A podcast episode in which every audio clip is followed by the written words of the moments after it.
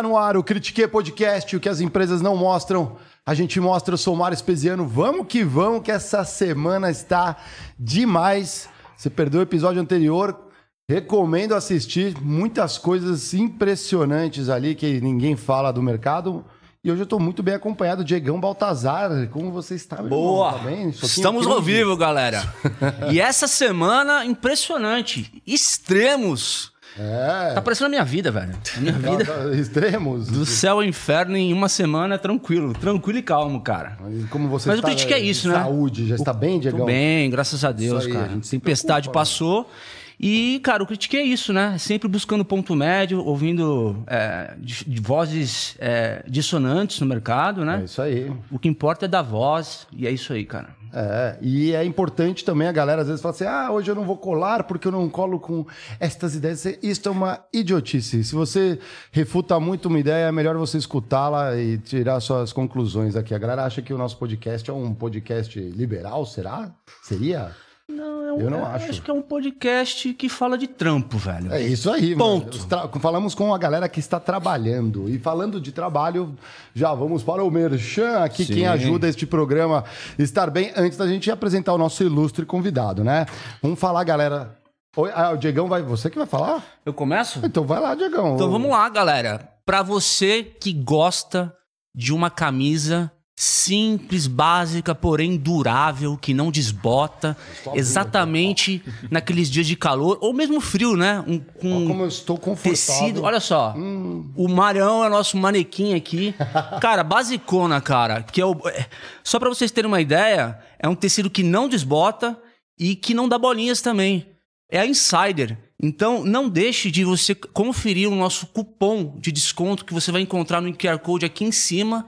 Você vai ter direito a 12% de desconto se colocar. Em todos os produtos. Como é que é o código? Ca- Critique 12. Tá aqui. Critique 12 Code na é tela. 12% automático, né? Então assim, só pra lembrar, é uma camisa tech t-shirt que dura anos, enquanto uma nova de algodão desbota e esgarça rápido. Isso aqui então você não vai desbotar nem ferrando, galera. Já lavei inúmeras vezes e não desbota. é Impressionante. foda, né? É, Eu tenho bom. pelo menos umas duas da Insider e tipo fica é, enquanto uma lava, outra eu visto, cara, impressionante. E tem umas velhas lá deixa também. aquela pizza embaixo do braço, ela ajuda, né? Você vai pro trampo. Exato, exato. Galera, tira E a eu gosto de roupa. camisa básica, velho. Esse negócio de estampado aí, então assim, é uma coisa Você tá usando estampado, Sim. um agasalho estampado. Sim. É. Ah, mas tá frio, né, velho? Eu tenho Tá que. frio, você põe o que achou, né? É, o moletom. O Diego Moletom tá de de, sempre. todo de moletom aqui e uma insider por baixo. Inclusive, tem aqui um regalo para o nosso, Ah, um nosso presente. convidado aí, cara. Uma insider para você, meu querido. Já fica confortável, né? Coisa linda, cara. Não, eu agradeço. Eu, eu tenho uma, inclusive. Vou ajudar vocês no Merchan, porque é sério, cara. Ela ainda tem uma outra vantagem que vocês não falaram, que não tem que passar, cara. Ah, que não tem que passar. Pra quem- Exatamente. Pra quem cara. viaja muito, cara, é, para quem vai dar aula fora, vai dar palestra, vai conversar e tal, cara, às vezes você chega no hotel todo fudido, você mete essa camisa dentro do, do, do, do guarda-roupa ali e esquece ela no dia de manhã, ela tá lisinha, cara. Sim. Não precisa de passar, é, é maravilhoso. E não deixa cheiro mesmo, cara. Então Uhum. é, é muito boa mesmo. Eu vou ajudar vocês. Né? Inclusive Insider, né? Tamo aí também com um canal grande no YouTube. Se precisar qualquer coisa, manda um. Já fazer uma ponte. É, aí, Yuri, isso? ó. Eu, eu aprendi com Elias Jabá, meu amigo. É isso aprendi com o melhor. Elias É Jabá. lógico, é lógico. A gente faz a ponte também. Aqui é- é- é- deixa com a gente, a gente ajuda assim.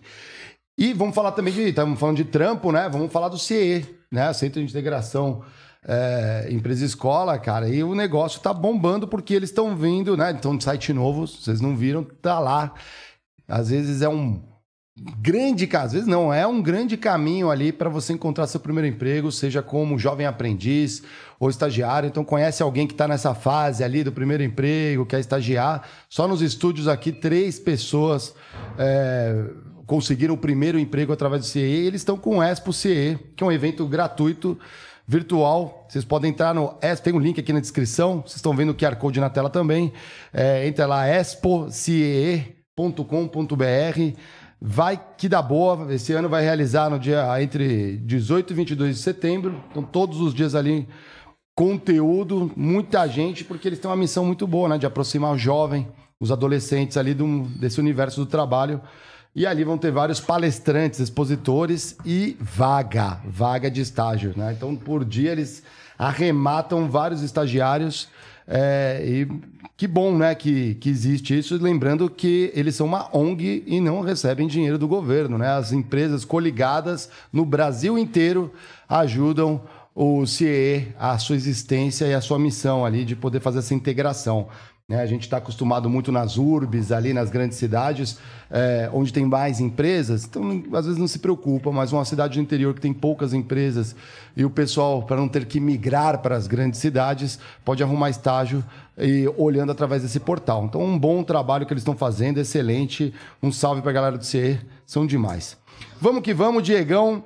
É, por favor, apresente nosso ilustre convidado desta noite. Foda. Vamos dar, deixa eu só dar mais um abraço para os nossos parceiros aí. Pode. Lembrando que é só clicar no link da descrição, tá? Tanto o CAA quanto na Insider, você acompanha com o link da descrição aqui embaixo. Agora vamos de esquerda, cara? Vamos, lógico. Vamos de esquerda, então. Hoje é o dia de esquerda, cara. A gente está recebendo aqui o cara historiador.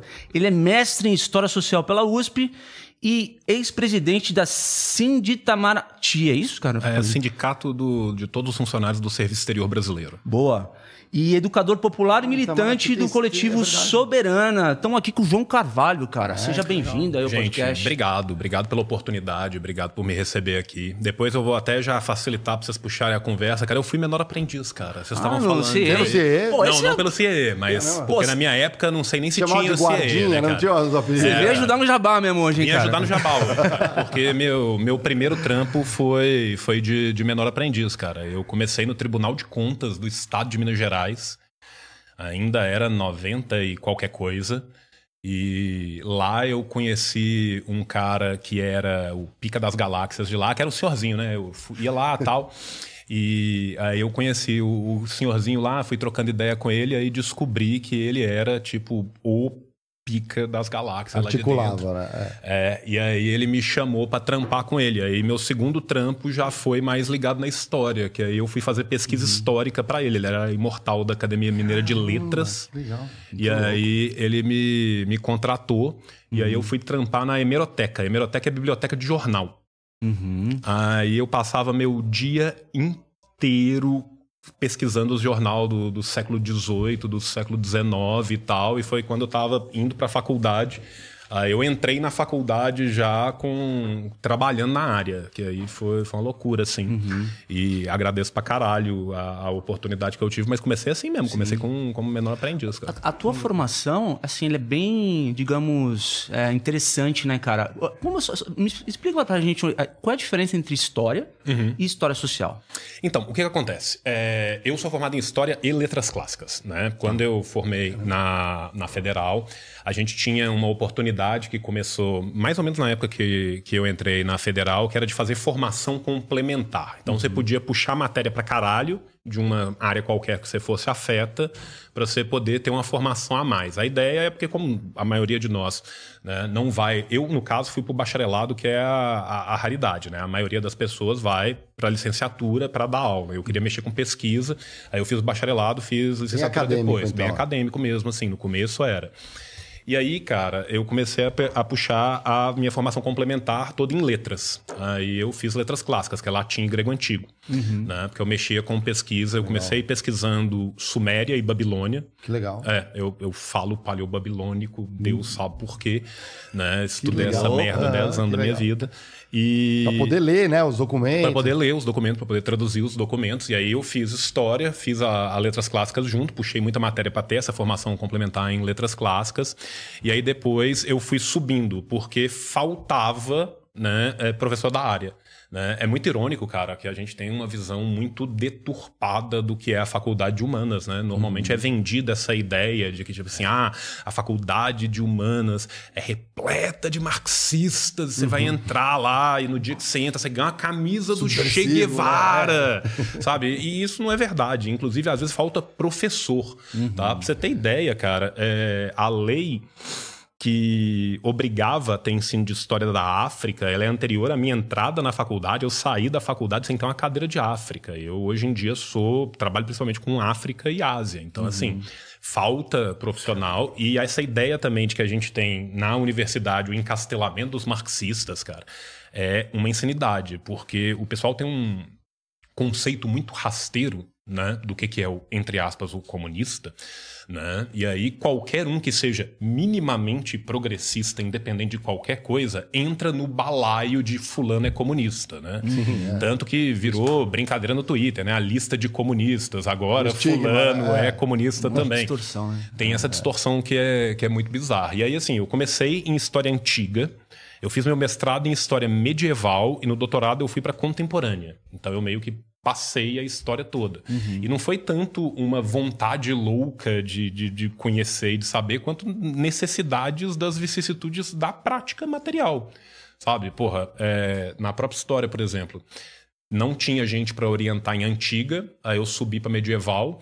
Meu orientador passou no concurso da USP, a gente ficou sem professor. Eu dei um pedaço da matéria para o segundo período quando eu estava no sétimo, porque não tinha ninguém. Aí chegou Caramba. a professora nova de medieval, ela também saiu logo depois. Aí eu fiz o mestrado em medieval, depois eu fui trabalhar.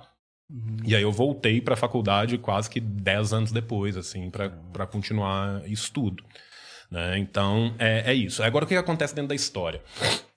Na história, você tem várias vertentes da história. Mesma coisa assim, medicina. Né? Uhum. Né? Você virar pro cara e falar assim: ah, você é formado em quê? Medicina. Você é formado em quê? Engenharia. Você pode ser um bilhão de coisas diferentes.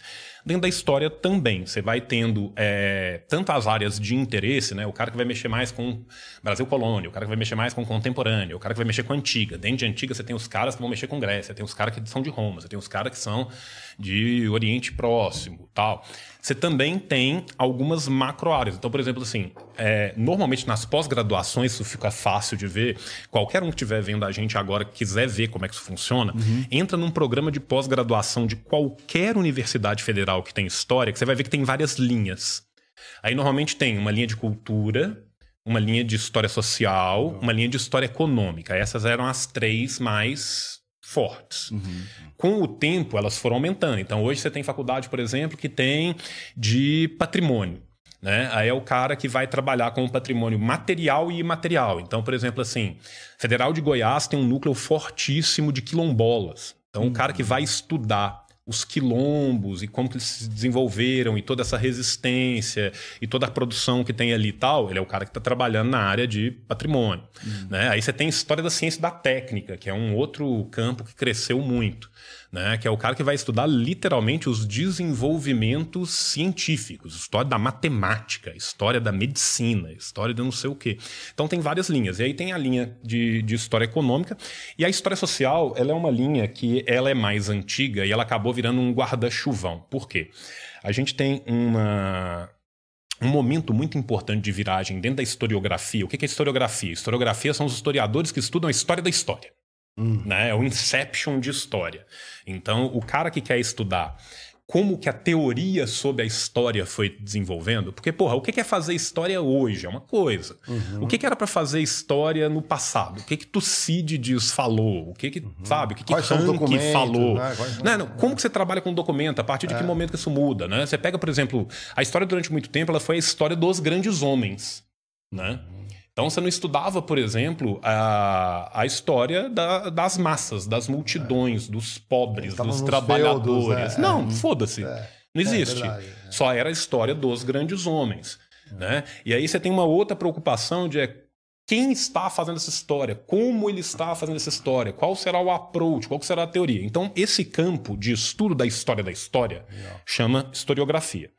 Dentro da historiografia tem um momento que é importante para a historiografia ocidental, que é uma escola francesa que chama École des Annales. Né? Chama Annales porque eles tinham uma revista chamada Annales, né? onde eles publicavam. Esses caras do Annales são muito importantes para aquilo que a gente vai chamar depois de história social. Por quê? Porque eles começam a tentar entender melhor como que a sociedade estava se formando, como que algumas coisas aconteciam que não era só aquela base econômica, mas também como que aquilo permeava a sociedade. Aí de dentro dessa escola vai sair depois a história da cultura, aí sai a história das mentalidades. Sabe? Então, assim, aí tem a ponte com a história literária. Então, assim, um campo muito maior e muito mais abrangente do que às vezes a gente acredita. Uhum. E a história que a gente recebe, né, essa, é, nessa educação bancária que a gente recebe, né, uhum. é, ela é uma história muito ainda lá do século XIX, uhum. que é uma história de fatos, de datas, de dias, né, que é uma coisa meio absurda. Você imagina assim, pô, o camponês dormiu camponês e acordou renascentista, né? Não acontece, né? A prática material não é essa, né? Porque você coloca uma data estanque ali, o é. cara dormiu medieval e acordou moderno. Cara, aí você tocou no ponto importante que eu acho que é exatamente isso é, que causa tanto problema no debate, sabe? As pessoas considerarem é, a história como foto quando é filme. Isso é foda, cara. Porque, por exemplo, você vai falar da industrialização da Rússia e desconsidera que tem todo um passado atrás de uma cultura de um povo camponês. Exato. Que são os eslavos, etc. então, Arábia, desconsidera né? todo o passado da, da história. Aí eu vou lá na frente, né? E aí eu sou obrigado a vender meu peixe como marxista, né? Qual uhum. é a beleza do método, uhum. né? O, o, Lucas, que Você é um cara. Análise realista, eu falo né? da análise materialista, dialética, é. né? Qual é a ideia? A ideia é exatamente romper com este idealismo. Né? Uhum. Essa ideia de uma foto, que a história é uma foto que é tirada daquele momento, que ela é estanque, essa é uma ideia que cria um ideal, ela é idealista. Uhum. E ela também não é mais materialista, ela é metafísica. O que é metafísica? Em grego é metatafísica, é depois da física, depois do mundo material. Por quê? Porque você não está mais preocupado com o mundo material.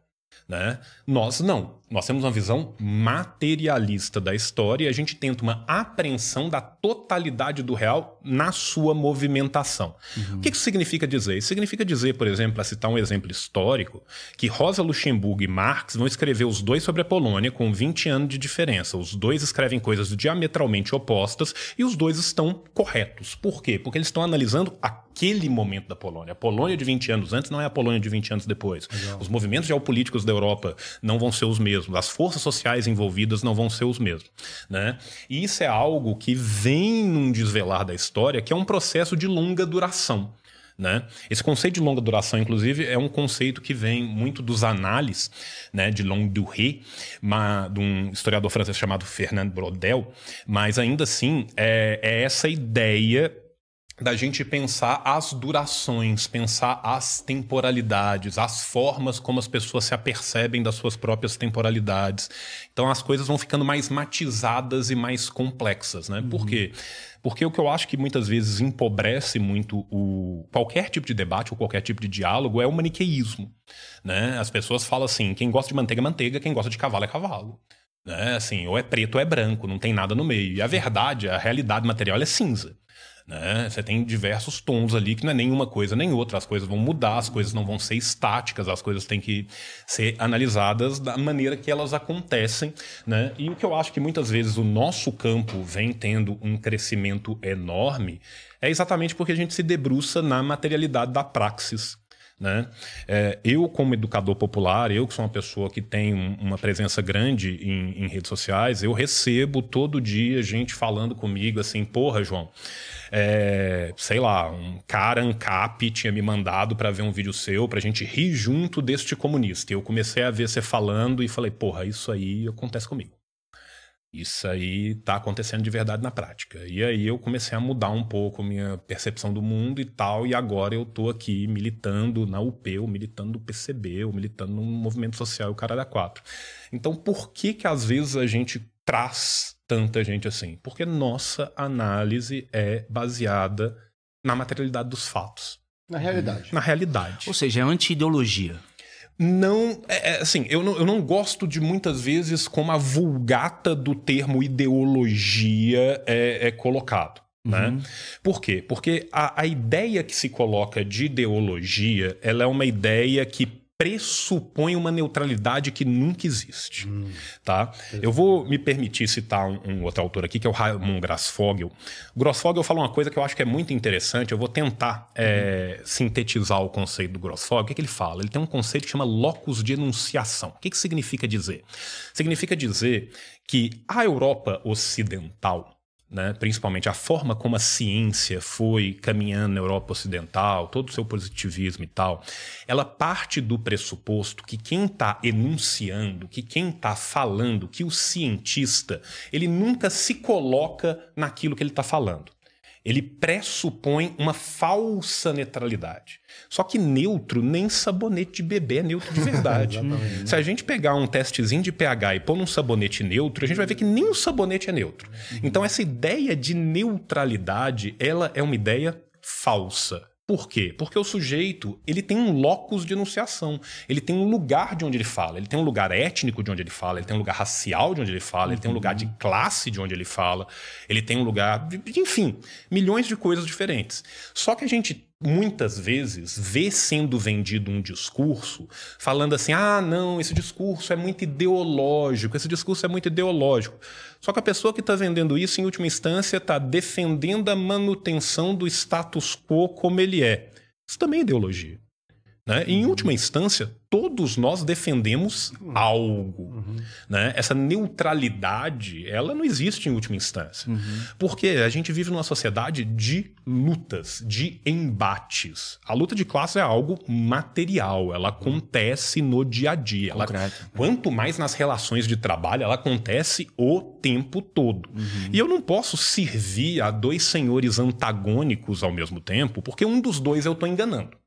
Né? Então, quem parte deste lugar de enunciação fingindo que é completamente alheio a isso, ele também está tomando um partido, né? Se omitir também é tomar parte, uhum. né? E nós antes pelo contrário, nós tomamos uma parte muito clara, uhum. né? O que a gente não faz é esconder a parte que nós estamos defendendo, que é o, o contrário disso. E a gente o faz baseado no quê? Na realidade material.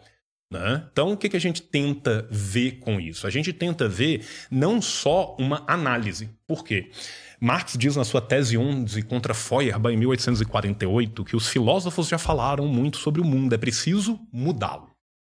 Então, qual é a ideia do marxismo? O marxismo ele não é simplesmente uma filosofia, ele é uma filosofia da prática. Ele é uma filosofia que pressupõe uma prática de mudança de mundo. Então não é simplesmente uma linda teoria, porque isso seria academicismo, não é simplesmente eu sair igual um doido para tentar uhum. mudar o mundo, porque isso seria o praxismo. Não teria uma base. Né? Não teria uma base concreta para eu fazer isso. Uhum. É a ideia de conseguir compreender o mundo para mudá-lo, mas com ênfase no para mudá-lo. Perfeito. Né? Então é, é, isso, é essa ideia de abarcar ambos. Mas aí uma curiosidade. É sendo materialista, não pressupõe ser uma ciência? Então, a gente tem que entender o que, que é o estatuto científico para as diferentes ciências. Hum. Eu não posso esperar das ciências humanas a mesma coisa que eu devo esperar das ciências naturais. Quando eu vou analisar uma sociedade, eu não vou fazer isso num laboratório, eu não tenho como mensurar controlar as condições de temperatura e aquele, pressão. Aquele professor que fez o case dos alunos dividindo a nota, né? Cara, aqui é, Sabe, é quantitativo, né? É, é, por, por mais... E aí provou-se então não, que não funciona, sim, né? e é, aquela coisa, por mais que muito das ciências humanas tenha recebido das ciências exatas, né? A toda a parte de econometria, toda a parte de ciências atuariais, toda essa parte de mensuração quantitativa, ela entra dentro das ciências humanas, é claro, porra, eu vou fazer, eu sou um cientista social, eu vou fazer uma pesquisa, eu tenho que ter um método, Sim. né? Isso tem que ser estatisticamente válido, hum. eu tenho que ter um conhecimento mínimo de ciências atuariais para fazer um questionário, para saber o que está entrando, o que, que não está entrando, qual é o viés, qual é o bias, qual é Beleza? E na história, imagino que tem a ver também, por exemplo, com as fontes, os documentos, Sim. se são válidos, como foram obtidos, se é, às vezes é um, é um depoimento. Sim, é... e a gente tenta buscar também, não é só o que o documento fala, a gente tem, tenta buscar também o que o documento silencia. Hum. Né? Muitas vezes o ofício Legal. do historiador é escovar o cachorro a contrapelo. Hum. Né? Porque se eu simplesmente leio o documento como ele é, né? Porque assim, olha que engraçado. O, o Ranke, que foi um historiador muito importante na Alemanha, né, lá para os idos de 1700, ele falava que a história deveria ser wie es eigentlich gewesen, como verdadeiramente aconteceu. Então tá no documento, é o documento. É. Não é bem assim. O Michelet já vai romper com isso ali Já no século XIX. cabeça, né? É, mas é isso, você entende? E, e mais pra frente, hoje em dia a gente tem um, um historiador italiano muito famoso que é o Ginsburg, que vai escrever. É, é o cara que inventa a microhistória e tal. Ele tem um livro muito famoso que é o Queijo e os Vermes, mas o Ginsburg tem alguns livros de teoria, principalmente o Mito dos Emblemas e Sinais, que ele vai falar exatamente dessa ideia de fazer a história a contrapelo, de ouvir não somente o que o documento grita, mas principalmente ecoar os seus silêncios. Tá? Então, por exemplo, às vezes um documento que você acha que está te contando de uma coisa, ao não te falar de outra, ele te fala muita coisa. Então, por exemplo, se eu pego uma gesta medieval qualquer e eu vejo que todas as pessoas que estão falando ali são homens, esse silêncio sobre as mulheres me conta sobre as mulheres da sociedade. Hum, Uhum. uhum, Entendeu? é verdade. Então, assim, é isso. É buscar, muitas vezes, a contrapelo, entender como que se dão esses silêncios, o que que tá ali por trás. Por quê?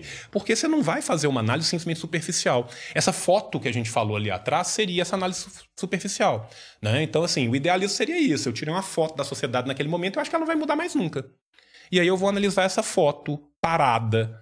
E com tudo parado é muito mais fácil. Além disso, eu vou criar uma ideia e vou tentar fazer com que a minha ideia bata na realidade.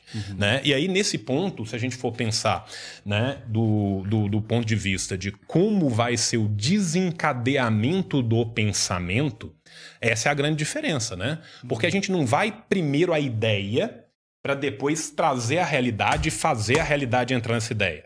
A gente vai primeiro na realidade ver se a ideia bate com a realidade ou não. É muito diferente esses dois caminhos.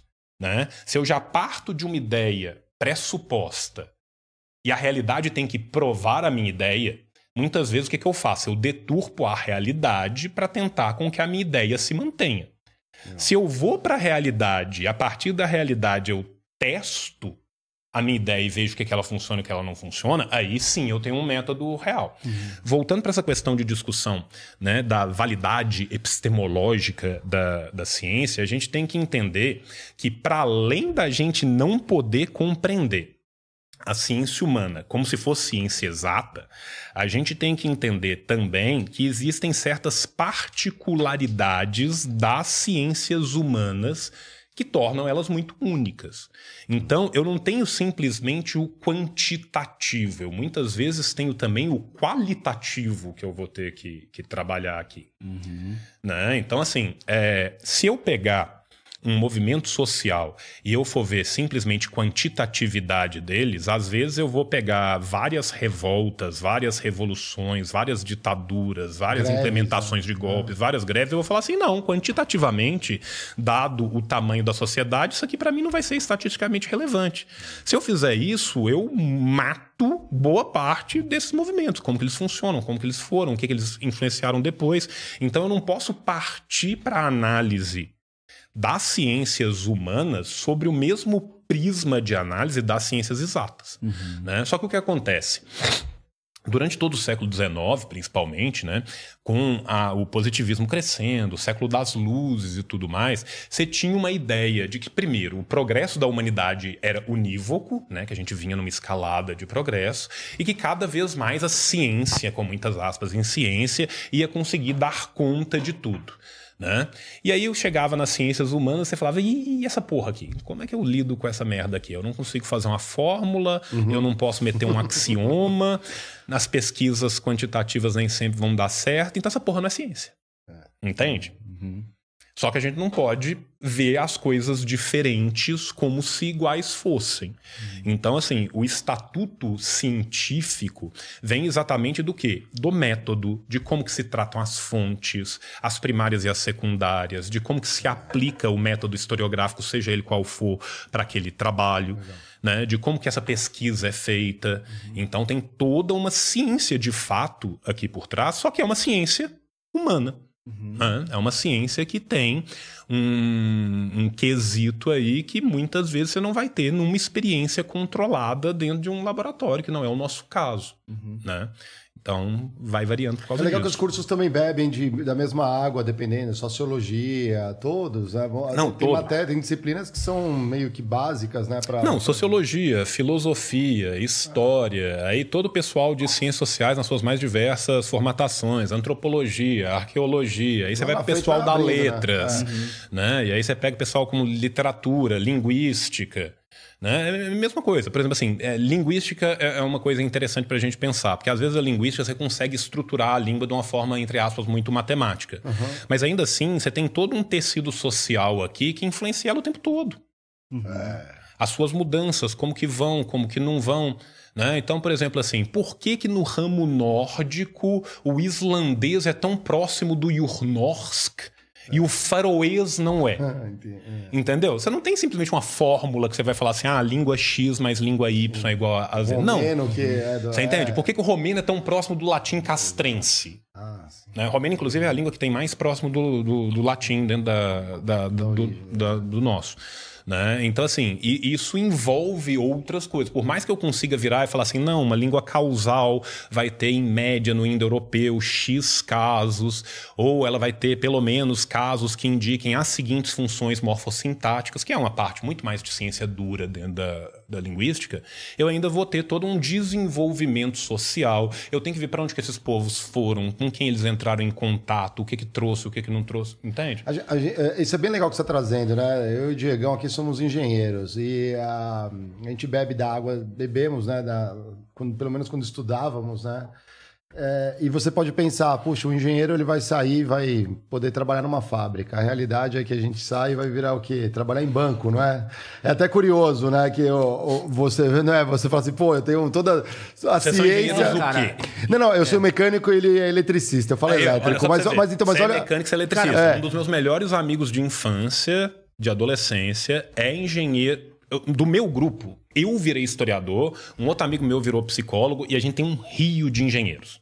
É. Desses engenheiros que são todos mecânicos ou eletricistas, É. a gente tem gente no Mercado Livre, Isso, é. tá? gente na Petrobras, gente na Bombardier canadense. Tá, tá fazendo a via. É, ok. é. Sabe? Mas, por exemplo, assim, o cara. Cada um espalhou tá no- Mas é, mas o cara vai pro Mercado Livre, o cara vai pro, Então, é, aí pro é o- banco. E, cara- e- esse é o ponto que eu queria chegar, porque, por exemplo, para nós, é, você vê, é, tem um certo utilitarismo nas, na- nas funções e aí nas, nas profissões. E aí o pessoal olha, às vezes, a questão da, da galera de humanas e pergunta pra quê? Não vê, é, é- é muito utilitarista, né? Assim, do tipo, ó, você tem que trabalhar na empresa. Esses dias eu vi uma empresa contratando antropólogo. Eu falei, cara, genial. Não, e, e Por é que, uma que não coisa... toda empresa tinha que ter um antropólogo? Você entra lá dentro, é um negócio, é uma selva, tem um. Cara, e é muito interessante porque, assim, é, é não se aperceber disso que faz com que, citando Marx em 18, o Brumário, a história se repita como tragédia, como farsa. Né? Primeiro como tragédia, depois como farsa. Né? Então, muitas vezes você vê as mesmas coisas acontecendo de forma ligeiramente diferente, precisamente porque esse tipo de profissional vai ser muito negligenciado. Agora, por que que muitas vezes esse tipo de gente é muito negligenciada? Porque esse tipo de gente, quando você forma, e você forma um pensamento crítico, é complexo, né? Que vai, às vezes, contra a ideologia. Vai, é. vai contra o que o status quo tá falando, vai contra a ideologia do sistema, vai contra aquela manutenção. Aí o cara vai virar e vai falar uma coisa. Por exemplo, eu falo sem parar um segundo toda oportunidade que eu tenho. Gente, fascismo não é exceção no capitalismo. Fascismo é um botão de emergência que o capitalismo aperta toda vez que o, que, que- bicho que- que o bicho pega, pega. é. Enquanto a gente tem o mesmo modo de produção e o mesmo modo de exploração, a gente tem uma tendência gigantesca de ter resultados muito próximos e muito análogos. Né? Então, assim, a gente vê repetindo um fenômeno que aconteceu na transição da década de 20 e 30 do, do século passado, não é à toa. E muitas vezes as pessoas sequer sabem quando ele começou, né? Porque a gente pensa assim, ah, o fascismo, ah, o nazismo, década de 20, década de 30. Ninguém lembra da Action Française. O primeiro grande partido fascista não foi nem italiano, nem alemão, foi francês. Né? Antes de Mussolini ou de Hitler chegar no poder, Piłsudski já estava no poder na Polônia, mas ninguém estuda a história da Polônia. Né? As ideias que alimentam ele não são sequer ideias do século XX. São ideias do século XIX na transição para o século XX e outras até mais antigas, uhum, né? que estão ligadas com o colonialismo, que estão ligadas com o imperialismo. A primeira pessoa que usa o termo solução final é um canadense em 1913. Não, isso eu não sabia. Ele ah. usa para as populações indígenas, para as populações autóctones do Canadá. Ele era o que seria o análogo à FUNAI canadense. Uhum. E ele vira e fala assim: pô, se a gente fizer uma solução final e matar todo mundo, não tem mais problema. É. Que absurdo. Então ele literalmente usa o termo final solution, tá? O termo Überman e Untermensch, né? É. O super-homem e o homem inferior, não é alemão originalmente. Ele é do Lothrop Stoddart, que era um acadêmico é, americano, tá? Que foi inclusive é, conselheiro de dois ou três presidentes estadunidenses. Agora eu não lembro se foram três ou dois. Ele era grande dragão da Ku Klux Klan. Ele que falava do termo underman. Uhum. Tá? Então, assim, essas ideias racistas, essas ideias racialistas, elas são ideias em trânsito. As ideias transitam. Né? Uhum. As ideias transitam. Então, e se a gente for voltar lá atrás, você volta no século XVIII na França e você vai ler, por exemplo, Buffon, que era um filósofo francês, ele já é, ele já está colocando as bases do racismo como a gente entende ele contemporaneamente. E, e aí a importância de estudar tanto é, e, e olhar para trás, né? E a gente sempre fala para não repetir os erros, ler do engano, né? Porque é, quando, agora, né? O que a gente viu aí uma ameaça grande, fascista, e o pessoal às vezes acha que isso é um mimimi e não é. É, se você olha a fundo, estuda a fundo um pouco da forma de agir, as ações, inclusive coordenadas, ela diz muito disso. Inclusive, dizer que é mimimi é uma ação coordenada para abafar e diminuir o impacto né, Gente, do fascismo, é, da ameaça é, fascista. Assim, né? Literalmente, até. Não sei se eu tô errado, né? Não, você está corretíssimo. E isso transborda a ética para a estética. Hum. Se você pega, por exemplo, Mussolini, Mussolini adorava motocicleta. Caramba. É, é, tem, várias, é, tem várias até, fotos aí. Tem várias fotos e tal. Então, assim, não, não é simplesmente a, a, questão ética, é também uma questão estética. Existe toda uma construção imagética nisso. E isso veio, gente, das ciências humanas. A gente tem que lembrar que a ideia de psicologia de massas foi importantíssima para a construção tanto do fascismo quanto do nazismo. Você está falando de Freud? Não, eu estou falando da, da ideia de pensar como que as massas vão reagir a certos estímulos. Né? O Wilhelm Reich escreve criticando, como que, assim, escreve de um ponto de vista crítico, ele era contra isso, mas ele uhum. está falando. Ele tem um livro que chama Psicologia de Massas do Fascismo. Tá? Esse livro é lá da década de 40. Ele já está falando como que eles fazem para organizar as pessoas, né? quais são os mecanismos psicológicos que são usados para isso. E isso é uma área do conhecimento que estava sendo desbravada em 1920. Uhum. Tá? Isso é ciências humanas. Uhum. Então, assim, tem uma influência gigantesca. Mesmo quando a gente vai pensar né, em como que os algoritmos são construídos, boa parte dos algoritmos são construídos com base em engenharia social. Sim. Tanto que, assim, gente, às vezes se você precisa de roubar uma senha de uma pessoa, uhum. você não precisa de matemática, você precisa de engenharia social. Uhum. Né? Os caras olham e falam assim, ah, vamos ver aqui o perfil do Instagram da pessoa. E tem 732 fotos do mesmo Lulu da Pomerânia. Qual que é o nome do Lulu? Ah, Margozinho. Tenta Margozinho aí. Entrou, entrou. Sabe? Então, assim, isso é engenharia social. Uhum. O que eu tô falando é que muitas vezes também as ciências humanas são usadas para esse tipo de, de, de, coisa quando a gente não percebe. Então, por exemplo, quando a gente pega as campanhas do Bannon em geral, né? Steve Bannon fez presidente no mundo inteiro. Ele não fez só o Trump, ele ajudou na campanha do Bolsonaro, ele ajudou na campanha do Orbán, ele ajudou na campanha do Duterte. Nossa, o Orbán, meu Deus. Né? É, o Duterte ainda era dez vezes pior, é porque a gente não é, sabe nem apontar Filipinas no mapa. Uhum. Né? A gente é tem. É. Por quê? Por causa do eurocentrismo. É né? A gente é muito eurocêntrico. Qual que é a ideia? A ideia que nos é vendida né, é que a civilização ela é ocidental. Que o que acontece dos montes rurais para lá é barbárie. Isso é vendido a nós o tempo inteiro. Você não vê, você não estudou na escola um pouco do Uzbequistão, do Cazaquistão? Não, e, e, não é nem isso, cara. A gente não estuda na escola a China, o Japão, Sim. a África, uhum. né? É, é, só você pegar assim. Vamos e assim, vou, vou, dar dois exemplos que eu acho que são bastante fáceis de mostrar o absurdo dessas teses. Quando Paris tinha 26 mil pessoas, a capital do Tahuantinsuyo, o Império Incaico, tinha 125 mil. Ela era seis vezes maior do que Paris. Não satisfeita em ser seis vezes maior do que Paris, Paris era um lugar que foi varrido pela peste negra porque não tinha nenhum tipo de higiene. O maior médico higienista dessa época chama Nostradamus. Você sabia que Nostradamus era médico higienista? Ideia. né? No Tahuantinsuyo, no Império Incaico, tinha aqueduto que levava água encanada e coleta de lixo.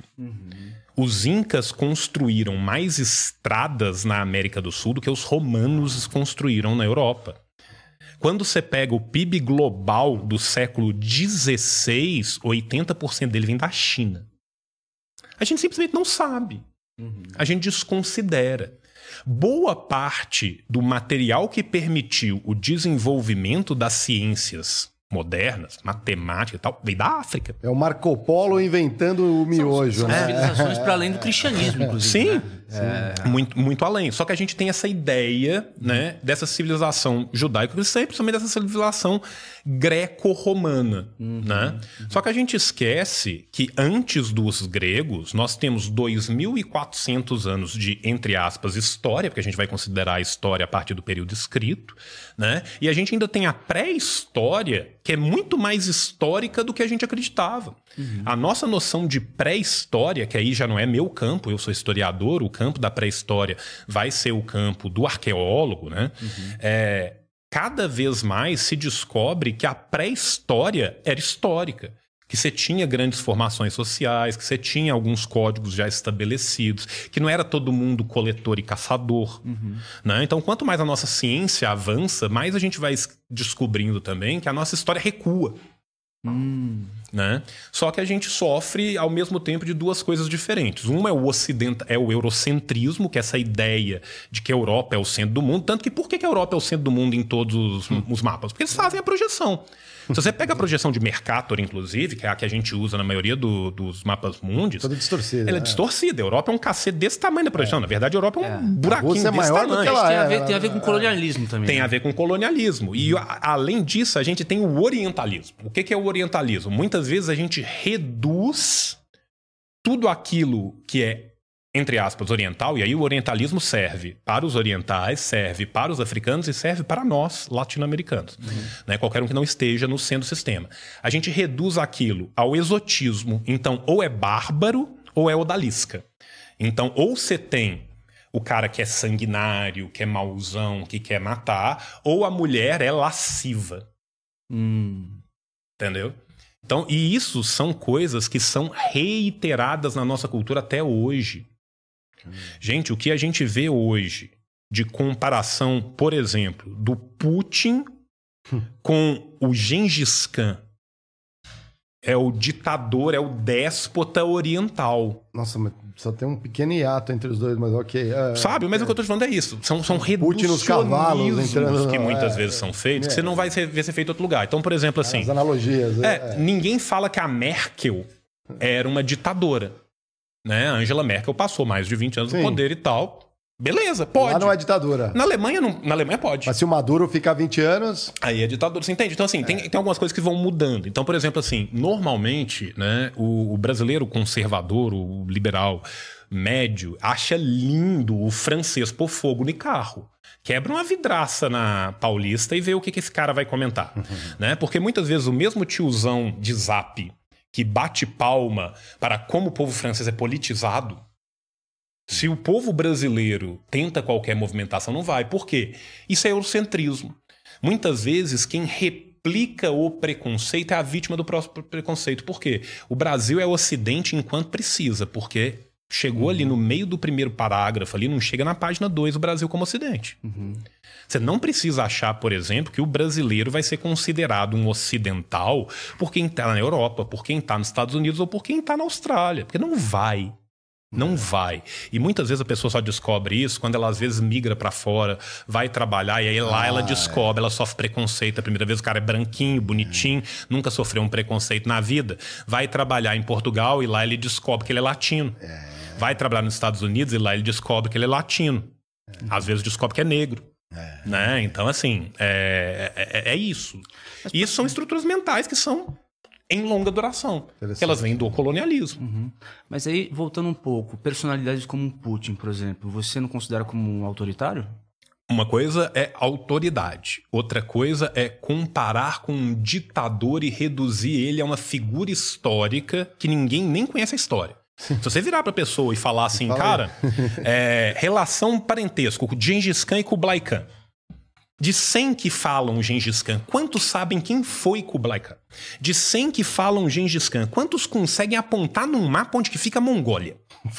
Você entende meu ponto? Meu ponto aqui não é se o Putin é autoritário, se não é, tá? Meu ponto aqui é esse tipo de reducionismo é feito em determinadas figuras. Esse tipo de reducionismo não será feito com outras. Ninguém falava que o general de Gaulle na França era um ditador. Qualquer africano que tenta o mínimo de soberania, se ele veio do exército, ele automaticamente é um déspota, é um ditador.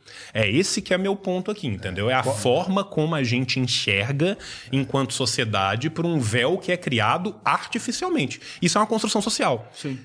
Entende? O que eu quero trabalhar aqui não é o caso em específico do Putin, né? Inclusive, se você quiser conversar do Putin, a gente pode conversar do Putin, porque é uma história interessante como que é, o degringolamento do capitalismo na Rússia leva a- ao surgimento de uma figura como Putin. Né? Mas, para além disso, ele vai receber várias pechas que líderes ocidentais não receberão. Concordo, concordo. É. Você falou uma coisa que é interessante também, né? Se a gente olhar, remontar a história moderna e contemporânea, a gente teve muito mais acesso a documentos, as coisas já, né? Você conseguia, igual o Diego bem colocou, não é uma foto, é um filme, né? Então a gente consegue observar esse filme melhor. Ele está mais próximo. Mas você tem muita redundância. Essa, ideolo- algumas ideologias voltam a aparecer mesmo tendo fracassado. Ela persiste, ela persiste, ela oprime. É, A gente não aprende com a história, não vamos aprender com a história. é triste até, né? nós vamos, né? Eu, eu, eu, nesse ponto, eu, eu sou muito de acordo com o Lane, né? Às vezes é um passo adiante, dois atrás, sabe? Assim, as coisas caminham, mas elas não caminham de forma unívoca. Né? Eu não acho que a gente. A gente tem que entender que há sim, obviamente, um acúmulo material de tecnologias e de técnicas e de artifícios ao longo da humanidade que vão sendo de fato acumulados. É Então, inegável. sendo usadas para quê, né, na verdade? É. Esse é o ponto. né? É inegável que hoje em dia a gente tem milhões de coisas que na Grécia Antiga ou na Macedônia de Alexandre não tinham. Isso é uma coisa. Outra coisa é a gente entender como que cosmovisões, como que visões de mundo, como que modos de produções se alteram ao longo da história. Quando a gente fala que o capitalismo é simplesmente mais um dos modos de produção que existiram ao longo da história, é porque ele é simplesmente isso mesmo. O mercado Só antecede, que né? os seus defensores. O mercado antecede muito. Exato. Mas os seus defensores gostam de naturalizar aquilo que é uma criação. A gente tem que entender que o modo de produção que a gente vive hoje, ele é uma criação social. Ele não caiu de uma árvore, ele não brota do chão, ele não nasce na torrente de um rio. E ele é só mais um dos modos possíveis. Inclusive, concomitante a ele, existem vários outros. Né? Se eu for pegar, por exemplo, assim, a forma como os guaranis vão ver o seu Nheranandeco, é muito diferente a visão que eles têm de mundo, a visão que eles têm de o que tem valor ou não, de o que é produtividade ou não. Se eu for pegar antes da colonização da África do Sul, como que os povos Khoisan no que, que eles davam valor e no que, que eles não davam valor, eles davam muito mais valor em concha do que eles davam valor em diamante, porque aquilo para eles não significa nada. Entende? Então, assim, e, e não é dizer que, tipo assim, a concha vale mais ou o diamante vale mais. O que eu tô querendo mostrar aqui é que existem diversas formas diferentes de se ver o mundo e existem diversos modos produtivos diferentes. O capitalismo é só mais um deles. E ele é uma construção histórica. Só que muitas vezes, e isso é comum a qualquer sociedade, o modo de produção vigente é enxergado como perene. É enxergado como se fosse algo que sempre estava ali. Se você pega, por exemplo, as discussões do Senado romano, a escravidão para eles era completamente natural. Na moral da época. Natural. Para eles, a escravidão existia como o homem existia. eles não questionavam isso. E eles nunca questionavam, ah, depois que Roma cair, será que vai vir o quê? Será que vai ter feudo? será que vai ter camponesa? Não existe isso, gente. É Você entende? Então, assim, todo modo de produção, todo status quo tem como função se manter. Quem tá no poder se mantém. Gente, é, a Bastilha não caiu com a petição no Avaz. Né? Então, assim, as coisas não rompem se elas não forem rompidas. Né? Os modos de produção, eles só funcionam, eles só se tornam dominantes e eles nunca são únicos. Né? A gente tem que entender que ao mesmo tempo que tem o um modo de produção capitalista, a gente continua com o modo de produção escravista, escravagista. Se você pega uma, fa uma fazenda no interior do Maranhão, onde a pessoa é paga por chance, isso acontece no Brasil hoje, ah, tá e o Ministério do Trabalho está aí trabalhando para evitar isso, é. o que, que é o pagamento por chance? O pagamento por chance é você trabalha durante um tempo e eu vou te dar uma vaca doente. Se ela sobreviver, você ganhou uma vaca. Se ela não sobreviver, você não ganhou nada. Hum. Isso é basicamente escravidão. Uhum.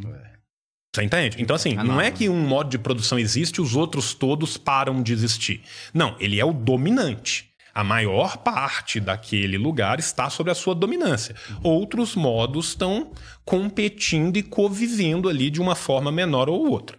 Uhum. Ainda assim, um modo de produção que se torna dominante, ele se tornou dominante porque ele é capaz não só de criar um modo de produção, mas criar um modo de reprodução do seu modo de produção. Hum, isso é interessante. É. Enquanto esse modo de reprodução continua funcional, aquele modelo tende a continuar. A partir do momento que ele é ultrapassado, que começam a surgir coisas para além daquele modelo, a tendência dele é entrar em declínio e aí costuma haver um clash, costuma haver um embate. Vamos pegar, por exemplo, a transição da Idade Média, do feudalismo, para a Idade Moderna. As relações dentro. É, primeiro, a gente tem que entender que feudalismo é uma coisa muito menor do que a gente imagina. Feudalismo, como a gente aprende na escola, existiu entre o rio Reno e o rio Loire por três séculos, mas a gente fala do feudalismo foi, como uma é... coisa gigantesca e tal. Não é bem assim, mas vamos reduzir só para uma questão de entendimento. Né? Quando a burguesia começa a, a, surgir, ela chama burguesia por quê? Porque ela vivia nos burgos. O que, que eram os burgos? Os burgos eram as casas que eram feitas pelos mercantes ali na nos entroncamentos das vias e perto das cidades, principalmente na parede exterior dos castelos. Uhum. Por quê? Porque volta a ter as estradas, que as estradas romanas vão ser muito prejudicadas pelas primeiras invasões, depois voltam a ter essas estradas. Nessas estradas começam a ter feiras. No entroncamento dessas feiras, os mercadores vão começar a fazer. Uhum. As pessoas vão poder se especializar a partir do momento que vai ter mais feiras perenes, que vai ter mais cidades, e você tem todo um processo social de séculos, de longa duração, levando a isso. Aí criou o burgo, tá lá o burguês. O burguês é um problema para o modo de produção feudal. Uhum. Porque ele está começando a ter um poder gigantesco econômico, mas ele não tem nenhum tipo de poder político. Já não havia barbaridade nessa hora. É, eu não gosto do termo barbaridade, né? Por quê? Porque é bárbaros em, em grego, é estrangeiro. Ah. Tá? Bárbaros, barbaru é o estrangeiro. Sabe por quê? Porque hum. os gregos não conseguiam entender outra língua que não as deles. Então eles ouviam os caras falando bar, bar, bar, bar, bar, bar, bar. Hum. O, o, grego é uma língua muito onomatopeica. Né? Ele tem vários verbos que são e palavras que são formados a partir daquilo que os gregos ouviam. Né? Então, por exemplo, assim, o coachar em grego é boal. Por quê? Porque o sapo faz boal, boal. Entendeu? Então, assim, bárbaros era o cara que falava bar, bar, bar. Eu não entendo o que ele está falando. E agora é isso. O bárbaro, é o bárbaro é o estrangeiro. Então, quando a gente fala dos bárbaros, o que, que são os bárbaros? Os estrangeiros ao domínio romano. Uhum. Né? Não é que deixa de ter, é que essas relações, que eram relações conflituosas, vão se normalizando em casamentos, em uhum. relações de poder. Uhum. O bárbaro de um século era o nobre do século seguinte. Entende? Porque, por exemplo, assim, o cara invade, aí ele fica ali, aí ele toma aquele lugar. Pô, ele precisa de ter algum tipo de relação com esse povo que ele vai ter. Ah, tem um nobre do outro lugar, vou casar minha filha com o teu filho, e aí nós vamos ter isso aqui, a gente divide isso, e essas relações vão se criando, uhum. né? Então, assim, essa estabilidade fronteiriça que é alcançada em alguns lugares, em alguns lugares não. Em alguns lugares o pau canta loucamente. Inglaterra é um exemplo muito bom disso, é. Itália é um exemplo muito uhum. bom disso. Na França as coisas foram se aquietando um, um, tanto. Tanto que a gente vai ter Carlos Magno, né? Que vai conseguir né, reunir é, uma, uma, região maior. Né, no Sacro Império Romano Germânico, posteriormente, ali com a região que vai ser a, a, a atual Alemanha, antes a Prússia e tal, mas assim, é, é mais complexo do que isso, eu só estou dando um exemplo. Mas quando isso vai se estabilizando, as relações sociais também vão se estabilizando. Com as relações sociais se estabilizando, volta a ter um outro tipo de produtividade diferente de uma produtividade de um uhum. período de uhum. conflito, que vai acabar gerando um excesso que vai ter que ser escoado para algum lugar. Para escoar, precisa de fazer as vias. As vias têm entroncamento. O entroncamento faz a feira. A feira começa a crescer. A galera resolve morar ali perto. Um cara que era um sapateiro melhor resolve virar só sapateiro. Enfim, isso é um processo social que vai acontecendo até que você tenha o nascimento de, de fato, uma outra classe social. Quando essa outra classe social nasce, ela causa um problema. Porque aquele modo de produção já não contempla mais as relações de produção que estão existindo ali.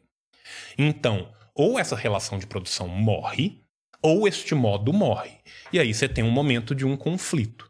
Né? Por isso que o quê? A burguesia foi uma classe revolucionária, antes de se tornar uma classe reacionária. Uhum. Quando que ela foi revolucionária? Quando ela tomou, assaltou os céus, tirou a aristocracia do poder e se colocou no poder. Mas a partir do momento que ela se coloca no poder, ela precisa de se manter no poder. Uhum. Aí já não tem mais a revolução. As revoluções burguesas terminam com os burgueses chegando no poder. Eles ganharam o poder, eles não tem que fazer mais revolução. Uhum. Então aí eles vão se tornar uma classe reacionária.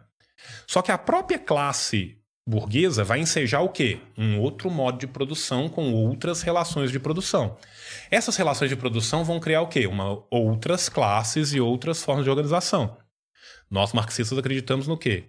Que a classe que é criada então, o proletariado, que é tirado dele os meios de produção, que ele só tem o seu trabalho a vender a partir do momento que o homem vira uma mercadoria, em última instância, qualquer coisa pode virar uma mercadoria. E é muito fácil da gente ver qualquer coisa virando uma mercadoria, porque desde água uhum, uhum. ser transformada em mercadoria, até o nosso pensamento, as nossas ideias serem transformadas em mercadoria, tudo isso já aconteceu e continua acontecendo. Uhum. E a gente pode ter certeza que o capitalismo tardio pensará em outras coisas que nós ainda não conseguimos pensar aqui, uhum. mas chegará nesse momento. O que o marxismo nos diz é o seguinte: o Marx ele tem toda uma evolução do seu pensamento. O Marx não nasce Marx, né? Uhum. O Marx tem toda uma evolução do seu pensamento. Ele começa num democratismo radical ali por volta da no começo da década de 1840. Ele estava ligado aos hegelianos de esquerda, né? E aí ele e o Engels vão começar a trabalhar ali. Aí beleza. Lá para 1844 1845, o Marx vai chegar na conclusão de que o proletariado é a classe capaz de conduzir uma mudança do modo de produção. Por quê? Porque ela não tem mais nada a perder. Hum. Absolutamente tudo já foi tirado dela. Tanto que vem aquela frase clássica do final do manifesto. Você não tem nada a perder a não ser os seus grilhões. Uhum. Né? Uhum. Por quê? Porque ele já foi despido de tudo. Porque a gente tem que entender, gente, que assim como o sujeito não dormiu camponês medieval e acordou pintor renascentista, este processo de acumulação, esse processo de transição da modernidade, ele também é um processo de longa duração. Sim. Nós estamos falando de uma população que era majoritariamente rural, uhum. que vai sendo expulsa paulatinamente para os núcleos urbanos. Os núcleos urbanos vão crescendo. Concomitante a isso, você tem todo um acúmulo de técnicas que vai desembocar na primeira, na segunda, na terceira revolução industrial. industrial sabe? Então, assim, isso é um processo histórico de longa duração. É uma gesta muito complexa. E isso vai e isso volta. Uhum. O que a gente tem que romper muito com a ideia, né, principalmente do século XIX, é que a história caminha em linha reta. Isso vai e isso volta. Então, por exemplo, a gente teve um momento no começo do século XX, com a Revolução Russa e em posterior a Revolução da Mongólia, a Revolução né, Chinesa, onde você tinha um crescente revolucionário. Qual que foi a grande resposta do capitalismo a esse crescente revolucionário? Estado de bem-estar social. Sim. O estado de bem-estar social, ele não acontece porque um belo dia o empresário falou assim: ah, esse cara tá vivendo mal, eu quero que ele viva bem, Ah, ele é essas- tão bonito. Puxa, fiquei triste. Essa semana, três crianças morreram dentro das máquinas, né? Sabe? Puxa, não, não dá é pra- por isso. Os caras criaram isso. Por quê? Porque o Kisuko ferveu, a revolução estava acontecendo e os caras morriam de medo que essa revolução migrasse para os outros países. Então eles tinham que empurrar da mesa, não era mais uma migalha, tinha que cair pelo menos um croissant. Per- perpetual e... Tinha que dar uma apaziguada. Só que, por exemplo, a gente teve esse estado de bem-estar social que foi uma exceção à regra do capitalismo.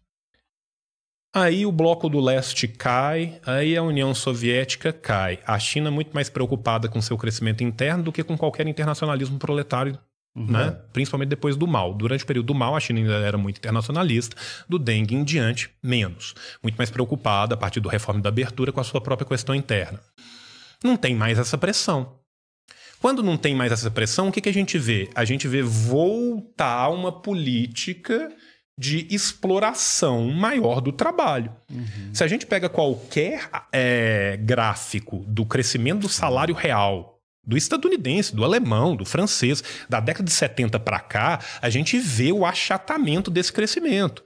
Não é à toa que a geração dos nossos pais podia comprar uma casa ou dar entrada numa casa com dois, três anos de trabalho, e hoje em dia a pessoa com 10, 12 anos de trabalho não consegue dar entrada de 20% num apartamento em média. É verdade. Sabe? Então, assim, mas por que, que isso acontece? Porque tem menos pressão. As famílias diminuíram né? também, né? As famílias diminuíram, mas mais do que isso, é, é- não tem mais esse medo. Então isso aumenta a exploração do trabalho.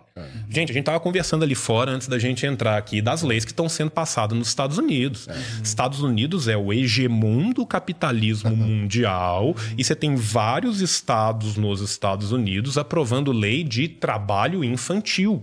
Isso é verdade. Isso E não é aí- jovem aprendiz que vai lá ter um trabalho administrativo, é dentro da fábrica mesmo. Às vezes a fábrica não é, é metalúrgica, é indústria química. Em turno noturno. E, Putz, isso eu não Isso, sabia. é, aprovou em em turno turno noturno, Porra, e turno a noturno. insalubridade, aquela coisa toda que a gente já sabe, né? E isso é, não é narrativa, não. Isso realmente são os números que dizem. é, nessas recentes pesquisas, é uma tendência mundial só no Brasil. né? Não não é só no Brasil. A- o aumento da desigualdade, se você analisar os últimos números nos Estados Unidos, cara, a distância do, de quem está no pico da pirâmide da base cada vez mais vai aumentando, porque os salários dos trabalhadores estão sendo achatados. E os dos CEOs estão cada vez maiores, Isso. cada vez mais assim, abismalmente E tem gente que maiores. coloca CEO junto com, os- com- com- na classe dos Dos trabalhadores, trabalhadores, né? né? É. Exatamente. é, cada um conta a sua narrativa, né? Bom, mas é- ele é um trabalhador também, se for ver, que ganha muito bem. Mas Aham. ele não detém os meios de produção, tô errado? Não, é aquela não, coisa, mano. né? mas, É assim, porra, pega o bônus num cara Ele- desse. é que ele cara. influencia, né? É. tem, pelo amor de Deus. a Ele área- vira um rentista depois. É isso que acontece, né? Ele vai virar um rentista, né? Porque aí, assim, chega um momento em que você ultrapassa a linha, né? Você tem uma linha da plutocracia do, do proletariado e essa linha é ultrapassada. Né? Então, assim, beleza. Dentro, dentro do proletariado, você sempre teve a plutocracia do proletariado, aqueles que ganhavam mais dentro do proletariado. Então, por exemplo, mesmo dentro de uma fábrica, você vão ter aquelas funções de gerência, ou algumas funções que são mais especializadas, onde eles ganhavam salários muito maiores. Isso já, assim, século XIX. Né? Dentro das fábricas ali da segunda revolução industrial, você tinha certas funções que pagavam, às vezes, até 10 vezes o que outras funções pagavam. Esse cara acaba se tornando aquilo que vai ser chamado de um plutocrata. Né? Pluto, no sentido de dinheiro, né? grego, né? que vai ser o cara que tem muita grana, mas que é trabalhador. Então, o que, que significa? Significa que dentro do trabalhador, a nossa diferença para quem está hoje morando na rua, ela é horas, dias, semanas, meses, ou se for muito pica, ano. Se eu paro de trabalhar e eu paro de receber o meu salário, eu talvez dure um mês, um mês e meio, dois meses. Vai ter gente que não dura até a noite. E vai ter o cara que ganha muita grana, que consegue passar um ano antes de aquilo acabar. Ou geração, né, velho? Hoje em dia. Só que esse cara que passa uma geração, esse cara já rompeu essa linha. Esse que é o meu ponto aqui. Por quê? Porque esse cara já não tá vivendo mais do seu trabalho. Esse cara tá vivendo dos seus debentures. Esse cara está vivendo do seu rentismo, ou da sua renda fundiária, ou da sua renda mobiliária, não importa, mas é um outro passo além. Quando esse passo é dado, se cruzou a fronteira de classe. Agora, qual que é o problema? É que essa é a exceção que prova a regra. Né? E isso é vendido como se fosse uma regra, mas essa é uma exceção. O Rick Chester na. É, sabe? Então, assim, todo mundo conta, o né? Rufino, né? O pessoal adora contar essa linda história de superação, né? Ai, tudo que eu tinha era uma garagem. Que garagem que é essa? Não, era a garagem do Pentágono, mas tudo bem. Sabe? Então, Sim, assim. que a tecnologia É, é a narrativa lá. do Vale do Silício. Não, é verdade. É a ó. narrativa do Vale do Silício. A tecnologia veio, foi desenvolvida ali, no, Sabe? na É NASA isso. e no Exército. Tudo que eles tinham era uma garagem. Era a garagem do Pentágono, mas tudo bem, era uma garagem, sabe? Então, assim, é a mesma coisa, cara. Eu já vi gente soltando a pachorra de ah, Warren Buffett vendia garrafas de Coca-Cola e tal. Silvio Santos Sim. Não, mas é aquela coisa. O Warren Buffett vendia garrafas de Coca-Cola? Sim, o Warren Buffett vendia Coca-Cola. No bairro de milionários em que ele vivia, com os dois pais sendo congressistas, há quatro mandatos cada um. Ele deixou de vender jornal por causa disso? Ele deixou de vender de Coca-Cola? Não. Mas quando eu conto a história, o Warren Buffett vendia Coca-Cola, dá a impressão né, que o Warren Buffett vivia numa van do lado do rio né, e vendia Coca-Cola para criar seus 14 irmãos. Então, assim, não é assim que, que, que as coisas funcionam na realidade, na maioria esmagadora desses casos. E é essa que é a ideia que é vendida. Então é muito comum, cara. Você pega, às vezes, porra, um. Cara, eu, eu vi um negócio hoje, hoje, que eu fiquei assim, impressionado. É, o Lucas Rubio estava no Inteligência Limitada é, falando de Coreia Democrática, da Coreia Popular. E aí o chat era os caras rasgando o cu, desculpa o termo aqui, Não, porque estão deixando um cara falar. Né? Como assim? Ah. E aí teve um ah, em cara. cima cara- dele foram ó, os haters? não, os haters todos no chat. Aí teve um cara, cara, que eu achei fenomenal, que era Viva o capitalismo, um abraço de chique-chique na Bahia. Cara, se tem um lugar que o capitalismo não, deu certo, foi chique-chique na Bahia. Cara, é. Sabe? Então, assim, você vê como que a ideologia funciona. Nós estamos falando de um, de um, de um município pequeno, pobre, no interior do Brasil, no terceiro mundo. Eu venho de um município pequeno e pobre no interior de Minas Gerais. Sabe? Qual que é o teu município? No município de Pompéu. Sabe, cara, o capitalismo não deu certo ali. O que que você tem em todo município pobre de interior? Você tem uma elite minúscula que não é equivalente a 1% da população daquela cidade, que vive uma vida na babesca. Quem é rico nesses lugares é rico pra caralho. É o cara que tem 300 Rádio, avenidas fazenda. com o nome do avô, e tem rádio, tem fazenda, tem o caralho a quatro. E você tem 99% da população que ou trabalha no comércio, ou trabalha no campo, ou se der sorte pra caralho, passa no concurso da prefeitura e tem uma vida minimamente digna. Isso deu certo pra quem? Né? Então, assim, é, meu ponto sendo, né? De 1990 e poucos pra cá, continuam a morrer no mundo, todo ano, pelo menos 25 milhões de pessoas em mortes evitáveis. Tá? Por falta d'água, por malária, por fome, mortes que a gente tinha capacidade técnica de evitar. O capitalismo tem capacidade produtiva de produzir alimento para toda a sua população há pelo menos 50 anos Uhum. tá? Ainda assim, as pessoas morrem de fome. tá. Quando a gente pega um número de 20 milhões num ano, é muita coisa. Mas quando a gente pensa que esse número vem se repetindo ao longo de 30 anos, nós estamos falando de 600 milhões de pessoas. Um sistema onde 600 milhões de seres humanos morreram de causas evitáveis deu certo para quem? Entende? E muitas vezes é vendida essa ideia da possibilidade de superação pelo esforço, que é uma falcatrua, que é uma Os mentira. liberaloides vão mostrar o gráfico de quantas pessoas saíram da... Da linha da pobreza. E aí você vai ver que... que. linha é essa? Aí É. você vai ver que a maioria delas saiu da linha da pobreza na China e no Vietnã. É, então, Né? Olha que exatamente. doido- olha que os loucura. Olha que né? loucura, né? Ah, mas muita gente com capitalismo saiu da linha de pobreza. Mas aí você tá contando quem? Você tá contando o quê? As 800 milhões de pessoas que saíram da linha da pobreza na China? Porque a China é isso. Quando a China interessa, ela é capitalista. Quando a China não interessa, ela é comunista. A China é, é o país de Schrödinger, né? O liberal, ela vira o que é necessário na hora que é necessário. Fato, é. Né? Então, por exemplo, assim, a China vai e, sei lá, condena um bilionário. Aí os caras falam, a ditadura comunista chinesa.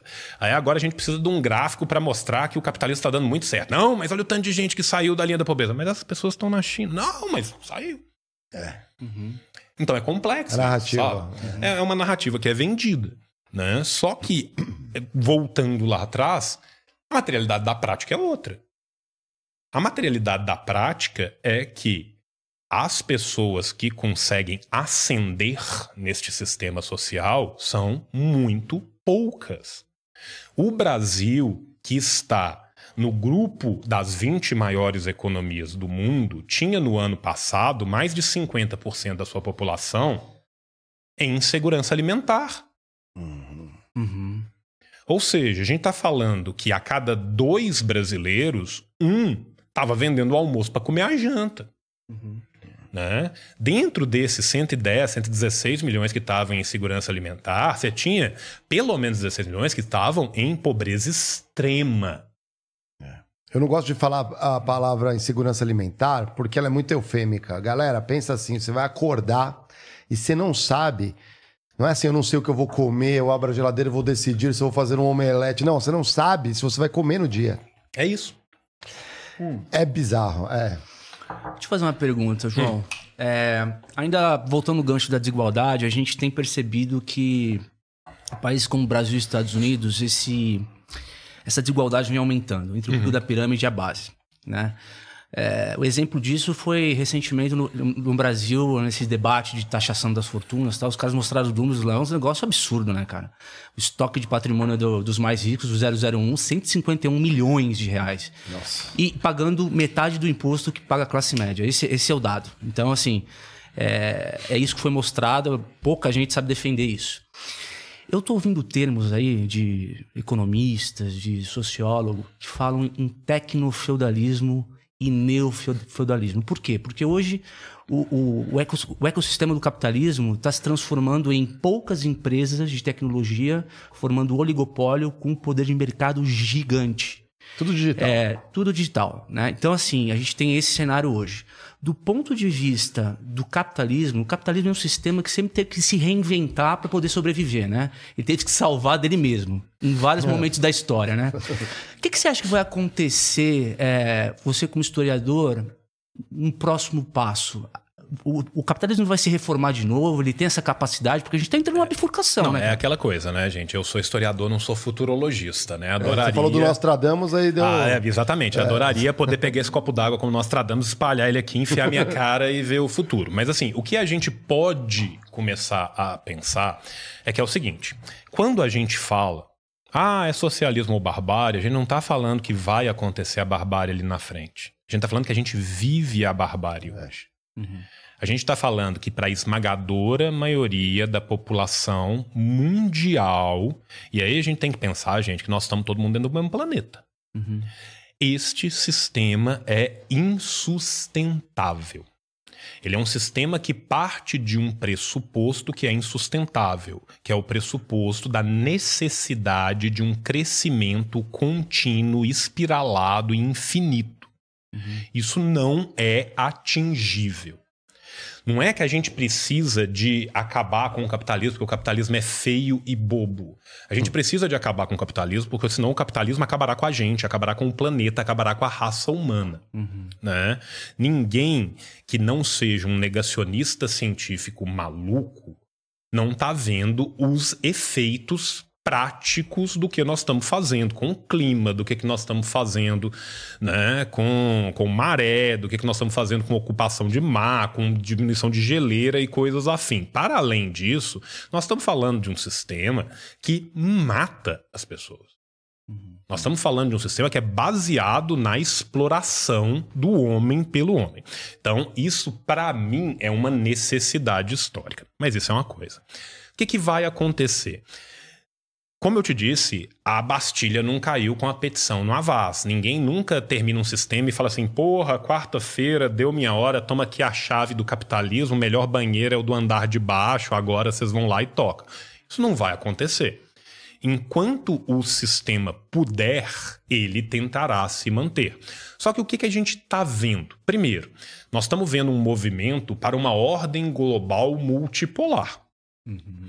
Nós todos aqui batemos idade, a gente viu o chamado fim da história, a gente viu Fukuyama anunciando o fim da história, a gente viu os Estados Unidos comemorando na década de 90 que ele ganhou o mundo inteiro e agora ia reinar soberano e tranquilo.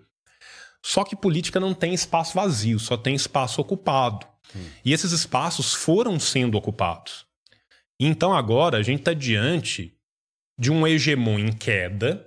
O Império Americano vem dando claros sinais, e que são sinais, gente, que não é que agora aconteceu. São coisas que o Keynes falava que ia acontecer na década de 40 do século passado, uhum, gente. Uhum. Se você pega o livro de memórias do Maynard Keynes, ele fala que ele virou dentro da galera da cúpula dos Estados Unidos e falou: olha, a gente precisa de redistribuir riqueza dentro dos Estados Unidos. Porque a única forma desse sistema uhum. funcionar é ou redistribuir riqueza dentro dos Estados Unidos, ou vocês conseguirem uma máquina de guerra maluca que vai ter que durar para sempre. Os caras falam: desculpa, como é que é essa segunda opção aí? Sim. É. então, assim. Sim, o plano Marshall foi porque é por, né? por, por filantropia, né? Eu dei o exemplo do é. Keynes, por quê? Porque eu queria dar um exemplo de alguém que é um liberal, de alguém que está do lado de cá do Ocidente. Uhum. Mas se você pega o Andrei Zhdanov, que é um analista soviético, ele vira em 1947 e fala: olha, os Estados Unidos fez com a Segunda Guerra Mundial foi colocar as economias da Europa para servir a sua dívida. E agora os parceiros dele vão aguentar a dívida dele. Isso é um sistema que tem uma tendência de, com o tempo, ruir. Uhum. Hoje em dia, se o FMI fosse sério, ele tinha que fazer uma intervenção nos Estados Unidos. A dívida pública dos Estados Unidos é muito maior do que a maioria dos países é, cujo Japão, o FMI sim. intervém. E está na mão da China, né? né? E, é. e, não só na mão da China, né? Tem uma parte muito boa também na mão da Arábia Saudita. Não esquecemos é, da Arábia sim, Saudita. E a Arábia Saudita agora está dando uma giradinha tá no. Flertando, tá, tá flertando. flertando. É engraçado essa né? narrativa, né? Que os caras fazem, é, fazem uma, uma, pornografia de, de venda de título público para ditaduras aí. É. é aqueles eu adorei. Arábia Saudita, velho. Caralho, é. tipo isso. Passação de pano do caralho pra tudo que eles fizeram, velho. Sim, agora não vão passar mais, não, porque agora eles entraram no BRIC, agora vai voltar a ser ditadura. Entendeu? Então, mas assim, ah, é isso. Sim, né? é verdade. A, é a coisa vira ditadura ou não, sim. dependendo do que, que vai acontecer. Uhum. Tanto que, por exemplo, assim, gente. Aí é... vai ter que ter uma intervenção pra, em nome da democracia, não? Né? A gente acabou de não, ter é, agora. É assim que eles agem. A, né? a gente acabou de ter agora uma mudança de governo no Gabão. Ninguém sabe onde fica o Gabão, ninguém sabe o que acontece no Gabão. Família que estava no poder no Gabão estava no poder do Gabão desde 1967. O pai ficou de 67 até 2009 e o filho estava de 2009 até antes de ontem. Muito amigo dos franceses, amados pelos franceses. Você acha que os franceses chamavam o Gabão de ditadura? Não. Você acha que a imprensa francesa chamou a junta militar que tomou o poder para tentar ter alguma soberania no Gabão de ditadura três segundos depois que ela entrou? É. É. Então eu te pergunto: o que é ditadura?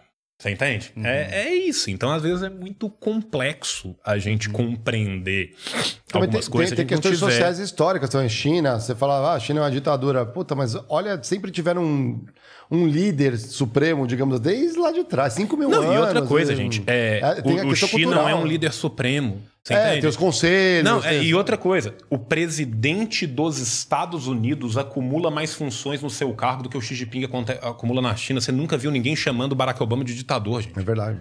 Você entende? É, é, é, é, muito louco a gente pensar. Os sovietes na União Soviética, é, né? Assim, mesmo, organizando. Não, e, e, assim, por exemplo, é, o Kim Jong-un acumula menos funções é. na Coreia do que o Trump ou o Biden acumulam no organograma estadunidense. Uhum. Sabe? As funções são mais delegadas e mitigadas. Né? Você tem mais partidos lá e oposição de independentes entrarem na Câmara do que você tem nos Estados Unidos. Aonde? Na Coreia. Na Coreia do Norte? É. Cara, esses dias eu tava na. Sabe? É uma loucura é. você pensar isso. Eu tava na, então, assim... na internet fui buscar, cara. Tem 17 mil pessoas num site ou numa associação de amigos da Coreia do Norte. Cara. A KFA. É. Cara, por que, que o gordinho é tão charmoso assim, cara? Não é que o gordinho é tão charmoso, é que a mídia ocidental vende uma versão tão absurda dos fatos que as pessoas começam a se questionar. Eu vou te dar um exemplo. Todo dia alguém morre e ressuscita. É o único lugar que a necromancia funciona no mundo. Sabe? É- é Sumiu do mapa, de repente. Aí é. o cara volta. Então, assim, e você tem narrativas que são engraçadíssimas. Então, você teve, por exemplo, um general que eles falaram assim: ele foi morto com um míssel Nossa. porque ele dormiu numa reunião. Aí você pensa o seguinte, cara. Você vai gastar um. Cê é- exatamente. Olha o absurdo disso. Você é um país que tem um bloqueio continuado de 70 anos. O maior bloqueio da história da humanidade. O bloqueio coreano vem antes do cubano. Né? Você tem uma limitação de recursos violenta. Você vai pegar um míssil, tecnologia balística, telemetria, satélite, é caro pra porra. Pra matar um maluco, você podia matar no soco ou na facada, Sim, é. porque ele dormiu. E aí, três semanas depois, o cara apareceu numa outra reunião, ressuscitou. Se ele não pode ficar doente, ele não tem. Sabe? né? Gente, É. o Cid do não salvo. Olha, olha o ponto do absurdo. O Cid do não salvo criou uma narrativa maluca de que na Coreia a Coreia tinha ganhado a Copa do Mundo. A BBC publicou isso. Meu Deus. ah, E ela tem um respaldo todo, né? De ser. Sabe? super, Então, assim, é. Milhões de lugares. Mas a BBC também é, é difícil de aguentar, porque assim, é, as pessoas não sabem disso, isso é uma coisa interessante. As leis jornalísticas que regem a BBC só regem a BBC britânica, não regem as suas subsidiárias. Uhum. Então, o compliance da BBC, que ela não pode mentir loucamente, que ela não pode publicar qualquer merda que ela tirar da bunda, é para a BBC Great Britain. João, puxa uma água pra mim, por favor. Ah, tem aqui. A BBC. ah, pronto. Obrigado. Desculpa, querido. A BBC, nas suas subsidiárias, não. É free for all, é freestyle, pode fazer o que quiser, Pode crer. é. sabe? Então, assim, é aquela coisa. Uma coisa é quando você visita o Canadá, outra coisa é quando o Canadá te visita. Sabe? É, é, muitas vezes você constrói essa ideia, né, de ai, tal lugar é muito progressista e tal. Pega uma mineradora canadense, gente. Sim. Ou Aqui norueguesa. na Amazônia, ou norueguesa, você entende? Com Eu um detalhe, em empresa norueguesa que ninguém lembra que os povos do norte da Europa tiveram colônias. Pro- entra na Wikipédia e procura colônias da Suécia. Sabe? Assim, é é A Groenlândia é o quê mesmo, né? É. né? Mas meu ponto é, não é nem essa questão de é, você mentir com os fatos ali, determinada manchete, mas você não acha que tem muita doutrinação lá, velho? Do ponto de vista de. Você tá falando da Coreia do Norte Coreia agora? do Norte. Tá. é, a Coreia do Norte é, é muito mais complexo do que isso. Se vocês quiserem um dia, vocês me chamem e chamam o Rubio junto, que a gente passa 12 horas falando da Coreia do Norte. Na real, não, cara. O que acontece? É, posso fazer um brevezão de, Por de- favor. de- de Claro, história claro. dos caras Fica aqui? à vontade, o microfone é teu. Vamos lá. É, a Coreia do Norte, ela era um protetorado chinês durante a dinastia Qin, dos Manchu, né? E ela foi sendo tomada pelo imperialismo japonês até ter sido tomada pelo imperialismo japonês. Quando o imperialismo japonês toma a Coreia do Norte, bicho, a gente acha que o nazismo era ruim, que o fascismo era ruim, porque a gente não estuda a história da Ásia. Foi foda. O imperialismo japonês foi é. absurdo. O coreano não podia falar coreano. O coreano não podia ter um nome coreano, ele tinha que ter um nome japonês. As mulheres eram estupradas e prostituídas, né? É, a mesma ideia dos aibatsus foi levada para a Coreia, ou seja, eles faziam núcleos industriais que eram voltados para a economia japonesa e era uma exploração brutal desse tipo. Tem até um dado, né? a- a- da bomba que jogaram em Hiroshima, 32% das pessoas eram coreanas. Então, assim, teve uma puta exploração da Coreia e aí começa a criar alguns movimentos dentro da Coreia para a libertação do próprio povo coreano, tá? É, um destes movimentos foi o movimento do Kim, né? Avô, que vai conseguir organizar um movimento de resistência e voltar ali dentro, principalmente a partir do momento que o Manchukuo no, do Japão, né, o estado títere japonês dentro da China começa a cair, ali começa a ter um problema de, de poder, eles vão conseguir subir e vão conseguir tomar a Coreia do volta. Isso eu resumindo horrores a história. Até sei um pouquinho, deram a volta pelo Vietnã. Tem Tá? é, E aí o que acontece? as trilhas. É, esse foi uma luta muito conjunta do povo chinês e do povo coreano. Teve muito coreano que morreu na Revolução Chinesa e teve muito chinês que morreu na Revolução Coreana. O filho do Mao foi enterrado na Coreia, ele estava lutando a Guerra da Coreia. Né? E muito dos quadros daquilo que virou depois o Partido do Trabalho da Coreia foram criados dentro do Partido Comunista Chinês. Eles, a, a fronteira da Coreia do Norte é com a China, ela é uma fronteira perene. Então as pessoas iam de um lado para outro e aquele movimento começa principalmente a partir do exterior. Quando eles voltam e tomam ali, eles passam a reorganizar aquela sociedade, tá? Pra vocês terem uma ideia, cara, aí eles começam a reorganizar a sociedade, a sociedade o que que vem? Guerra da Coreia.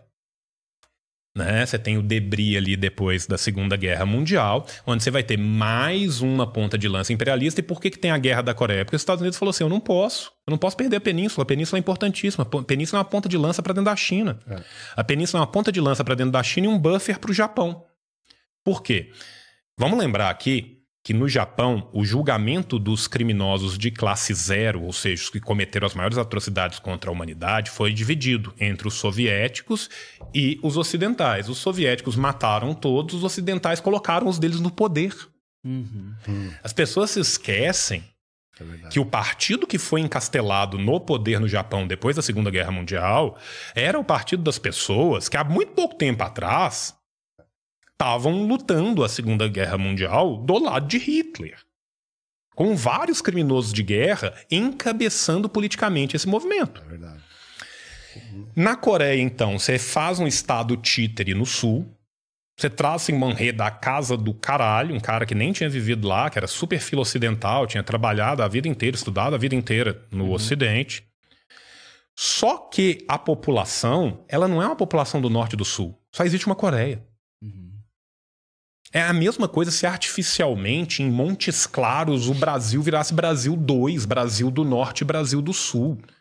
Isso é artificial. Então há uma tentativa de quê? De reunificação do próprio país. Ainda estão em guerra. né? E eles estão em guerra até hoje. Nunca teve. Teve um armistício. Fim de guerra, acordo final de guerra, não teve. Você teve um armistício. Inclusive a primeira derrota do exército americano. Né? Porque você empatar uma guerra com o maior exército do mundo É. contra metade da Coreia, e a metade não arável, né? Porque a metade do norte tem 87% de terra não arável. Só 13% do país é arável. E os caras destruíram o país inteiro, cara. Os caras chegaram num momento que eles não tinham mais o que onde atirar e onde jogar bomba. Eles começaram a jogar bomba em represa pra água cair na cidade embaixo. Não tinha mais nada. Destruir ponte, umas coisas absurdas. Me-? Exatamente. Mesmo assim, três anos depois do armistício, a Coreia, na parte do norte, já tinha índices sociais melhores do que ela tinha antes da guerra. E esses caras reconstruíram esse país. E eles reconstruíram esse país com base na filosofia que eles chamam de Juche.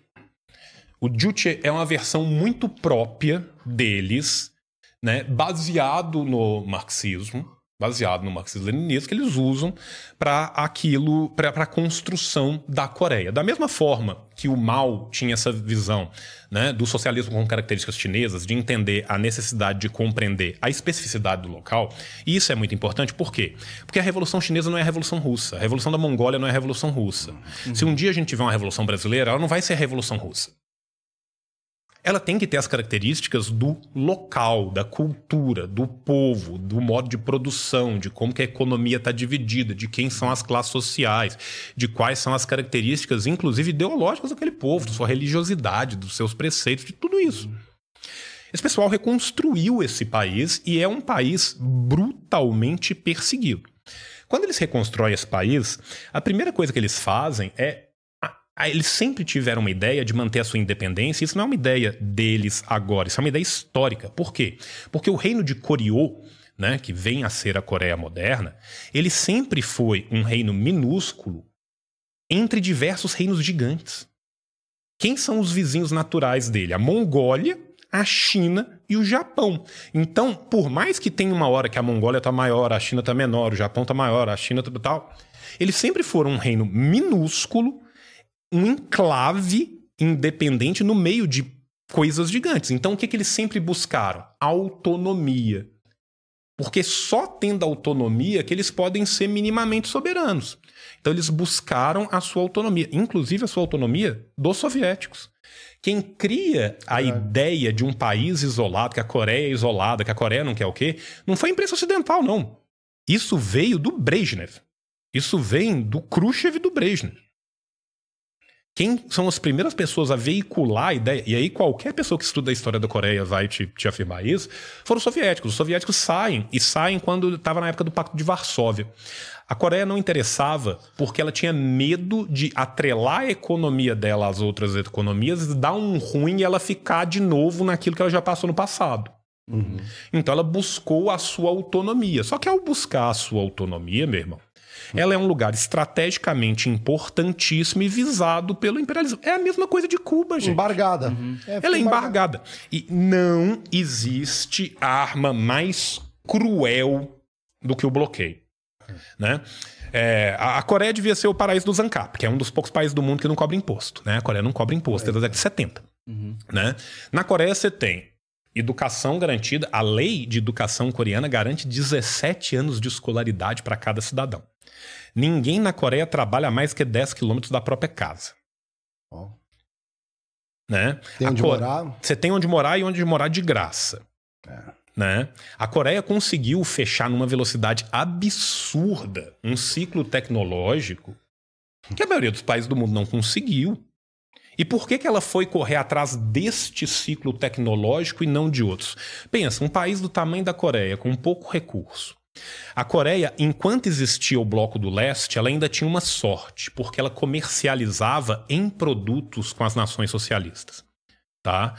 Então, 40, 50% da economia do norte da Coreia até 1991 era dependente de trocas. Eles trocavam com a Bulgária, trocavam com a Romênia, trocavam com não sei o quê, trocavam em produto.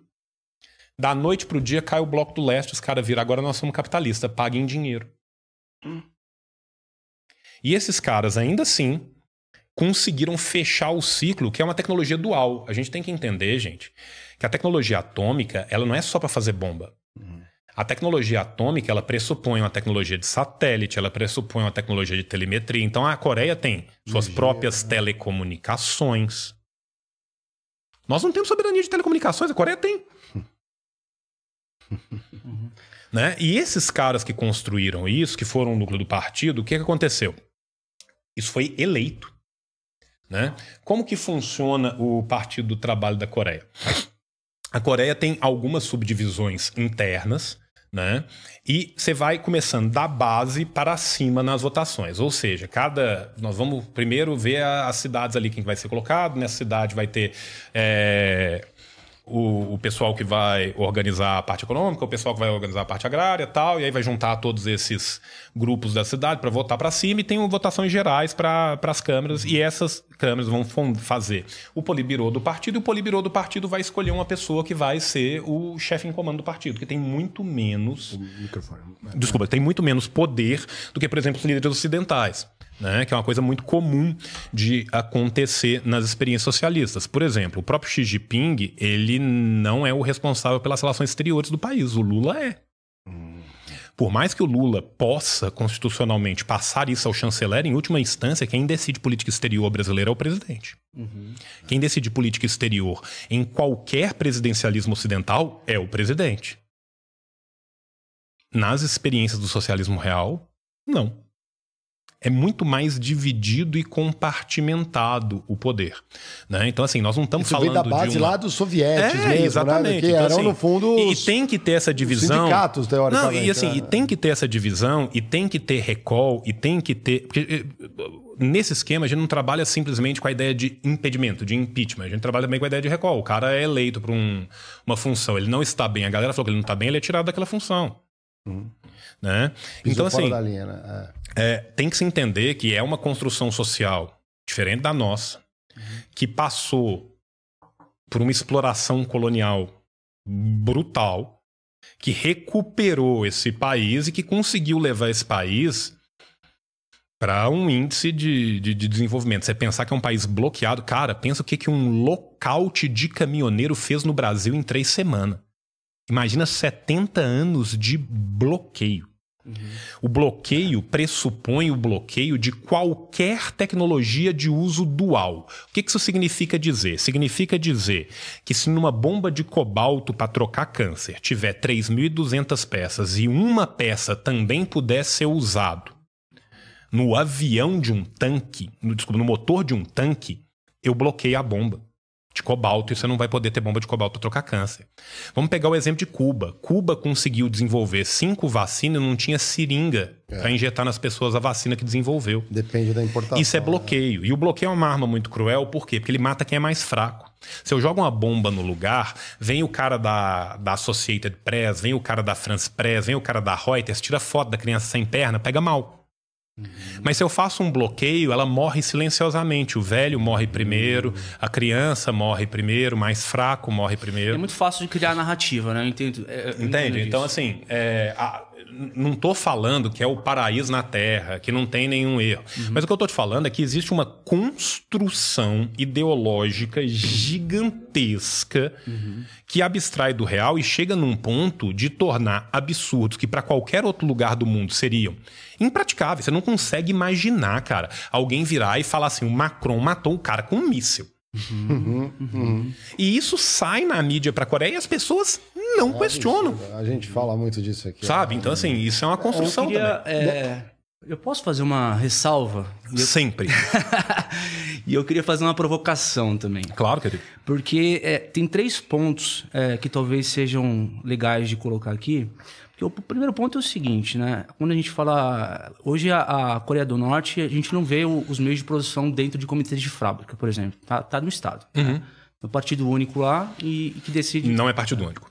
Não é, tem vários partidos. Não é partido único? Não. não. Nem a Coreia nem a China. Mas eles, eles têm eleições livres para. Tem eleições livres, as eleições ainda tem candidato independente. Você não precisa nem estar tá num partido para concorrer. Mas teve uma notícia, talvez possa ser forjada. É lógico, né? Foi forjada, que, o, que, o, que o, o Japa lá, o, desculpa, o, coreano lá, ele ganhou com 100% dos votos. Isso é não, é possível? Não, não, não. É, isso, é, isso é possível numa. Não, não. Não, na última. No último... Não, não, não. O que acontece é o seguinte: imagina que tem uma eleição do Politburo, que são 24 caras para falar quem vai ser o nosso líder e ele ganhou. Isso é uma coisa. Outra coisa é você ter partido único. Partido único pressupõe que não existe outro partido. Isso não é verdade. Outra coisa, por exemplo, é, na Coreia não apenas não tem partido único, como candidatos independentes podem concorrer livremente. Você tem no Congresso coreano hoje, eu acho que são 16 ou 17 pessoas que sequer estão num dos partidos uhum. da Coreia. São caras que simplesmente assim, ah, é um cara que é um líder comunitário num lugar tal e concorreu, a galera gosta dele e votou. Tá? Outra coisa é o que é essa condução com 100%. Então, por exemplo, assim, é, imaginemos que a gente tem o Congresso do Partido do Trabalho da Coreia. Quem vai votar pela, pela recondução ou não recondução do Kim Jong-un como chefe do Politburo, do Comitê Central do Partido? Vão ser as pessoas que estão no Comitê Central do Partido. Só que para essas pessoas chegarem no comitê do, central do partido, você tem várias escalas de votação, desde a base até representar essas pessoas lá. Quando chega lá, são 10 pessoas, são 20 pessoas. Então é muito comum, às vezes, de acontecer, se não tem um problema de saída, de você ter. Ele foi votado com 100%. 100% de quem? Das 20 pessoas, uhum. que são o último grau de instância de organização daquele partido. Entende? Uma na coisa China, uma coisa. Na China, a mesma outra coisa. coisa você vê aquela galera, eles subiram nesse, nesse esquema, né? Você entendeu? Então, assim, é, é, a mesma coisa. Se você for pensar assim, ah, dentro de um partido político qualquer no Brasil, o cara foi reconduzido à presidência do partido com 100% dos votos. Quem que vota ali? Tais pessoas que vieram da base daquele partido, que foram eleitos para uma base regional. Aí todos os regionais se reuniram e fizeram a base nacional. Aí todos os nacionais se reuniram e decidiram quem que é isso. Isso é uma coisa. Outra coisa é que quando essa notícia é vendida, o que, que parece? Parece que 100% da população inteira da Coreia foi forçada a votar.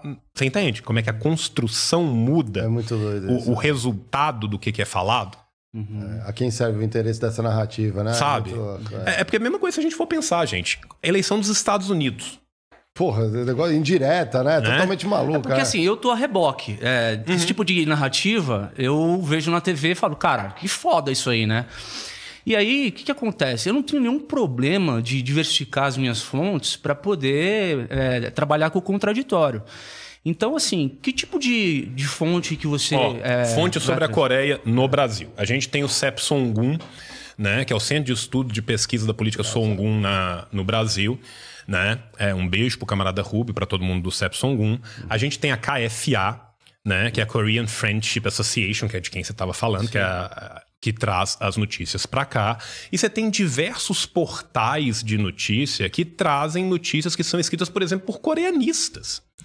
E a esmagadora maioria dos coreanistas, e que tem muita crítica à Coreia, mas que tem pelo menos a decência de falar a verdade, são sul-coreanos escrevendo sobre a Coreia. Por exemplo, Victor Cha é um dos maiores coreanistas do mundo. Victor Cha é um liberal sul-coreano. Só que ele é um cara honesto. Entende? Os livros do Victor Cha são todos traduzidos em inglês. Eu desconheço o livro do Victor Cha, por exemplo, em português. Né? Mas quando você acompanha, por exemplo, a revista Ópera ou alguns outros órgãos de- da imprensa que não são dos jornalões brasileiros, você vai ver um discurso muito diferente da Rádio Free Asia, que é paga pela CIA para espalhar mentira e bobagem. Né? E, e- e outra coisa, gente, que a gente se esquece. A Coreia, boa parte das coisas que a gente está falando da Coreia é porque são mensuradas pela OMC, são mensuradas pela ONU, são mensuradas pela OMS, que não são órgãos comunistas.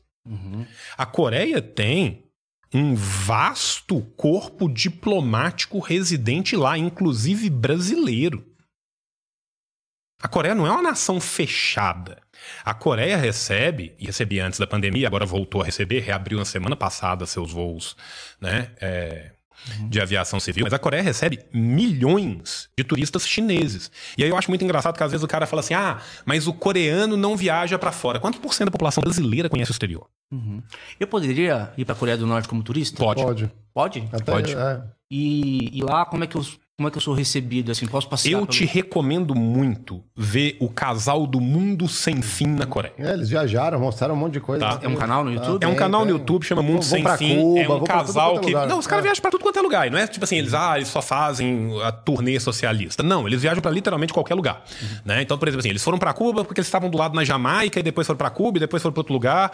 Já viajaram pra Coreia, mas também já foram pra Tailândia, já foram pro caralho a quatro. Os caras já. Uns perrengues de turista Posso, também. posso dar um rolê em Pyongyang lá? Pode, os caras filmam um supermercado, filma a galera comendo, Aham. No lazer, né? filma Acho que eu a, vi a no... vida diária. Tinha um parque aquático, acho Tem, que tem eles parque foram, aquático. coisa- Eles adoram parque aquático lá. Eles têm uma tara com parque aquático. Eu não- é- aí é, é- mas é sério, assim. Não Tem, tem, tem sabia, mesmo. Eu, eu conheço, porque assim, eu conheço as pessoas do Itamaraty que já foram lotadas lá. Eu tenho amigos que já serviram na Coreia. Então é, é daí que vem a tara pro parque aquático. De eu saber que o cara Assista, você parque vai ter aquático. novas Casal conclusões. do é. Mundo Sem Casal... Mundo sem fim. Mundo sem fim. Mundo sem fim. Eu vi, acho que no o pessoal assim, né? do, do Mundo Sem Fim foi pra lá e os caras foram filmar supermercado. Uma lojinha de venda. É, como que a galera comprava antecede- colchão. antecede o um tipo shoppingzinho que tinha várias lojas lá, andando na rua, andando no metrô. Entendeu? é. Você não vai achar Coca-Cola. né? Então, assim, é.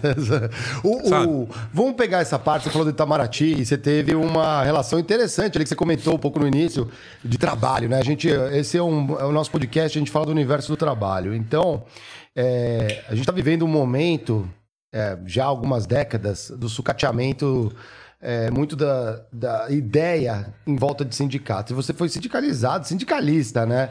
Não, eu fui fundador de sindicato. Nossa, Tá. é mais interessante ainda, porque não tinha um sindicato do, do- das pessoas que trabalhavam ali nas, nas embaixadas. Não, não tinha. Não, não tinha. Como é que funciona, né? É, primeiro, o serviço exterior brasileiro não é uma carreira só. Às vezes a gente fala ah, diplomacia, a gente imagina que só existe diplomata. Não. Existem três carreiras dentro do, servi do serviço exterior brasileiro, mais uma- um quarto grupo que vai ser acoplado ali, que eu vou explicar melhor. Né? Quais são essas carreiras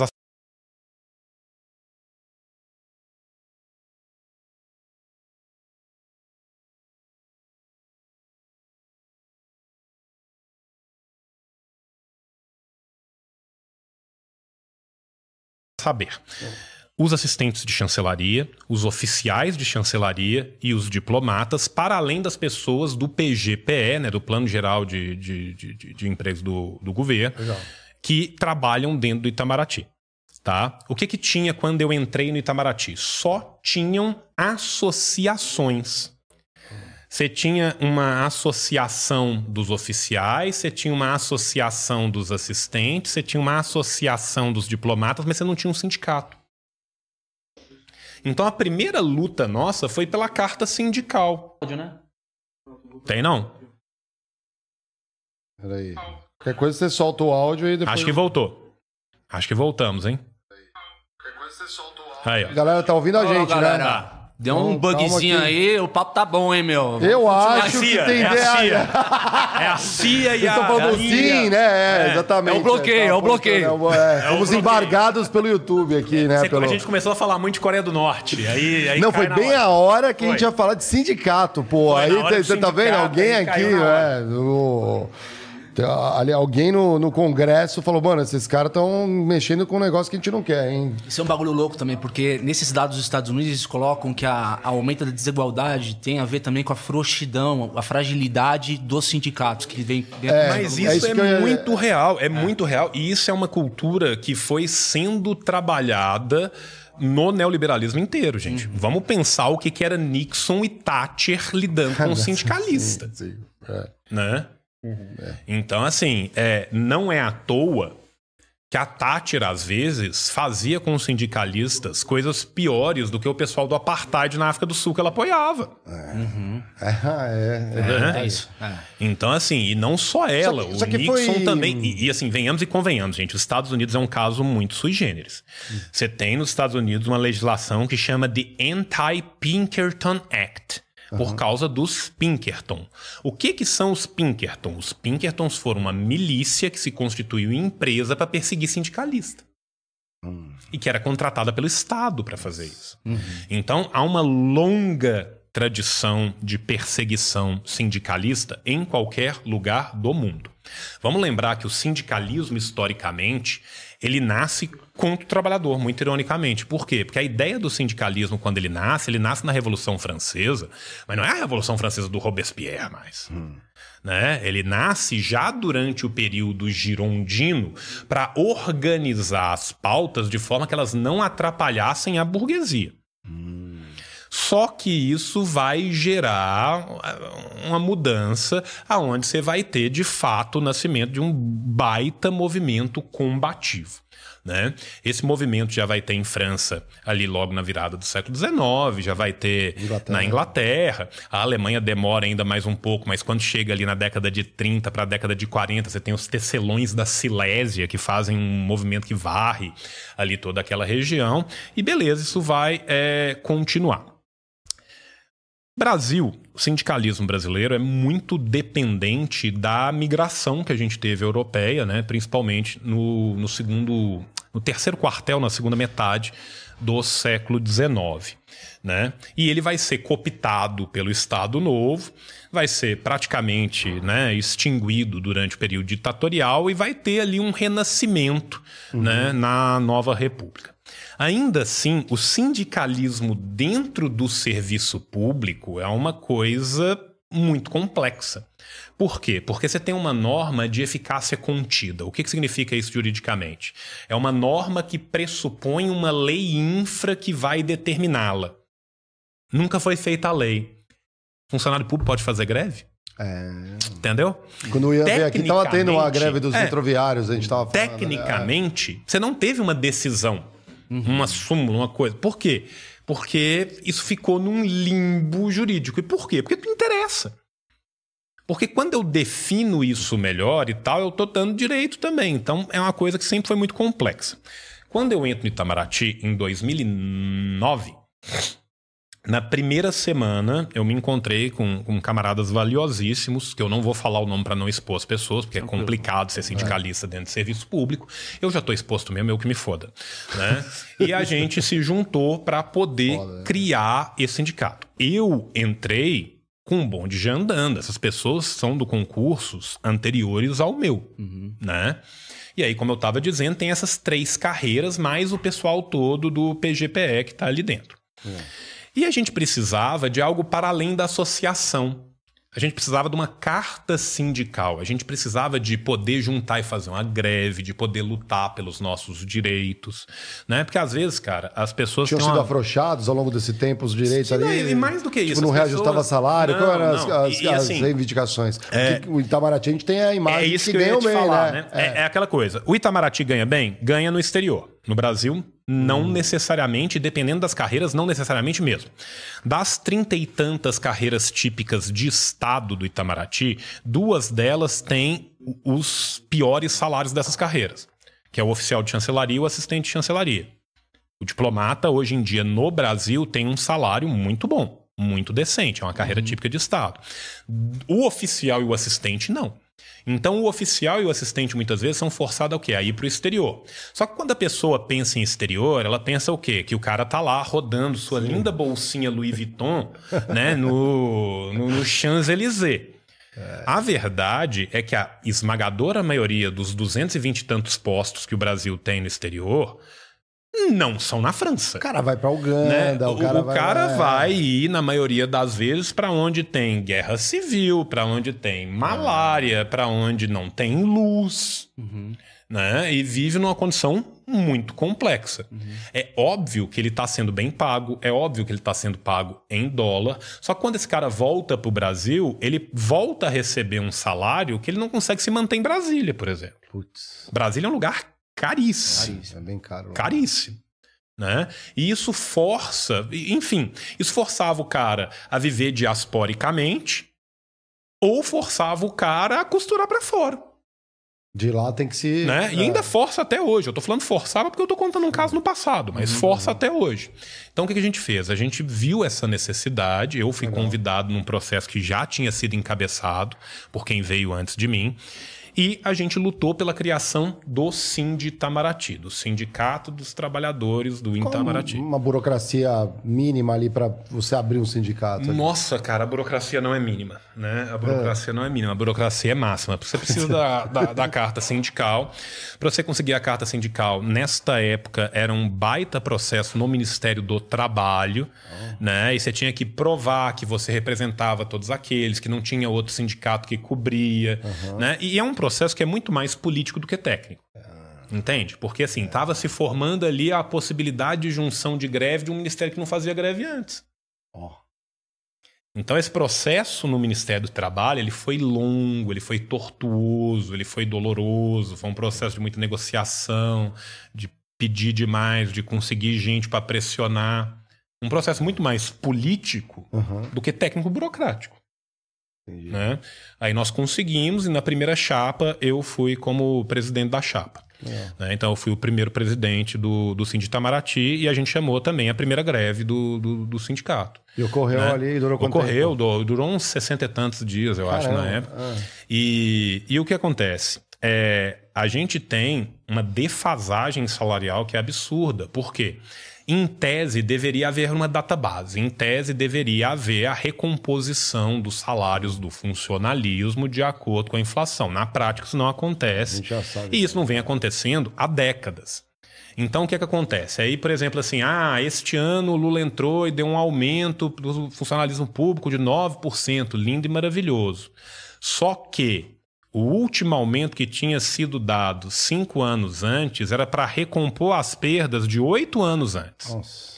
Então, quando você vai somar tudo, você vê e fala assim: ok, eu recebo menos agora do que eu recebia quando eu entrei em 2009. Um entre... Você entende? É. Porque cada ano que passa, esse gap vai aumentando e não vai tendo essa recomposição.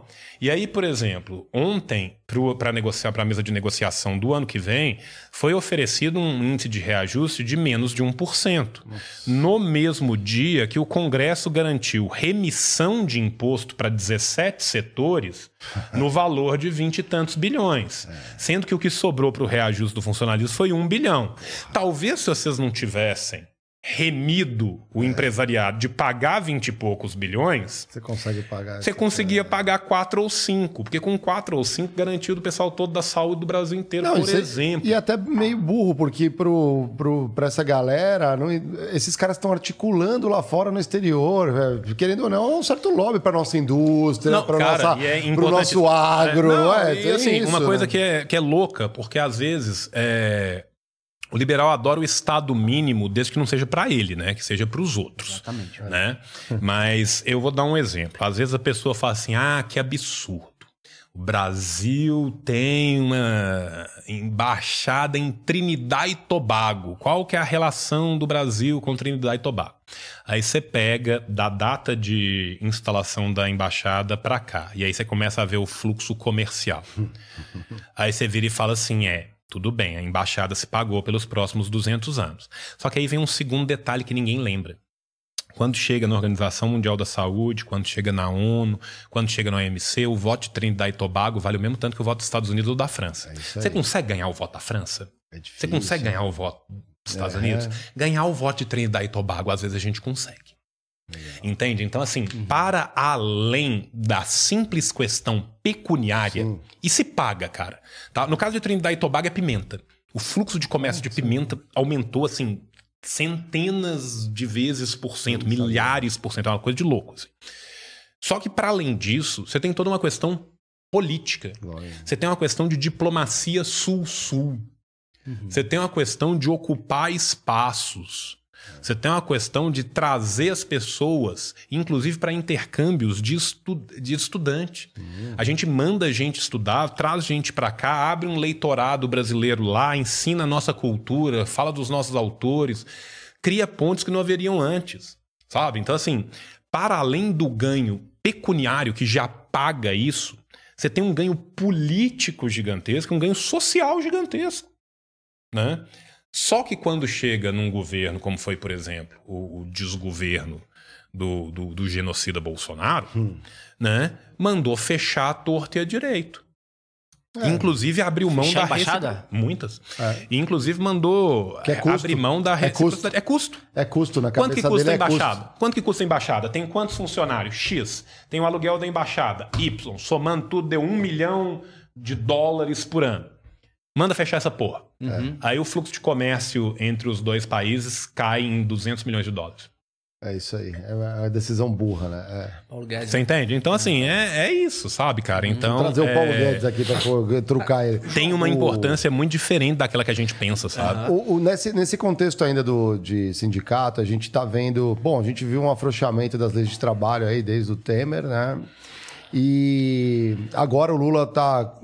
Comenta-se, né, de fazer, né, voltar aquele pagamento obrigatório, o dia de trabalho está extrapolando para três. Só que quando a gente olha os movimentos sindicais, que eu considero super importantes, você também tem a deturpação dos movimentos também. Muito, muito. Os sindicatos pelegos, Tem, tem patronal, tem, mu- mu- muito disso. Será que não reabasteceria, injetaria os ânimos pro bom sindicato e não o É, pior? é Esse- aquela coisa, né? É, o a Lula não gente- rompe com a burguesia, né? Essa É, é aquela coisa. A é. gente precisa de ir além disso, né? O, o que, que é preciso fazer com os sindicatos? Tomá-los, tomá-los todos.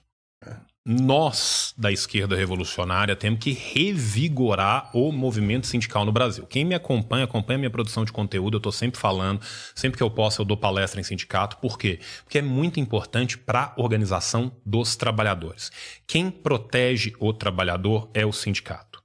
O cara no banco, quando é perseguido, quem consegue segurar o emprego dele é o sindicato. O cara na indústria de tecido, o cara na indústria de sapato, quando ele sofre uma violência, quando ele tem um acidente, quem segura o emprego dele é o sindicato. O sindicato ele é importantíssimo para o trabalhador e ele precisa ser um lugar de mobilização do trabalhador e um lugar de conscientização de classe do trabalhador. Né? E é óbvio que o sindicato, para fazer isso, ele também precisa de dinheiro, porque eu venho tentando pagar né, o senhorio com os meus lindos poemas, mas aparentemente ele quer reais. Né? Então, assim, o sindicato também tem uma necessidade material de se manter. Eu, particularmente, não sou contra que haja uma recolha para manutenção dos sindicatos, mas este é o menor dos problemas dos sindicatos, porque o sindicalismo foi atacado violenta e visceralmente em todo o período do neoliberalismo. E isso minou muito a força dos sindicatos. Né? A criação de diversos sindicatos pelegos, o esvaziamento teórico do sindicalismo. Uhum. E o que, que a gente fala? A gente fala muitas vezes no nosso campo que quem briga pela pauta mínima e perde a visão da pauta máxima termina sem pauta nenhuma. Hum, sabe? O, o, trabalhador, quando o, o sindicato que vai brigar isso significa, gente, que a gente tem que abandonar as lutas salariais, as lutas por redução de carga horária. Não, elas são super importantes. Mas a gente nunca pode perder de vista o nosso objetivo final. Se eu entro numa negociação com o patrão já aceitando o mínimo, eu vou terminar sem nada. Né? Então, assim, a gente passou por gerações e gerações de pessoas que foram abandonando o sindicalismo, o sindicalismo sendo muito detratado, o sindicalista sendo visto como um vagabundo. Muitas vezes também as pessoas se aproveitaram dos mandatos sindicais para ir encostar no sindicato e não fazer porra nenhuma. E a hum. gente precisa de uma retomada de um sindicalismo militar militante, de um sindicalismo que lute pela classe trabalhadora. Exato. Porque só há a organização para o nosso lado. Uhum. Nós não temos poder político, nós não temos poder do dinheiro, nós não temos poder militar, desculpa. É. Nós não temos poder político, nós não temos poder do dinheiro, nós não temos poder militar, nós temos poder do número. A gente precisa de organização. Parte dessa organização se dá nos sindicatos. Então, muitas vezes a pessoa vira para mim e fala assim: Porra, João, comecei a acompanhar o conteúdo de você, de outros camaradas, de outros companheiros, e fiquei pensando assim: Porra, onde que eu milito? Eu falo: Você trabalha? Trabalha, entra no seu sindicato. É. Se o seu sindicato for pelego, junta com outras pessoas que estão puto com isso, faz uma chapa. Não é nem para você ganhar esse sindicato no primeiro momento, é para você acordar os outros para num momento vocês conseguirem tomar esse sindicato.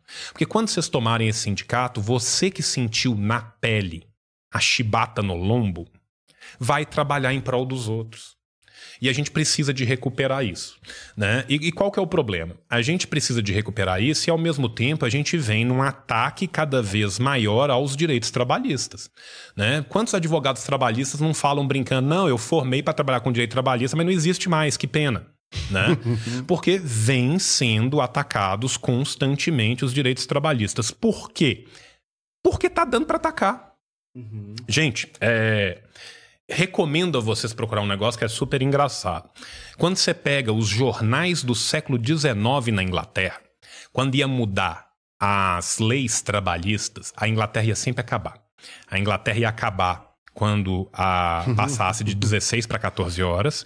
A Inglaterra ia acabar quando as crianças não pudessem trabalhar mais 14 horas. A Inglaterra ia acabar quando as mulheres não pudessem trabalhar em período noturno mais que 14 horas. Aparentemente a Inglaterra não acabou, né? Então, é isso. No Brasil é a mesma coisa. Vai acabar a escravidão, vai acabar o Brasil. Vai ter é, oito horas de trabalho, vai acabar o Brasil. Esse dia eu tava conversando com um amigo que ele falou assim: Nossa, com tanta tecnologia agora disponível, né? A gente tava naquela brisa da inteligência artificial. Nossa, eu tenho economizado um tempo no meu trabalho, eu vou trabalhar menos com essa tecnologia. Eu falei: Lê do engano, meu amigo. É agora que você vai trabalhar mais, produzir mais e trabalhar. Hum. Olha que loucura isso, cara. Esse é um ponto que eu acho que é super interessante. É, o Marx escreveu um texto que chama Fragmento sobre as Máquinas. Tá? Não é nem um texto inteiro, é um fragmento que sobrou e a galera compilou depois. Tá? Que ele fala exatamente do quê? Que à medida que o maquinário, que a tecnologia for evoluindo, existem duas possibilidades básicas, quais sejam ou este maquinário liberta a mão de obra para que ela possa viver de uma outra forma, ou esse maquinário escraviza essa mão de obra e tira esses trabalhos e cria um exército de reserva. O que, que depende? Depende do modo de produção. Então a gente tem que entender que a máquina não é boa, a máquina não é má, a máquina é. é. O que se faz da máquina é o que o modo de produção faz com tudo. Então é óbvio que, sob a égide do modo de produção capitalista, a gente pode esperar que o maquinário, que o avanço uhum. tecnológico seja usado para mais-valia. Contra o trabalhador e a favor da mais-valia. É. Vou dar um exemplo histórico que eu acho que é fascinante. Na Suméria, Tá? Eu tô voltando 4.400 anos atrás. Pô, você estudou bem a Suméria Né? que você falou. É. É, não, é, é minha área, é uma das áreas que, que, eu, que eu gosto de estudar. Na Suméria, quando os caras conseguem. de- Conan. Conan, o bárbaro, exatamente. Na Suméria, quando os caras conseguem desenvolver a engenharia hidráulica e a é porque eles roteavam rios, né? Tanto que a Mesopotâmia vem do grego Mesopotamu, entre rios. Quais rios? Tigre e Eufrates é. né? O que que torna eles é, capazes de manter uma civilização organizada em cidades perenes? O desvio do rio para a planície de aluvião. Você desvia o rio, você tem ali as planícies, onde você vai ter aquela enchente, vai poder plantar ali, vai ser uma terra muito rica e você vai conseguir se manter. Lindo, maravilhoso. Enquanto numa sociedade cada um bate enxada para comer, não tem filósofo. Só que quando na sociedade um bate enxada para dois comer, aí tem escolha. Né? E o que, que eles escolheram? Quando eles chegaram num grau de produtividade tal que eles notaram que estava tendo sobra de comidas, o que, que eles fizeram? Eles partiram um ano dele no meio. Criaram dois anos onde tinha um ano só. Por quê? Porque dessa forma eles trabalhavam a metade, porque eles tinham o dobro das festas, dos rituais e tal. Por quê? Porque eles consideravam a verdadeira vida humana não simplesmente o, escra- o trabalho. O trabalho era uma parte importante da vida humana, mas ele não resume a vida humana. A vida se dava na sociedade, a vida se dava no convívio, a vida se dava dessa forma. Era muito fácil filosofar na Grécia Antiga com um monte de escravo trabalhando. Trabalhando é, pra você, exatamente. entende? Então é isso. A CIA de novo aí, cara. Ih, caiu de novo? É mesmo? Voltou? A galera tá ouvindo a A gente? CIA tá foda, hein, galera? Hoje tá difícil. É a BIM. É a... Quando puder voltar, vocês me avisam. Não, voltou, voltou, voltou. voltou, deu, ó, é a voltou. BIM aqui, ó. A galera tá falando que é a BIM no chat. A Bi, a Bi. É, que- Voltamos, voltamos. Foi a CIA, foi a Bora, CIA. aqui, ó. bora. É, Diego, você tem que... Quem sabe faz ao vivo, vamos lá. Então, assim, é, é muito Legal tá diferente é. como que a sociedade encara isso. Os caras perceberam o aumento na produtividade equalizado a um aumento na qualidade de vida. Nós vamos ter isso? Não vamos. Não, Por quê? Porque o nosso modo de produção não é baseado em qualidade de vida. Agora você tem mais tempo de pensar em outro produto, né? Sabe? Você- É, cara, e é uma coisa básica, que você pensa assim, porra, o cara podia fazer isso na metade do tempo e ele estaria liberado pra, porra, viver com os filhos dele, vai estudar, sair, vai- ler, vai jogar- praticar, vai jogar um basquete, vai jogar um esporte, vai fazer o que você quiser da vida. Não. Agora é o contrário, ele vai educar a máquina que vai ser o seu próprio cadafalso, É. né? E se for possível, eu agora posso cortar. E e isso, isso- o mais louco disso é que é, o efeito na sociedade já está sendo. é, é, já tem fenômenos acontecendo. É, aquele famoso silent qui- é, quitting, aquele. Agora tem o Grumpy. No, no, Grumpy staying. né? Grumpy stay, a galera fica puta no trabalho, de mau humor. no- no- tem várias coisas que assim são. Esse não é pequeno, Cara, é né? só Não- a gente pensar a greve dos roteiristas e dos atores Em Hollywood, em né? Hollywood, e dos outros sindicatos. Inclusive, essa greve está revitalizando sindicatos a ponto do pessoal que trabalha na coxia, que trabalha com efeito especial, tá se juntando para criar um sindicato para poder entrar na greve junto. Olha só. Então, mas aí tem uma. Quando eu olho os sindicatos no passado, lá, sei lá, na, na Inglaterra, por exemplo, eles tinham o famoso buffer, né? Que é com as contribuições sindicais, eles, vamos falar a gíria do game, eles tancavam a greve. Pagando vários meses ali, a galera não perdia pelo menos sua renda durante e conseguia ter a subsistência nesses meses que estava em greve.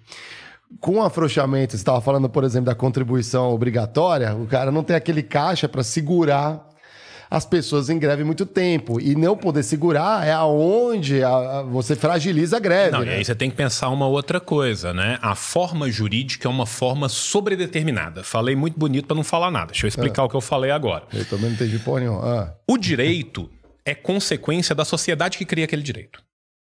Numa sociedade burguesa, numa sociedade capitalista, a função do direito é servir à manutenção da sociedade burguesa capitalista. A partir do momento que eu descubro que o sindicato, que era uma associação mutual, uma associação mutualista, conseguia tancar uma greve, o que, que eu crio?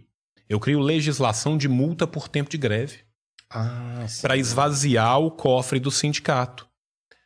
Porque o sindicato, o cara entrou em greve, ele não recebia mais. Então no começo ele não recebia e o cara não pagava. Tudo bem, o sindicato tá pagando. Aí os caras falaram assim: não, peraí. Os filhos da puta estão pagando? Então, eles juntaram o dinheiro e estão pagando. Não, mete uma multa nele. Se a gente tirar o dinheiro dele, eles não têm como pagar. É isso aí. Entende? Então, assim, a O própria... mecanismo pra É isso. A forma jurídica, ela é determinada pela infraestrutura e sobredeterminada pelo... E, e aí de não pagar, né? Porque esse- essa grana tá num banco. Exatamente. É, então, ai tá de não pagar. Fala, É, assim, não vou pagar nada. Vou, Você não. entendeu? Então, assim, não, você fala. Tá. Tanto que, tipo assim, às vezes uma categoria, como os metroviários, por exemplo, É. entram em greve. Aí vem o juiz e fala: olha, se não tiver no mínimo X%, nós vamos dar uma multa para o sindicato dos metroviários, e sempre é uma multa, assim, assintosa. É 500 mil por dia de greve, 1 milhão por dia de greve. Por quê? Porque você força a fraqueza da greve Uhum. para forçar o trabalhador a aceitar qualquer coisa ou mesmo nada. Uhum. Né? Mesma coisa, qual que é a função do, do exército de reserva? A função do exército de reserva é quando entra em greve, você poder virar pro seu trabalhador e falar: você não quer? Maluco ali tá morrendo de fome, o filho dele tá olhando para ele com a cara de me dar comida, pai. Ele aceita qualquer merda. É isso aí. Uhum. É isso mesmo. O Então pleno você- emprego quebra Sabe? as pernas de. É, Exatamente. Você cria mecanismos sociais que permitem a manutenção. É, é E- esses fenômenos que a gente tá falando é, porque o e- Estado está em pleno não, emprego, e- né? E literalmente, todo modo de produção faz isso. Se você pensa no modo de produção escravista antigo, como que Roma mantinha seus escravos? Com guerra de conquista. Quem for conquistado pode ser escravo, quem tem dívida pode ser escravo. E também tinha escravo por dívida. Por que, que teve escravo por dívida em Roma? Porque os escravos por guerra de conquista não bastava. Você entende? É, é muito fácil você ver a evolução de certas coisas, porque elas vão vindo das necessidades de manutenção.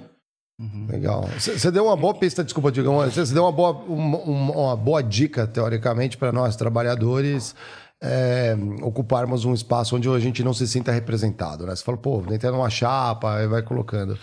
Mas no fato, é, tem uma coisa superveniente que são as leis. É, e as leis a gente só altera realmente votando aqui, pelo menos no nosso país. Mas votar em quem, né? E Mais ou menos, Mais ou né? menos, né? Porque, Mais ou menos. é. Então, quem tá lá, né? Quem articula? Eu não tenho, eu não sou, eu, não, É porque, eu, não- assim, eu- eu particularmente não sei vocês, tá? Mas eu não sou representado pela bancada rural, né? Não, eu acho o seguinte: é, poder econômico vira poder político. Sim. É, Posto que a gente tem. é, ah, vou pegar aqui o exemplo da Bolsa Brasileira: é banco, é, commodity. Cara, esses são os maiores representantes no nosso Congresso. Corretíssimo. E, e- e, assim, é que a- eles têm uma pauta própria. Não, Lógico. e é só você pensar, quantos Essa por é cento... maravilhosa Não, deles, e né? assim, quantos por cento da população brasileira é latifundiário? Quantos deputados existem na bancada ruralista? Aí você vê o que que é representatividade mesmo. Exato. Exato. Sabe? É, é assim, você tem uma bancada gigantesca para uma clivagem mínima dentro da sociedade. Então, o que, que isso me mostra? Isso me mostra os limites do sistema burguês. Isso também me mostra os limites do reformismo. Quando nós da esquerda revolucionária falamos dos limites do reformismo, a gente está falando disso. Não há como você servir a dois senhores antagônicos ao mesmo tempo. Não se serve ao povo e à burguesia ao mesmo tempo. Um dos dois está sendo enganado. Normalmente é o povo. Porque a corrente rompe no elo mais fraco. E o elo mais fraco é o povo. Né? E a verdade também é que não adianta eu colocar confete em cima de um bolo de merda, porque eu continuo comendo merda, mesmo se estiver muito bem confeitado em cima. Tem certas coisas que não são sanáveis. O sistema capitalista não é sanável. Isso significa que a gente tem que abandonar as pautas econômicas, as pautas dos trabalhadores, as pautas raciais, as pautas LGBTQIA. Mas não, muito antes pelo contrário, nós temos que agudizá-las, mas sempre vislumbrando uma ruptura. Eu, como um representante da esquerda radical, eu vejo essa ruptura como uma ruptura revolucionária necessária, porque não tem como consertar um prédio cujas fundações estão podres. Interessante. É preciso de um outro prédio. Aí que vocês se afastam dos trotskistas, né? Um Eu outro também, mundo né? é um outro mundo é possível e esse mundo já foi conquistado. Posso falar de um caso emblemático? Queria que favor. você comentasse, até criticasse. Argentina. A Argentina hoje, ela tá flertando com a convulsão social. É um país hoje que tem 100% de inflação ao ano. Já a gente já tem até episódios de saques e de, de violência mesmo dentro do país. E aí vem um, um, um- um sentimento de protesto do povo que ameaça colocar um ANCAP lá. Que quer, inclusive, tirar do, do jogo é, figuras is- institucionais, do que seja do, do Estado burguês, tipo um banco central da vida. Não só isso, né? É, exato. Além de Pra tudo mais. começar, né? Cara, assim, eu não sei. A Argentina ela é rato de laboratório já tem um tempo já. É. Pra, pra provarem de diferentes lados e Sim, nunca dá nada certo. Chile também já passou Eu não por boa, sei né? se esse cara entrando, já que a gente não tem o Estado formal pra mediar a luta de classe Cara, ali, é- é que seja um, um próximo episódio, um próximo experiência de revolta popular. O que, que Cara, você acha? eu, eu vou ser muito sincero com você. Um Milley é insano. Insano. Eu não acho que o Milley passaria por um psicotécnico. Tá? Assim como eu tenho certeza que qualquer um que fale que tudo que Rothbard disse é lindo, tem uma coisa aqui pra gente conversar, porque falta empatia humana aqui Uhum. tá? Falta o mínimo sentimento de não sociopatia. Nós estamos falando de um cara que abertamente defende mercado de órgãos e não Nossa. acha ruim a ideia de um mercado de crianças. O Milley já deu declarações falando que existem pessoas perfeitamente capazes de produzir crianças, mas que não conseguem criá-las, e que existem pessoas capazes de criar essas crianças que se eles se encontrariam no mercado aberto. Meu amigo, né? É, olha o grau de absurdo que nós estamos trabalhando. O Milley fala em acabar com o peso, dolarizar completamente a economia argentina, acabar com o Banco Central, acabar com pelo menos 15 ministérios diferentes na Argentina da noite para o dia, sendo que o Milley é um homem, e aqui eu vou dar outras informações maravilhosas para quem não conhece a Argentina, gente, vai ser tão absurdo que vocês vão duvidar. Por favor, procurem. Procurem e conversem com quem está na Argentina. Eu te peço esse favor. O Milley é um homem que usa de parapsicólogos para se comunicar com seu cachorro morto, que lhe dá dicas de como operar politicamente. O Milley é um homem que não permite a entrada de mulheres dentro do- da sua habitação, a não ser a sua irmã.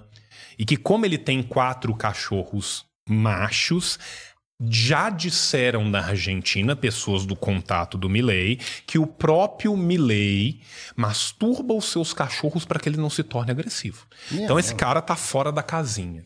Esse cara afirmou que se ele for eleito, a irmã dele, com quem boa parte da Argentina acredita que ele possivelmente tem um caso, será a primeira dama. Meio Game of Thrones, assim. É um rolê meio Cersei Game of Thrones, assim. Caralho. Tá? Se o Milley fizer um terço, um décimo do que ele promete fazer, ele destrói a sociedade argentina em menos de um ano. Uhum. Tá? Nós estamos falando Caramba, de um país que já vem passando por ciclo atrás de ciclo inflacional grande. Nós estamos falando de um país que a economia já é dolarizada, com um câmbio paralelo brutal, incontrolável. Nós estamos falando de um país com uma dificuldade gigantesca em balança de pagamentos. Tanto que uma das ideias dos BRICS é possibilitar a Argentina de usar o yuan como moeda de transição para ver se ela consegue, porque ela não tem mais dólar para pagar as coisas. Nossa senhora. Né? E aí a gente vai e analisa uma coisa, né? Qual que é o nome do canal de YouTube do Milley? El Peluca. O peruca, o cabelão. Por quê? Vocês já notaram que o Trump, o Boris Johnson, o Milley, todos eles têm cabelo maluco? É verdade. Não é uma coincidência, gente. É mesmo? Não é uma É coincidência. um código deles? Não é um código, é uma forma de se pintar como um outsider. Ah, É a ideia semiótica de se vender como alguém que não pertence. Ele fala isso mesmo, que é um O, outsider. é, né? o Milley é um cara que tem uma permeação gigante entre jovens ricos e jovens paupérrimos. De onde veio esse cara, afinal? né? Ele é um economista ANCAP que tinha, já tinha aparecido na televisão e já falava umas bobagens e tal, e foi crescendo. Entendi, já vi essa Sabe? Já viu essa- já Já, vi isso aí, já vi. Um Imagina programa de humor, de repente, entrevista É, ele. um programa de humor É. entrevista ele. É uma espécie de Luciana Gimenez, argentina, entrevista ele. Enfim, vocês já viram como é que essa história funciona. E o Milley tem uma permeação gigantesca na juventude, pobre, paupérrima. Por quê? Porque são as pessoas que foram abandonadas. Sim. Por quê? Porque muitas vezes, quando a gente tem uma inserção pelo consumo e não pela cidadania, ela dura durante o ciclo econômico que está dando boom. Aí o cara entra pelo consumo, ele passa a consumir, e no capitalismo você é o que você consome, você tem uma validade ontológica, você é reconhecido socialmente como consumidor. Uhum. Ele deixa de consumir, esse cara fala: Eu fui gente, eu não sou gente mais. Isso gera revolta.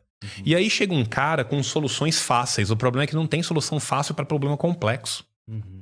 E aí esse cara chega e fala, faz um PowerPoint maluco, corta um tanto de ministério e fala: tá vendo? Resolveu, acabou o dinheiro dos que vão mamar no Estado. Ah, eu vou fazer isso, você vai receber em dólar. Aí o argentino normal pensa assim: porra, eu já tenho que pagar boa parte das minhas coisas em dólar, só que eu compro dólar num plano paralelo, o cara tá me falando que vai sair muito mais barato, que não sei o quê. O cara vai. Uhum. Então, este é um fenômeno de massas que vem acontecendo e vem se reiterando. Uhum. Né? Só que se a gente volta lá atrás e vai ver como que Mussolini captou, capturou os trabalhadores italianos, não é tão diferente assim. Mas uma pergunta. É, com- se ele amassar a classe média com o plano dele, você não vê aí um- uma brecha para mobilização popular e. Meu medo. porque a a classe média é sempre massa de manobra, eu, né? vou, eu É. vou ser muito sincero com você. O que, que vai acontecer se o Milley ganhar? De duas, uma. Ou ele vai ser um gênio quadros e vai tentar fazer as coisas, não vai conseguir fazer nada e vai ser o impeachment mais rápido da história. Ou se ele de fato conseguir o que eu acho que vai ser muito difícil, sabe por quê? Porque é necessário uma estabilidade social mínima para as classes dirigentes do Estado se manterem. Se o Estado estiver convulsionando, é pouco lucrativo para quem está no poder. Então tem que ter uma manutenção mínima. Uhum. Eu acho que a ideia do Milley é tão despropositada e absurda que a galera que manda de verdade na Argentina vai virar e falar assim: filhão, você não vai fazer essa merda, não. Porque nós precisamos de continuar ganhando nosso dinheiro aqui. Mas imaginemos que ele consiga. Onde que isso vai romper primeiro? Isso vai romper primeiro em quem é pobre, quem não pode fugir, em quem não pode sair do país, em quem não pode dar seu jeito. Né? Eu vou pegar um outro exemplo que é muito diferente, mas só para a gente pensar em desestruturação do país. Quando você pensa no Haiti. Haiti é o país mais pobre da América Latina. Haiti é um país que está fudido desde a Revolução Haitiana, quando né, os Chutou Estados Unidos do- chutou a bunda dos franceses, depois os franceses juntaram com os americanos, estavam em guerra, mas pararam a guerra para bater nos haitianos. Né? E, e foram lá e tal, e embargaram tudo. e Desde então colocaram as elites mais nojentas no poder e é um país falidíssimo. Quando a gente tem os fracões, aí chega num ponto que tem uma destruição da própria infraestrutura a ponto de que a burguesia que lá estava falou: não, para mim deu, eu tô indo para Miami. Você tem uma primeira leva de migração que é exatamente essas pessoas que tinham mais dinheiro, que tinham mais formação. Depois você tem uma segunda leva de migração. Né? Primeiro saíram os super ricos, aí depois vão sair os profissionais liberais. Aí saem os engenheiros, advogado, os médicos, a galera que tem uma dinheirinha ali. Aí depois começa a sair os profissionais do mercado. Aí começa a sair o taxista, começa a sair o dono da padaria. Esse já não vai. O primeiro foi para Europa, o segundo foi para Miami, o terceiro está indo para República Dominicana ou para o Brasil. Aí você chega num ponto que quem tenta sair é o cara que tá em Varrene, a 300 quilômetros da capital, e que não fala nem francês, só fala crioulo haitiano. O que, que vai acontecer com a Argentina? Se der um ruim gigantesco na Argentina, você acha que os patriotas argentinos vão ficar na Argentina? Não vão. Eles vão ir para Madrid, Eles vão ir para os Estados Unidos. Basta ver nossos patriotas, né? É, basta ver nossos patriotas que estão todos em vivendo Miami. em Miami. É. Você entende? Agora, se de fato ele ganhar, e existe uma possibilidade real, real oficial dele ganhar, eu fiquei muito me questionando por quê? Porque a situação da, da eleição na a eleição na Argentina também é uma coisa muito louca. Né? Porque na Argentina se vota em prévias para ver quem vai ser capacitado a concorrer na eleição de verdade. Então a prévia é uma coisa meio, né? Que dá para até aquele voto assim, não, vou votar no Tiririca porque eu tô puto. Né? Vou votar no Enéas porque ele fala rápido e eu acho a voz dele engraçada. Então, nas prévias, a gente ainda tinha essa é possibilidade da gente considerar isso. Só que pós-prévias já saíram pesquisas de opinião. E as pesquisas de opinião mostram um decrescimento muito pequeno. O Milley ganha as prévias é com líder, né? 36, 37, ele está com 32.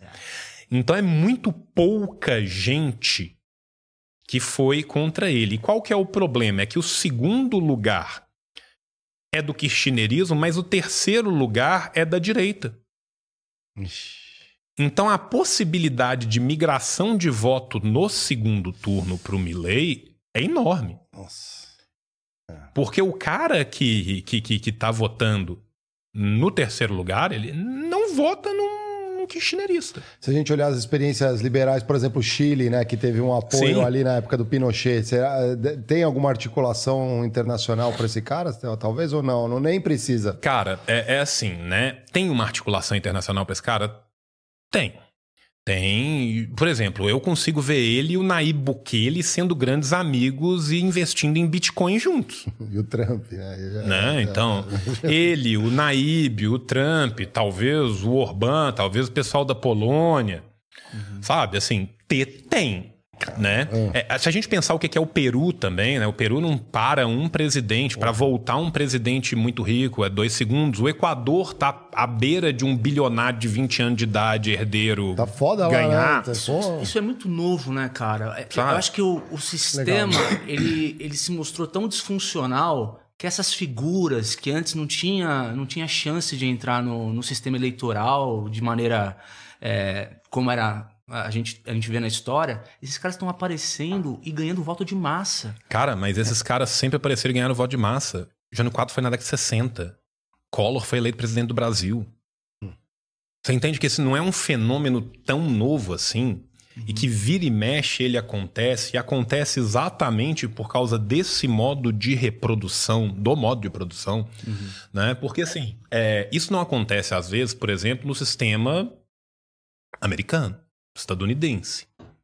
Porque você tem dois partidos que estão ali há muito tempo fazendo, e é muito difícil para quem. Não é que tenha só dois partidos, você Ah, o tem Reagan mais partidos. um- um- uma, uma- Mas o Reagan é, é uma dessas excrescências. É. Sabe? O Reagan é uma dessas excrescências. Uhum, Né? E isso acontece de tempos em tempos. uhum. Né? E não é só nos Estados Unidos. Né? Ninguém achava que o Boris Johnson fosse chegar a primeiro-ministro. Verdade.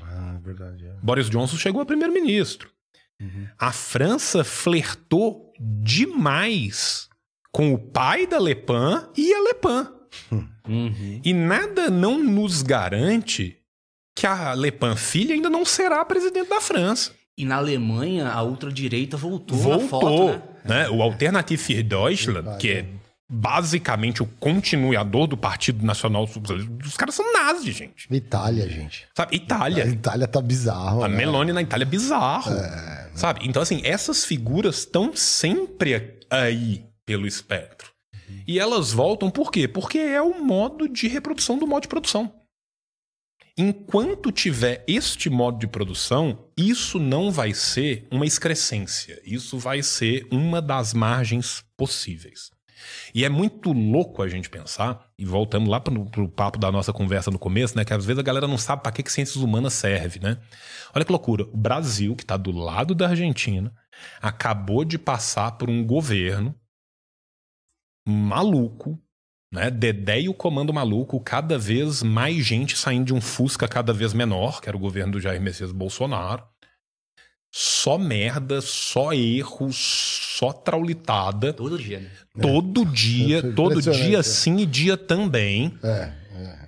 E agora, do outro lado ali na Argentina, tá para entrar um cara ainda mais biruleibe das ideias. Cara, é foda, mas é triste, né? é, é triste. É, não, é horrível, Sabe? assim, mas é aquilo que eu tava Não, falando, a gente e- não e assim, aprende, a gente não aprende. Cara, e, e não é triste só pra eles, é triste pra nós também. Sim. Um default da Argentina tem um impacto brutal em diversas cadeias produtivas do Brasil. É, o Lula tá recebendo o Fernandes ali, pelo menos é, grande parte dos encontros com o chefe de Estado é o Lula encontrando com, com o Alberto Fernandes ali para poder tentar achar uma solução ali, né? Com, com relação a. Não, e assim, ele já deu, o Milei já deu declaração, né? Ele falou que ele vai sair do Mercosul, que ele vai sair do BRICS, que ele não negocia com isso, que ele negocia com aquilo, que ele vai se alinhar automaticamente aos Estados Unidos e às nações ocidentais, como se a Argentina fosse ocidente, Uhum. Uhum. né? Então, assim, a tendência ao desastre é aquela coisa, né? Primeiro como tragédia, depois como farsa, né? A gente vê essas figuras farsescas, né? Subindo no poder. É a mesma coisa se a gente for pensar, a gente, o bolsonarismo do Brasil. Fascismo não se combate em urna. Tá? Isso tem que ser uma coisa que tem É. que deixar muito claro. O movimento fascista não morre em urna. Uhum. Né? O fato do Bolsonaro estar inelegível não significa que o bolsonarismo acabou. É verdade. Né? O Zema e o Tarcísio estão aí brigando dia sim e dia também para ver quem vai receber esse espólio. Uhum. Né? E há uma possibilidade muito real da gente ver um dos dois eleito no Brasil daqui a muito pouco tempo. Uhum. E sabe o que me deixa mais louco, João? Que eu não consigo é, entender como essa galera comunica. É, recentemente, no, no, no Congresso, teve uma figura que fez o, o símbolo da supremacia. Sim. Cara, White assim, Power lá, esses né? caras É. devem se comunicar, deve ser Não, uma... e deixa eu te contar uma coisa. Esta figura quer concorrer agora nas eleições de prefeito. Ele era desconhecido e agora ele é conhecido e tem 10 vezes mais seguidores. Puta que pariu. Puta eu que não vi pariu, isso aí. Funciona. É. Ele tá fazendo. Ele não fez isso à toa. Ele fez isso para ele se tornar conhecido e poder concorrer numa eleição municipal. Não foi descuido. Não. Tem método. Você vai ver os Isso é Proud. Boys na, na- É, nas os prefeituras. Proud Boy da prefeitura. Puta, Puta que- Os. Proud Agroboys, né? Nós vamos criar o Proud Agroboy no Brasil. Aham. Mas, assim, é- show causa eles uma curiosidade, né? Será que esses malucos, eles se comunicam, né? A- a- a- Sim, não, existem redes de comunicação que não são só redes de comunicação. Gente, a gente não precisa achar que é, ah, são três doidinhos no Forchan. Não é. Não é. Tá? Existem diversos think tanks da direita, da direita conservadora, da extrema direita, que se comunicam, gente. E o movimento nazista, o movimento neofascista também. Bem. E esses caras estão abraçados uns com os outros. Né? A cadela do fascismo está sempre no cio, diria o Bertolt, Brecht. E o liberal é o primeiro disposto a engravidá-la. Sabe? Porque a social-democracia é a antessala do fascismo. Depois nasce e ainda te dá Né? outro... Por que, é, que é a antessala do fascismo? Porque a partir do momento que você começa a negociar por pautas cada vez menores, o status quo percebe que ele não precisa de negociar pauta nenhuma. Aham. Vou te dar um exemplo. Você pega uma política econômica como é a política econômica do Haddad. Gente, o Haddad está à direita da Tebet. A Tebet está pedindo um déficit fiscal para que se possa ter tetos de crescimento e o Haddad está indo contra. Aí você pega toda e qualquer economia da OCDE. Alguma delas trabalha em superávit. Eu quero que alguém me mostre um gráfico do Japão trabalhando em superávit, da Alemanha trabalhando em superávit, do Japão, Itália, sabe? né? Todas, Da- é. Não trabalha. Não é assim que a economia pública funciona. Uhum. Tá? Então, assim, você vê o isso, cara é. em tese do governo de centro-esquerda defendendo uma linha econômica que nem a centro-direita consegue tancar. Uhum. E aí isso vai enfraquecendo cada vez mais. E cada vez mais você vê o esvaziamento das questões populares. Então, por exemplo, assim, o PT é maravilhoso para mobilizar as pessoas para a eleição. Com a mesma força que ele mobiliza para a eleição, ele desmobiliza depois. Né?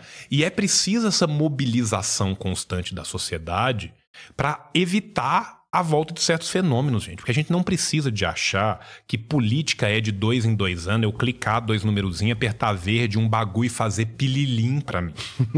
yeah. A política ela ocorre todo dia em todos os lugares. Uhum. Se a gente não se mobiliza, se a gente não ocupa espaço, se a gente não pressiona, pode ficar tranquilo que vai voltar. Uhum. O máximo que pode acontecer é voltar com um punho de seda né? Voltar com um garfo, uma faca na mão, sem beber leite condensado.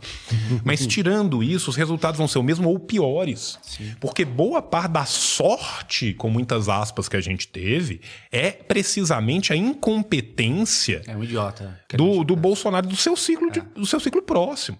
Uhum. Se fossem pessoas mais capazes, teriam conseguido um desmonte muito pior. Concordo. Muito pior. Uhum.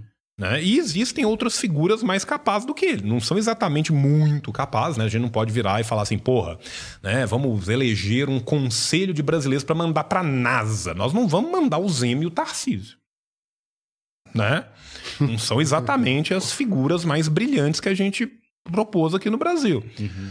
Só que existe a possibilidade de setores um pouco mais capazes tomarem a frente desse desmonte do Estado. E aí, meu irmão, é. a, a, volta é muito complexa. Uhum. Só para você pensar, o Lula se reelege quase 20 anos depois da sua primeira eleição, com um discurso muito análogo ao da sua primeira eleição Fato. e com é, indicadores sociais e econômicos análogos da sua primeira eleição, ou piores que o da sua primeira eleição. Por quê? Porque esse período interstício de 11, 13 anos de PT, de uma social-democracia muito recolhida, uma linha muito rebaixada, uma centro-esquerda que às vezes nem esquerda é, mais para o centro, que às vezes está flertando ali com a centro-direita. Uhum. Tudo que eles gastaram uma década e um terço para construir foi desconstruído em cinco anos.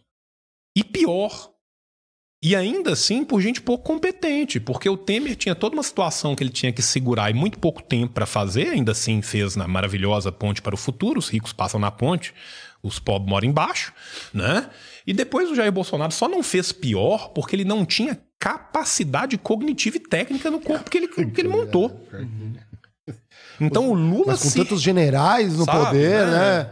O, é. o, Lula se reelege com o Brasil com índices macroeconômicos muitas vezes piores do que ele foi eleito na primeira vez.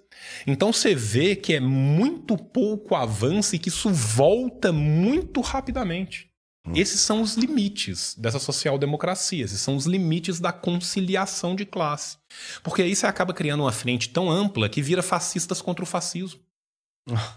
Né? Interessante. Você vai criando uma frente ampla, ampla, ampla, ampla. Gente, ontem o PT votou na sua diretiva por dois votos a fazer é, coligações com o PL em 2024. É, nossa. Não faz o menor sentido. Não faz sentido. Aí você vai pensar que não é a primeira vez. Primeiro vice Sim, do, do, PT era Sim, do Partido Liberal. É. Era um grande empresário. Era o Zé de Alencar. O que, que, era o Zé de Alencar? Um grande Sim. empresário da indústria têxtil. É verdade, é. Né? Se o Partido dos Trabalhadores está coligado com um grande empresariado, talvez ele não esteja servindo tantos trabalhadores. É, é, esse é um bom ponto. Aí você, você falou bem, né? Você é a esquerda radical. Você, aí me, me corrijam, critiquei para criticar, tá, galera? Eu sei que o chat está em polvorosa, não, não consigo nem moderar hoje alguma coisa aqui. Mas é. Vocês querem realmente é, mexer na raiz, o radical é isso, bem diz, na raiz. raiz. E quando a gente olha né, um governo de esquerda que está no poder, ele não mexe na raiz do problema, invariavelmente Cara, ele flerta é, com a burguesia. E, é isso, esse é o nosso então, problema. Você, Cara, uma coisa que eu quero que agora criticar, clara, é, antes de eu ser atacado, depois que depois todos os lulistas vão falar o João é um monstro, está atacando Lula, você está fazendo o bolsonarismo voltar e tudo mais. Gente, é o nosso ponto de divergência com o Lula e com o petismo não é pelas coisas boas que o PT faz, é pelas coisas que o PT deixa de fazer e tinha potencial de fazer se mobilizasse a massa popular. Porque tem voz para isso. Tem né? voz para isso, tem força para isso. É. é. o maior partido de massas que esse país já viu. É. A gente tem que dar acesso ao que é de César, gente. Nenhum partido de massas nesse país jamais foi algo próximo do que o PT foi. O Lula é um líder que tem um carisma gigantesco, que Sim. tem uma capacidade de mobilização popular gigantesca. Eu queria o Lula do Velho Testamento. Eu queria que o Lula em São Bernardo do Campo tivesse virado e falado assim: agora, companheiro, nós vamos declarar aqui o soviete de São Bernardo do Campo e vamos resistir a essa prisão ilegal. É isso que eu queria. Eu queria que o Lula fosse muito além do que ele fosse. Eu queria que o Lula conciliasse menos. Eu não queria que o Lula colocasse o mais, peti, o mais PSDBista dos petistas, que é o Haddad, é. para comandar uma área tão importante. Mas você pega a persona do Lula, você acha que ele é isso? O quê? Não, eu acho que o Lula é um grande conciliador. Perfeito. Exato. É isso que eu queria. Muito um estadista, né? Muito estadista. É, acho que ele nunca teve interessado. Ele é, é o cara que tem um discurso que acha que vai ajudar os pobres crescendo o bolo e não atacando desigualdade. Uhum. Eu acho que é, esse que é o grande lance. Então, o Lula. Crescendo o bolo para quem, né? É, exatamente. É. cresce... É, foi o que ele fez no primeiro mandato, né? Sim, os bancos ricos. Não banco... é à toa é. que a América do Sul teve uma onda rosa. Não é uma onda vermelha, ah, é uma onda ah, rosa. Não é tão. Uhum, é uma né? onda é um, rosa. É um tom mais pro avermelhado, mas não é tão não vermelho assim. É, exatamente. Né? Mas, é, e aí me, me remete uma, uma pergunta, né? Já que eu queria entender no espectro da, da esquerda radical posto que é, o comunismo ele nunca teve em prática em, em, país nenhum e a gente vive um sistema capitalista aí que procura se reformar toda hora que tipo de transição, imaginando já o discurso lá do segundo mundo uhum. e tal, que poderia ser possível para a gente chegar numa sociedade dessa? Olha só, é, vamos lá, né? É, eu sou maoísta, né? Então, ah, assim, vamos explicar aqui Defina só para o maoísta para a galera, né? É, tem o marxismo-leninismo, uhum. tem Marx, aí depois tem Lenin, aí depois tem Mao. Por que, que a gente fala marxismo-leninismo, marxismo-leninismo, maoísmo? Porque a gente acredita que existem certas pessoas que dão contribuições que não são apenas quantitativas, mas que são qualitativas. Uhum. Que há um salto salto qualitativo tão grande que se entra numa nova etapa do desenvolvimento daquele pensamento. Né? Então, Marx e Engels vão criar ali o socialismo científico, né, se rompe com o socialismo utópico, se chega no socialismo científico. Lenin vai ser o primeiro grande salto qualitativo para o seu tempo. Lenin vai analisar o imperialismo, vai criar a outra forma partida, vai, tá, beleza. Você tem um outro salto. Quem acredita que Lenin é esse salto qualitativo vai se designar como o quê? Como marxista-leninista. Eu, que sou maoísta, eu acredito que Mao também deu um terceiro salto qualitativo. Que a obra de Mao é tão importante que existem coisas ali dentro que podem ser universalizáveis. Universalizável significa que vai funcionar do mesmo jeito para qualquer lugar, em qualquer momento? Não. Uhum. Mas significa que a experiência, os conceitos, tudo aquilo que foi trazido à baila pode ser criativamente adaptado para outras realidades, principalmente para o chamado terceiro mundo. Tá? É meio ideológico, mas é. é. Sim, deixa. É. Não, isso disso, é o que a gente pensa no, no, no prisma, né? Obedecendo o processo histórico. Obedecendo o processo histórico. É. Tinha um comunista muito bom no Peru chamado Mariátegui, que ele falava que o marxismo na América Latina não podia ser decalque nem cópia, que ele tinha que ser uma criação. Uhum. Criação em que sentido? Não adianta eu pegar, igual uma criança de dois anos, uma forma quadrada e bater num buraco redondo na esperança que ele entre.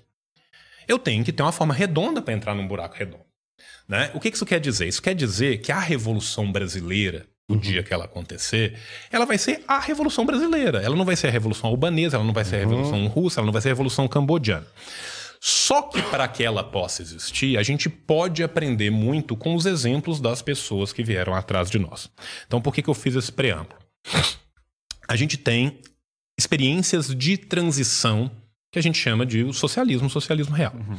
Né? A ideia do comunismo ela é em si uma futurologia. Né? Por quê? Porque há de haver uma liberação das forças produtivas tal que permita a suplantação dessa necessidade de uma sociedade de classe e vai lá para frente, beleza. Marx nunca fez futurologia. O Marx nunca virou e falou assim: a transição vai ser assim, o comunismo vai chegar assado.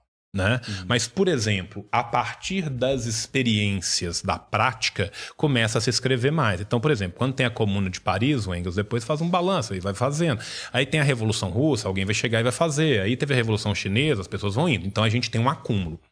O marxismo é ortodoxo em relação ao seu método. Frase do Lucas que eu falei há três horas atrás. Uhum.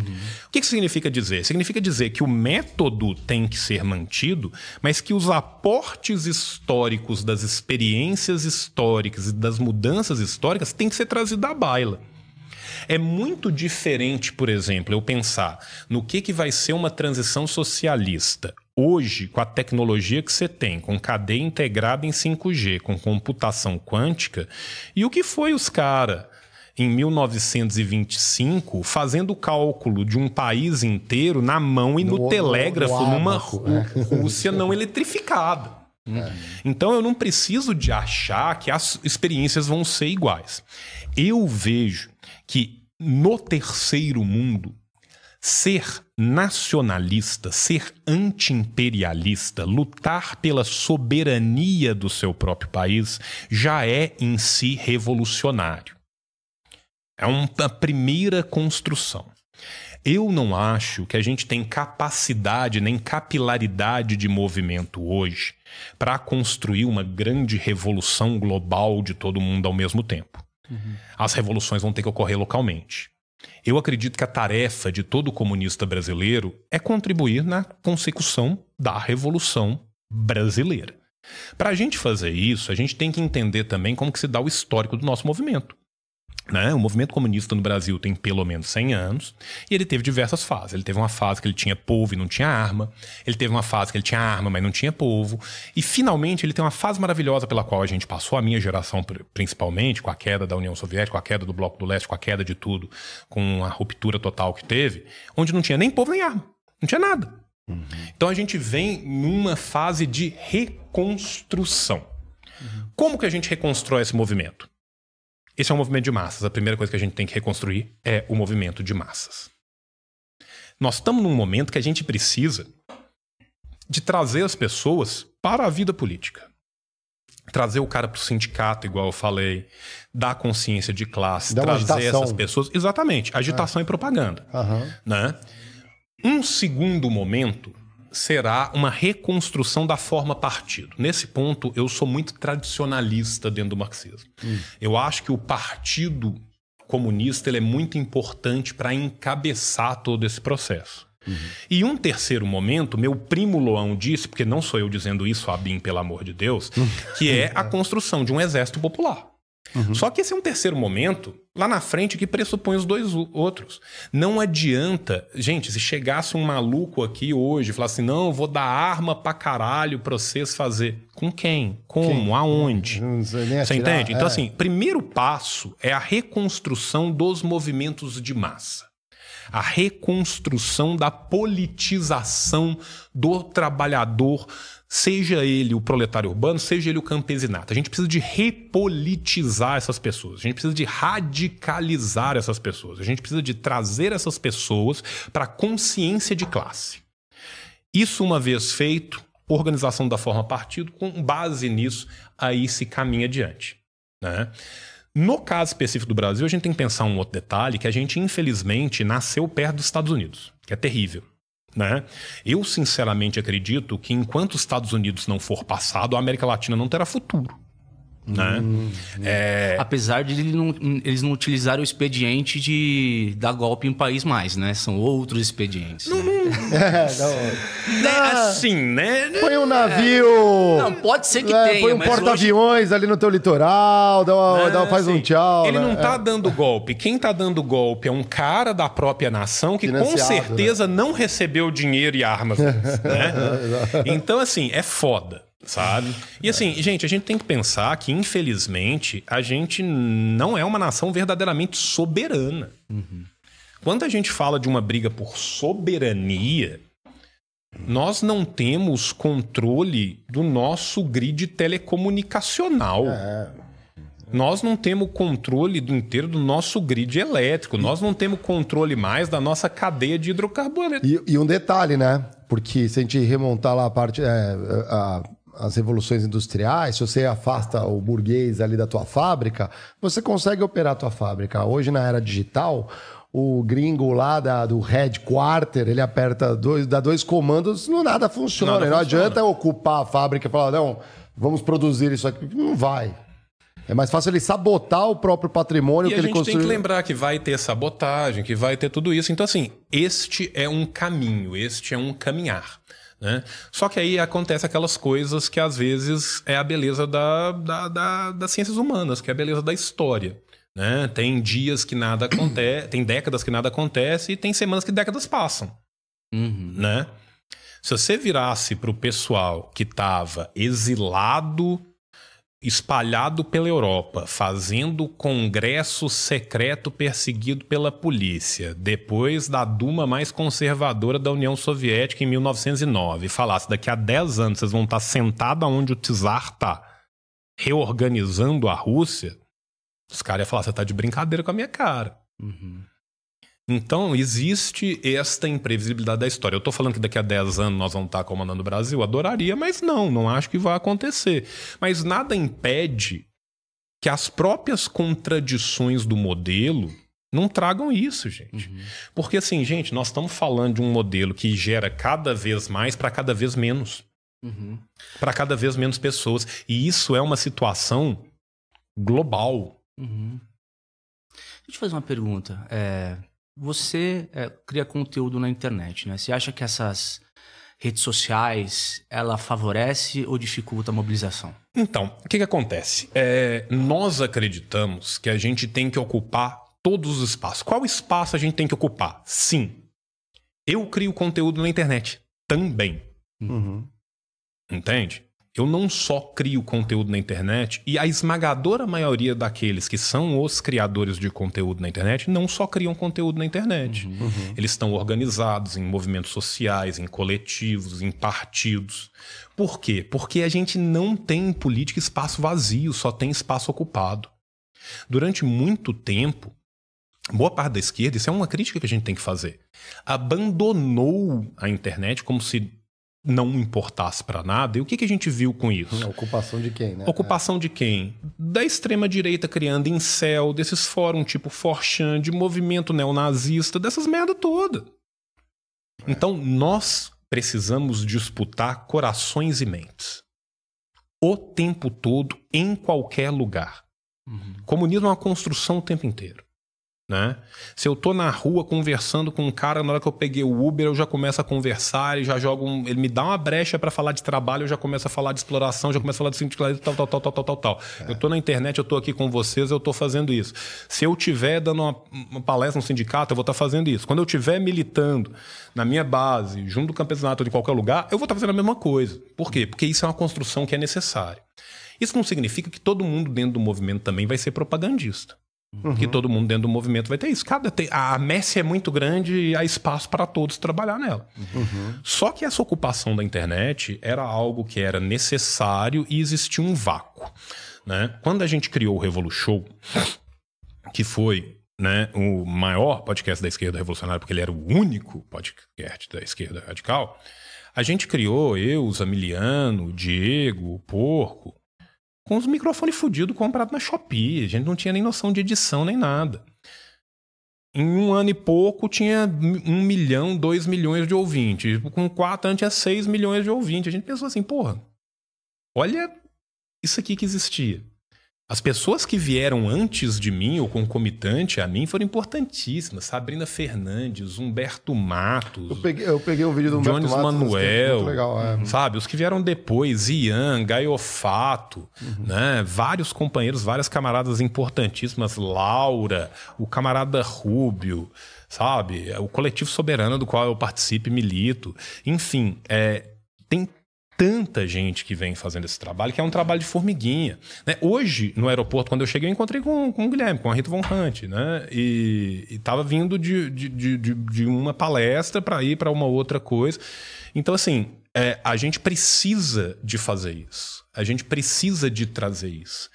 E cada vez que a gente traz isso, a gente tira um pouco da pecha, porque a gente vive numa sociedade onde a palavra comunismo já é uma palavra que é batida desde o seu nascimento o tempo inteiro. Quando você ouve de comunismo, né? é estigmatizado. O comunista come criancinha, mata gente, destrói é, tudo. vai- Exatamente. Vai soltar um monte de coisa ali. Sabe? É. Só que quando você vai estudar as coisas mais a fundo, você vai vendo, porra, não é exatamente isso. Significa que não tiveram os erros? Não, óbvio que Lógico. teve, gente. Ninguém é. o- Gente, não são anjos que desceram da cidade de prata para ensinar os homens a usar cosméticos, né? Nós estamos falando de, de homens e mulheres numa construção humana. Tiveram vários erros e vários acertos. O que a gente não pode ter é autofagia. A gente tem que ter autocrítica sem autofagia. Tem um filósofo italiano chamado Domenico Losurdo que insistia muito nisso, e isso é muito importante. Né, que é a diferença de autocrítica para autofagia. Eu não posso pegar o bebê e jogar fora junto da água do banho. Uhum, uhum. Eu sou perfeitamente capaz de entender que, olha, é, isso aqui não foi legal nessa experiência. O período gris em Cuba foi ruim. O que, que eles fizeram em Cuba? Reviram a legislação e hoje em dia eles têm a legislação mais progressista do mundo é na questão de LGBTQIA. É mesmo. Você entende? Isso é autocrítica sem autofagia. Uhum. Né? É você saber falar assim: isso foi ruim, isso não deu certo, estava errado, aprendemos, melhoramos, fizemos isso aqui. Infelizmente, a gente não pode falar isso muito do outro lado. Porque quando a gente pensa nas legislações mais preconceituosas do mundo contra toda a população LGBTQIA, elas normalmente são de lugares que tiveram o quê? Colonização britânica. Porque era o código de lei britânico o mais preconceituoso. E esses lugares receberam muitas vezes a ideia do preconceito contra os homossexuais, contra as populações LGBTQIA, dos britânicos, que eles sequer tinham isso. Uhum. Né? Na China, você tem uma entidade divina que era o protetor dos homossexuais masculinos. Uhum. Quando entra o protetorado britânico, é proibido por lei e começa a ser perseguido. Não. A Índia, situações muito análogas. Então, assim, é... a gente não vê isso do mesmo, do mesmo lado. Então, eu acredito que a gente tem uma capacidade de balanço, que a gente tem uma capacidade de autocrítica, a gente tem que exercer essa capacidade de autocrítica, mas sempre ocupando. E a internet não pode ser mais é, negligenciada. Uhum. Porque é burro. Porque a gente não pode, não é, gente? E, e, uma coisa não é substituir pela outra, sabe? Assim, não é que eu vou virar e vou falar assim, agora nós vamos todo mundo para a internet, abandona o sindicato, abandona os uhum. partidos, abandona os movimentos sociais. Não. Uhum. A gente tá aqui levando gente para fora. Uhum. Pô, o nosso coletivo, cara, é, eu, eu, vou aproveitar o momento só para claro, falar duas coisas. Claro, né? A Soberana conseguiu organizar milhares de pessoas em movimentos sociais. Milhares de pessoas em movimentos sociais. Nós criamos o SAMECA, que é o Serviço de Atendimento Médico aos Camaradas, para tratar de saúde mental do trabalhador precarizado, aonde a gente está atendendo quase mil pessoas, com preço começando em 15 reais. Isso fazendo nós por nós. Tem uma guilda de tradutores, tem milhões de outros projetos. A gente está tentando começar agora um projeto legal, que a gente está vendo a parte legal para poder fazer, para não ser cooptação de cliente no OAB, mas a gente quer trabalhar também para poder facilitar uhum. para o trabalhador. Isso é a materialidade da prática. Só que a agitação e propaganda também fornece gente para esses movimentos sociais. O que entrou de gente na UP, no MLB, no MTST, na URC, na ND, no PCB e tal vem daqui. Por quê? Porque a pessoa, às vezes, no trabalho dela tem um tempo para ver, ou ela tá voltando para casa e ela ouve o negócio, ela fala assim: porra, isso faz sentido. Eu quero contribuir, como que eu faço? E aí ele vai procurando um eu, ou o Ian, ou qualquer um, e vai conversando e a pessoa acha um lugar para aquela milite que ela chama de seu. Uhum. O que, que a gente quer nesse momento é organizar as pessoas. Né? E a gente precisa de romper essa barreira. E uma das formas de romper essa barreira é esse. Uhum. Né? Você tá lá diariamente respondendo. E assim, é, é, é, muito diferente, porque qual que é a minha relação com o meu público? É a relação de uma construção coletiva e horizontal. Eu não tô ali para vender curso, eu não tô ali para ser um produto. Eu tô ali para que a gente tenha uma relação humana. Uhum para que a gente tenha uma relação exatamente liberta dessa forma de exploração. Qualquer pergunta que me fala, eu respondo. Sabe? A ideia é construir essas teias sociais, esses laços sociais. Por quê? Porque nós somos alienados. Né? O que, que é alienação? É a mesma palavra que vai dar alien, alienígena. Né? Uhum. É você olhar e não vê, no espelho não vê você, você vê algo que é totalmente outro. Você não se reconhece. O que, que são as relações alienadas? De um homem com homem, você olhar num homem e não reconhecer outro homem. De você com você mesmo, você olhar no espelho e não reconhecer. De você com o seu trabalho. O trabalho vai sendo pulverizado, fordido, toyotizo, você não reconhece mais aquele trabalho. O ser humano vive dentro do capitalismo em várias relações alienadas. O que, que a gente quer? Relações desalienantes. Você só troca uma sociabilidade por outra sociabilidade. Uhum. O menino de 14 anos anos que tá no Forchan sendo misógino, sendo machista, desenhando suástica e o caralho a quatro, aquilo é um grito por ajuda. O adulto de 30 anos que continua fazendo isso aí, não, aí é outros 500. Hum. Mas esse momento de cooptação ali é o quê? É uma necessidade do ser humano enquanto ser social de ter pertencimento. Perfeito. Uhum. Que é você o ser social, né? De você se é um ser social. Identificação. O ser humano não é uma mônada. Para mais que, que, que, que, o liberalismo tente vender essa ideia de cada um por si contra todos, né? Por mais que o sonho do ANCAP é que cada pessoa seja uma nação portadora de armas nucleares e o último apague a luz e jogue as portas, a chave embaixo da porta, o ser humano não é assim. O ser humano é um ser social. Né? E para que o ser humano possa ter essa relação desalienada, ele tem que ter essas relações socialmente. E a gente só vai conseguir substituir uma sociabilidade doentia e adoecedora por uma, uma sociabilidade que não seja doentia. Uhum. O capitalismo ele não é só portador de exploração, ele é portador de doença. Uhum. O capitalismo adoece as pessoas. Quem fala isso não sou eu, gente. Quem fala isso é Franz Fanon, que era psiquiatra e participou da Revolução Argelina. Isso é muito fácil de notar. É só a gente ver hoje em dia como que cada vez mais no capitalismo tardio a gente vem com cada vez mais as neurodivergências, a saúde mental das pessoas cada vez mais em frangalhos, mais fragilizada. Por quê? Porque as relações são cada vez mais artificiais, mais alienadas, uhum. mais individualistas. Isso é adoecedor. Então nós estamos falando de um sistema que não porta só crise, ele porta também doença. Uhum. Né? E a gente acredita que o ser humano merece mais que isso.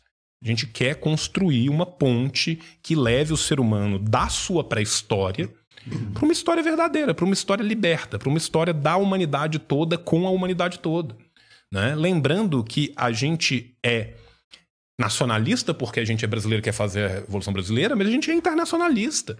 A gente quer que todos os povos possam. Quando a gente quer lutar contra o colonialismo, contra o imperialismo, é exatamente ao reconhecimento de uma ontologia onde um homem é igual ao outro.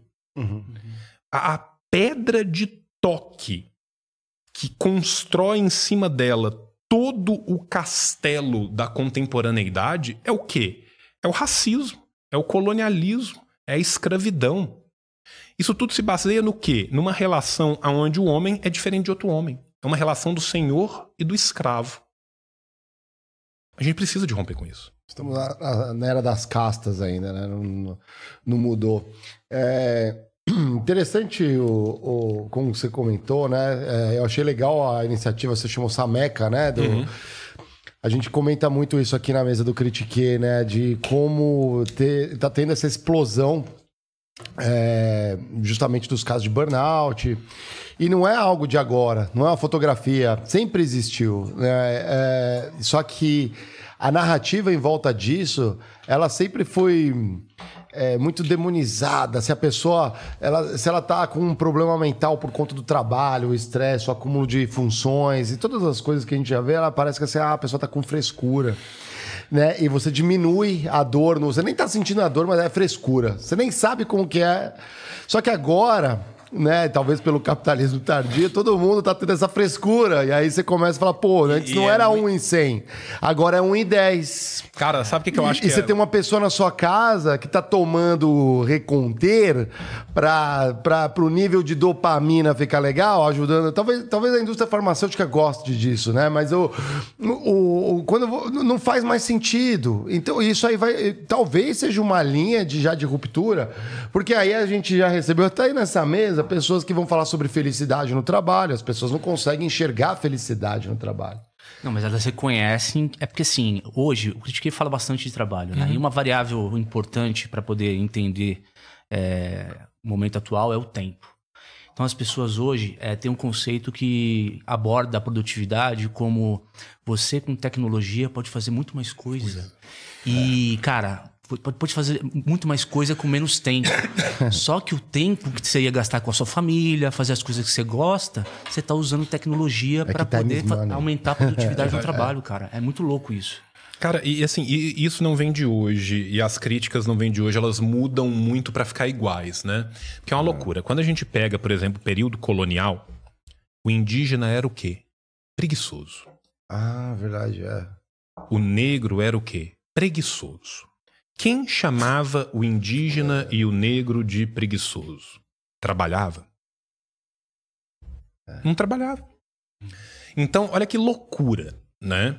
A classe que estava no poder, o senhor dono da fazenda do mansenhorial do latifúndio, chamava de preguiçoso quem estava adentrando no mato para cortar madeira ou para quem estava trabalhando na sua plantation, enquanto ele estava sentado com um lindo terno de linho branco, olhando para essa pessoa tomando um uísque às oito da manhã, apontando para ela e falando maldito preguiçoso.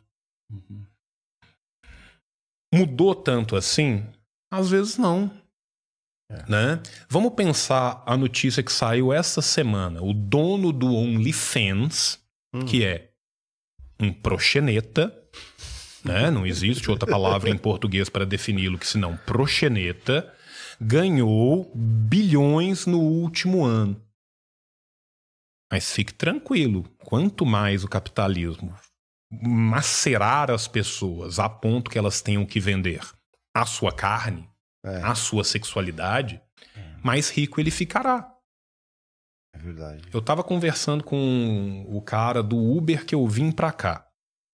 Tem uma filha pequena, mulher é professora, ele tem um trabalho e ele sai do trabalho para fazer Uber. Aí ele pegou um empréstimo para comprar um carro novo para poder fazer Uber Black, para poder complementar a renda para fazer isso. Tá com a coluna toda fodida, ou pago a parcela do carro ou pago o fisioterapeuta. Tem relação de trabalho nenhuma com a Uber. Se ele entrevar a coluna dele, foda-se. Se ele bater o carro, foda-se. Quem paga o seguro do carro é a Uber? Não, é ele. E tem corrida que é 50-50. Tem corrida que é 40-60. Entende? Uhum. Então, assim, as coisas mudam muito para ficar iguais. Quem civilizou minimamente a modernidade e a contemporaneidade foram os homens e mulheres que deram seu suor, seu sangue, sua linfa nos movimentos sociais para tentar ter os direitos mínimos. Uhum. Porque se depender da classe que está no poder, eles seriam carregados por nós em liteiras ainda, como ainda são. Uhum. Você pega foto da família real britânica sendo carregada em liteira em lugares da Commonwealth, né? Que se você sabe inglês, wealth é o quê? Riqueza. É, Tem riqueza comum é, na Commonwealth? É, fala isso pro Belize. Não, é, avisa é. pro Belize, né? Porque não chegou, né? Essa riqueza comum não chegou lá. Granada, né? Então, assim, é, é. na Polinésia, o pessoal sendo carregado na liteira. O cara puto com um rei em cima do ombro. Nossa, cara. Sabe, cara? Então, assim, é... e é essa classe social que se aproveita disso que vira e fala: você era preguiçoso, agora você é fresco. Hum. O preguiçoso virou fresco. O preguiçoso virou o mimimi. O cara agora tem um adoecimento mental. Ah, que frescura. Eu trabalho 14 horas por dia como CEO, acordo 3 horas da manhã, tomo meu café bulletproof, que é feito para mim, para uma moça que veio de Belize, uhum. né, que mora num quartinho lindo lá em casa. Eu chamo de quarto Tóquio, porque é uma suíte minúscula, onde uhum. ela mora 32 dias por mês e visita a família a cada um ano. Sabe? Então, assim, porra, é, é fácil Vou... pra caralho, né? E, e assim, é óbvio que essas manifestações vão mudando. Né? Uhum. Quando o trabalho era um trabalho braçal, escravidão brutal, você não tinha tempo de ter o adoecimento mental, porque normalmente você morria antes. E não é que não tivesse adoecimento mental, é que não tinha psiquiatra, não tinha psicólogo, não tinha atendimento para essas pessoas. Não tinha diagnóstico. Né? Não tinha é. diagnóstico. Né? As pessoas às vezes viram e falam assim: porra, hoje em dia muita gente morre de câncer. Meu amigo, muita gente morria de câncer na Mesopotâmia. É. Muita gente morria de câncer nas cavernas. Só não tinha médico para diagnosticar que eles tinham câncer. Só não tinha um estudo para falar: isso é câncer. Né? Então, assim, a gente tem que entender isso também. Né? Não é que hoje em dia este adoecimento mental está acontecendo. Está sendo identificado mais. Né? Esse adoecimento mental está sendo identificado. E muitas vezes esse adoecimento mental tem tempo de florescer. Uhum. Né? Porque não necessariamente a pessoa está morrendo tão rápido. Sabe? E, e, não, não, deixa eu pegar só um gancho aqui, porque é muito legal que, é, isso que você trouxe, porque é, a gente observa muitos fenômenos corporativos nas empresas, né? E agora se fala mais, né? Tem as grandes empresas, você tem lá seus núcleos no seu dentro dos RHs ali promovendo discussões de saúde, né? De saúde mental. É, e tem fenômenos bem curiosos, né? Que é, imagina assim, você tem uma hierarquia, toda empresa tem sua hierarquia natural. E aí você pega determinada uma gerente, um gerente ali embaixo no seu time, uma pessoa adoece. É, automaticamente o sistema dentro dessa organização ele vai olhar e uma das hipóteses é será que a relação entre esse gestor e o time é, não está prejudicando, estressando essa relação? É uma hipótese. Então a pessoa lá que está com problema, às vezes é encaminhada, fica afastada, às vezes pendurada no INSS por um tempo até se recuperar. E aí, de repente, é, e esse gestor sabe disso, ele tem um peso. E às vezes não é nem a culpa dele. Ele também é outro trabalhador, como tantos outros. Só que aí, de repente, começa o segundo a adoecer. E aí, o peso não é a organização falando, será que é o nosso modelo? Será que é a forma de trabalho? Não. E aí resolve de duas formas. Um, ou é corta a cabeça do gestor e troca e não vai resolver nada, porque vai ser seis por meia dúzia. Ou o próprio gestor fala assim, cara, eu preciso mandar essa pessoa embora. Bora. Porque senão vão começar, eu vou começar a ficar aqui, ó, na mira né, do, do sniper aqui dentro do RH que vai falar, cara, eu que não estou encaixando.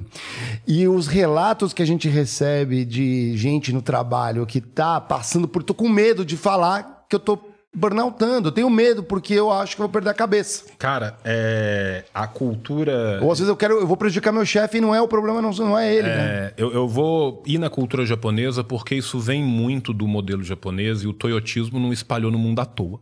É. Né? É eficiente. Né? Ele é muito eficiente. É. Ele é uma máquina de moer gente extremamente eficiente.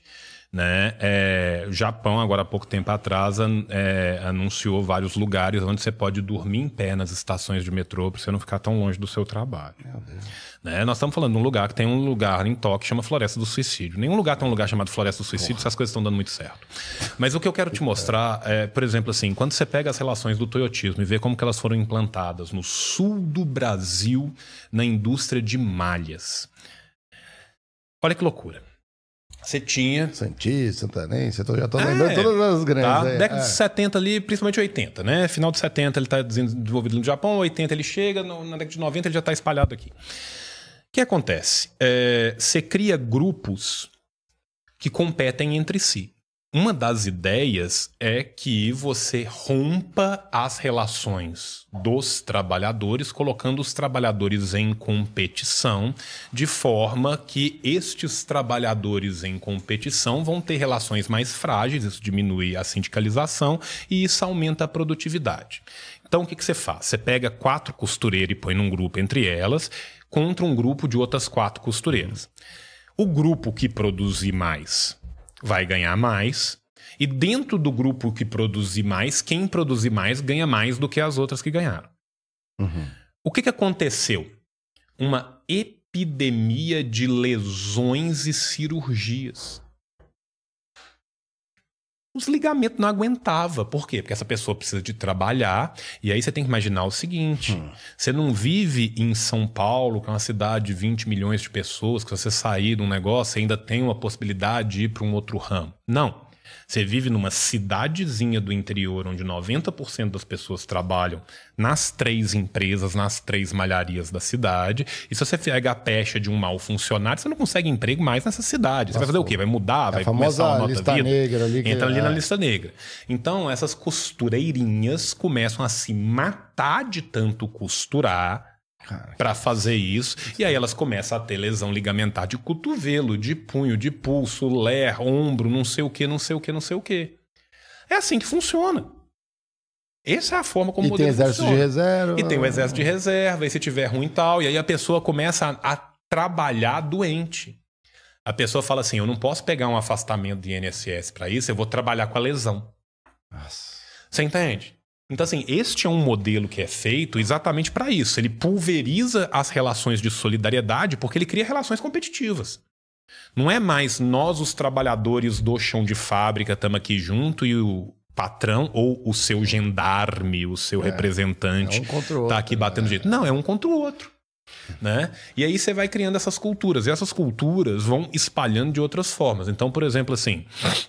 Às vezes você tem lá um gestor que chega e fala assim: não, eu vou ser mais lacaio do que todos os outros gestores e eu vou trabalhar duas horas de graça aqui todo dia à noite. Aí, dois meses depois, os outros gestores estão falando assim: puta que pariu, eu tenho que ficar. Puta que pariu, eu tenho que ficar trabalhando duas horas aqui também, porque senão eles vão me demitir.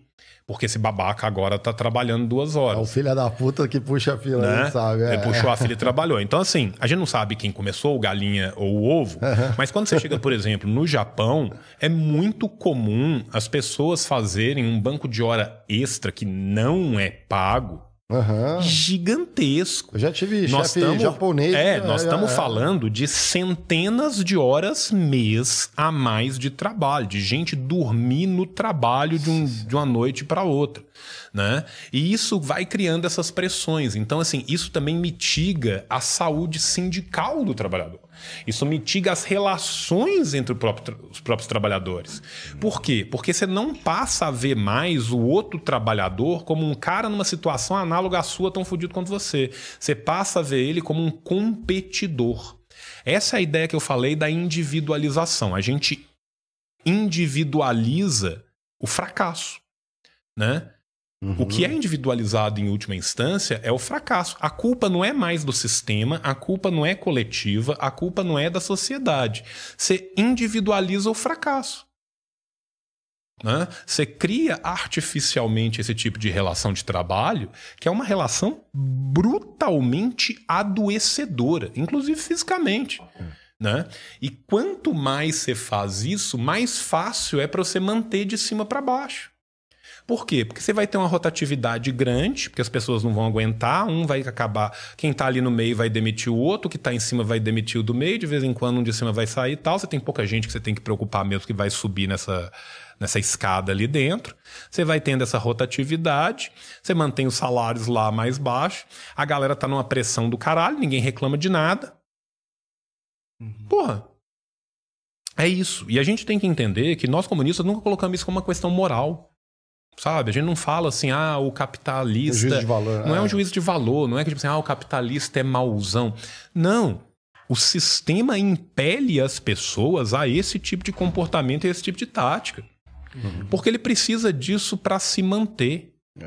Uhum. Porque a gente parte do. Gente, é um sistema onde se você tiver o mesmo lucro dois anos, no segundo ano você não teve lucro. É muito louco, né? Porque eu, eu falo muito de negociação.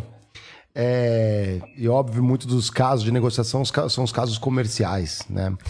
Só que todo mundo fala aquele famoso win-win, que é onde você tem o máximo resultado. Você sabe disso, é o cara de vendas, né? Você- é, é onde você tem o melhor resultado. Só que win-win, aonde? Não tem win-win, não tem como vencer os dois nessa relação. E é até burro, né? Porque você tá adoecendo, você tem quebra na sua produção, por mais até onde eu entendo o ponto que você fala, não tem um juízo de valor, né? Mas no final do dia o comportamento É Mas o problema é ele que... se manifesta justamente pela, pela, pela uma competição que é ideológica, né, no caso. Sim, você tem uma taxa de, de lucro também que é muito absurda, né? E que vem subindo muito ao longo do tempo. Uhum. Né? Nós não estamos falando do cara que está ali, né? Não é assim, ah, esse empresário vive com 2% a mais, esse pobre guerreiro. Não, nós não estamos falando disso. né? Nós estamos falando de taxas de lucro que são gigantescas em cima do trabalhador. Né? E que muitas vezes, com os novos setores, com a nova economia que tem, elas têm uma tendência de aumentar ainda mais. Ainda mais. Só que tem um ponto aí é, de economia. Existem duas narrativas que eu, eu ouço. Que essas novas tecnologias, elas vão, em teoria, substituir trabalhadores. E tem uma outra que fala que é, essas novas tecnologias elas vão amplificar as capacidades humanas. né? Só que quando você vai num balanço de uma empresa, existe uma linha lá, que é a principal linha, que chama despesa operacional. E quando você destrincha essa linha, você vai ver lá, folha de pagamento. O que, que acontece? É, no final do dia, essa conta não fecha, porque é, a taxa de lucro ela depende de fato de você te- diminuir essa folha de pagamento. E tem ainda mais. O que as pessoas ainda não se deram conta é que demitindo trabalhadores, quem é que vai consumir os produtos? Exatamente. Sim, É, esse é entendeu? um outro problema, Isso é mas isso é muitas vezes esse é, um problema para o capitalista de amanhã lidar e não para o capitalista de Isso, hoje. e é sistêmico. E é sistêmico, não é, É, não é, não é- um- a burguesia não é organizada, né? Assim, a não burguesia é uma coisa é- organizada. O pessoal não senta na quarta-feira no automóvel clube é. e fala, porra, vamos ver aqui como nós estamos fazendo. Né? Então, assim, gente, é, venhamos e convenhamos. Há possibilidade disso é, causar demissões em massa. É Uhum. óbvia e é gigantesca, assim como Já começou, né? Um e, já atrás. aconteceu no passado. Não será a primeira vez que Uhum. um acúmulo tecnológico causará demissões em massa, causará mudanças nas estruturas do, do trabalho. Uhum. Isso não é a primeira vez que isso vai acontecer. E a tendência é que isso aconteça enquanto a gente tiver um modo de produção como a gente tem um modo de produção hoje. Uhum. Se a gente for pensar o que, que era uma fábrica de montagem de automóveis na década de 50, o que é uma fábrica de montagem de automóveis hoje, você vê a quantidade infinitesalmente menor de trabalhadores que você precisa para operar aquilo. Para além disso, vão ter muitas profissões que vão construir o cadafalso na qual elas vão ser enforcadas. Porque a gente está falando de inteligências que não são necessariamente generativas, ou seja, elas não conseguem aumentar e criar novas inteligências para si mesmas, não conseguem criar esse potencial. Precisa de ser alimentado. Por quem? Por quem já faz aquilo. Vou te dar um exemplo: os tradutores. Tem muito tradutor trabalhando para colocar as traduções nas inteligências artificiais para que as inteligências artificiais substituam os tradutores. Só que o tradutor precisa de pagar a comida da casa dele. E mais, o que tá, mais, mais ou menos o que está acontecendo lá em Hollywood, né? Sim. Sabe? Então, assim, muitas vezes o cara que está criando a máquina que vai substituir é o próprio cara que vai ser substituído. E ele não tem escolha. Só que a gente está sobre a égide de um sistema que preza exatamente pelo quê? Pelo aumento da taxa de lucro. Tem um ponto aí, João, que eu queria abordar com você, que diz respeito às grandes plataformas de tecnologia, né? Você vê eu contando, você trouxe aí, foi bem legal, que é, por exemplo, a história do motorista de Uber, né? Se a gente fazer uma analogia, Cuidado com a analogia. talvez hein? a analogia seria, se eu transferisse o Uber para o YouTube, Uhum. você, você seria o, nós aqui seríamos motorista de Uber, né? E, cara, ainda que... a gente- Seríamos, não, nós somos. nós somos. Fica tranquilo. No- e, e no limite, a gente, através do nosso trabalho, paga uma boa fatia Uhum. lá pra, pra plataforma, né? Cara, é até um paradoxo, né? Porque o teu, o teu conteúdo é, é tudo contra isso, né? Você, você o que, que que passa na sua cabeça com relação... Você pensa que é, o teu conteúdo, você pensa que você quer subverter o sistema por dentro? Não, a questão é o seguinte: olha, é, tem um autor é, francês chamado Althusser. Tá? O Althusser tem um li- livro muito interessante que chama Aparatos Ideológicos da Burguesia. O que, que o Althusser vai falar? Ele vai falar que os aparatos ideológicos eles são feitos pela burguesia e para a burguesia. Então, eu vou te dar um exemplo: o jornal. O jornal foi criado para que os trabalhadores lessem mais. O jornal foi criado para que o Partido Operário Social Democrata Russo pudesse veicular o Pravda. Quem tinha Não. acesso aos primeiros jornais? Não foi. também, Os né? jornais foram criados como um veículo, um aparato ideológico para retransmitir a ideologia da burguesia. Ah, o rádio da mesma forma, a televisão da mesma forma, a internet da mesma forma. O que, que nos resta? Nos resta tentar subverter esses usos na forma que nos é possível no momento. Por que, que o Lenin escolheu o jornal? Porque o jornal era a coisa mais barata e que chegava no maior número de pessoas. Por que, que na Revolução Argentina, em vez de ter só o jornal, eles também operavam com rádio? Porque a população argentina era em grande. ah, desculpa, argelina, era em grande número analfabeta. Mas os rádios já estavam espalhados e as pessoas ouviam os rádios. Então eles faziam rádios piratas para espalhar, porque às vezes tinha mais penetração do que os jornais. Por que, que a gente escolhe a internet hoje? Porque é o meio mais barato e fácil da gente fazer isso a partir do pouco recurso que a gente tem. Eu nunca vou conseguir concorrer com um Brasil paralelo da vida, que Hum. é o maior anunciante do YouTube brasileiro e que pode jorrar dinheiro dentro das plataformas com propaganda, com não sei o que, sabe?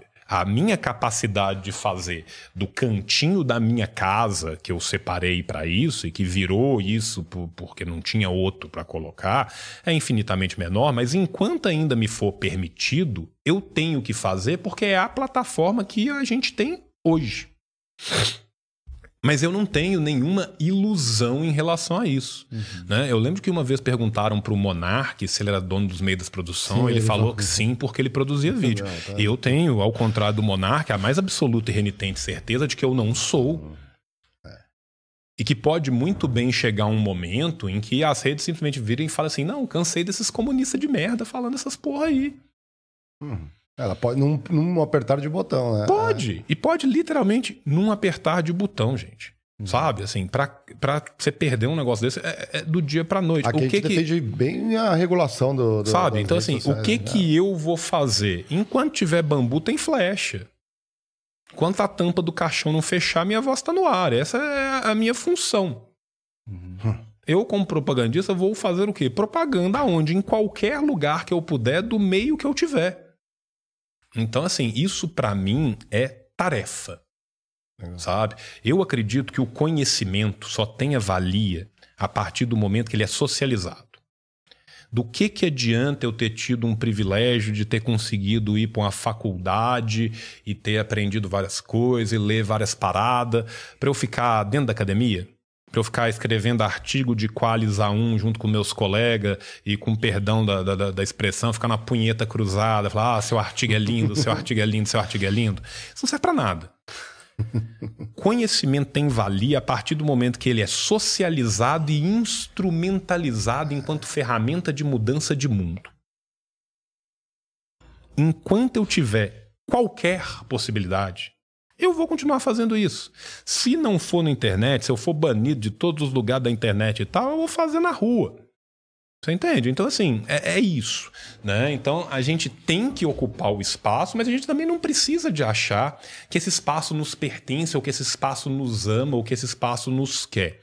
Tanto que, na esmagadora maioria das vezes, vira e mexe, rola um shadow banzinho, né? Vira e mexe, a gente perde uma conta, é expulso de um trem, tem um É negócio. mesmo? Tem um acontece, ali, a gente acontece. pega também Acontece. Não entendeu? é, não é, é velado. A represália é. velada, ela não é direta, né? É alguém ali apertando o botão. Sabe, mas sabe a- quem é. acontece, sabe? Assim, é, se alguém tiver curiosidade, procura meu artigo na Wikipédia, porque ele cai e volta uma vez por semana.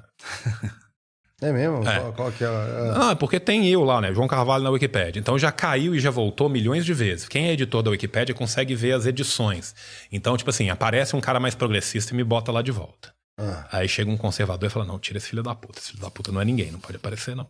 E aí vai indo e voltando, vai indo e voltando, vai indo e voltando. Então, assim, ao sabor dos ventos, tem ou não tem. Caraca, é. Você entendeu? Então, assim. Tem a é- moderação do liquidação. Wikipédia. É, né? Puta mas assim, que pariu. mas o que eu tô te falando é que, tipo, isso é normal e isso é esperado. Inclusive, quanto mais o nosso movimento crescer, quanto mais barulho a gente faz, quanto mais a gente incomoda, mais isso é esperado.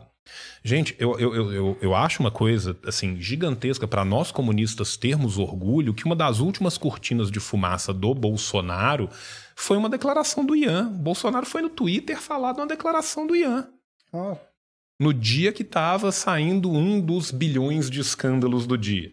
Sabe? Mas era impensável até muito pouco tempo atrás usar isso como cortina de fumaça. caramba. Se a gente está servindo para ser usado de cortina de fumaça, se a gente está servindo para ser discutido nas bocas das Matildes mantedoras do sistema, é porque nosso trabalho está sendo bem feito. É, É porque vem crescendo, é porque vem tendo espalhamento. E esse é um trabalho de formiguinha, sabe? É aquela coisa. Se tem um maluco empurrando o muro, tem um maluco empurrando o muro e o muro continua lá. Se junta 100 maluco para empurrar o muro, às vezes o muro cai. Uhum. E muitas vezes o que precisa é o primeiro maluco começar a empurrar o muro. Né? É, sendo muito protocristão aqui, ego fonebuntus interimo in prostes muge genitor rutor espírito. Interpneumati. É. Né? Eu sou a voz que clama no deserto, depois de mim virá aquele que te batiza no espírito. Né? São João Batista falava isso, ele era a voz que clama no deserto. Ele é um maluco gritando no meio do nada. Uhum. Né? E foi muitas um vezes, né? É, é. Sempre. Então, assim, muitas vezes nós somos os malucos gritando no meio do nada. Nossa função é morder o cachorro. Eu tava falando isso aqui. Se você passa na rua e tem um, ca um cachorro mordendo um cara, você continua andando, porque cachorro morde gente. Mas você passa na rua e tem um maluco mordendo o cachorro, você para pra olhar. Uhum. Nós mordemos o cachorro do capitalismo. Nossa função é essa. Então, nossa função como propagandista é trazer as pessoas para uma outra visão de mundo. Boa. E que a gente tenta mostrar isso para as pessoas por meio de quê? De fatos. E é uma coisa que é muito diferente, né? Porque, assim, a gente tem uma preocupação gigantesca. Você vê quem são os comunicadores da esquerda radical, qual é a formação deles, a preocupação que a gente tem com fonte, com dado. Só tem síndrome de fraude quem se preocupa com seu público. Uhum. O cara que acorda para vender um lançamento de sete dígitos na Hotmart do seu coach quântico, ele tá pouco se fudendo, ele não sente síndrome de fraude nenhuma. É dinheiro na mão, cueca no chão e foda-se.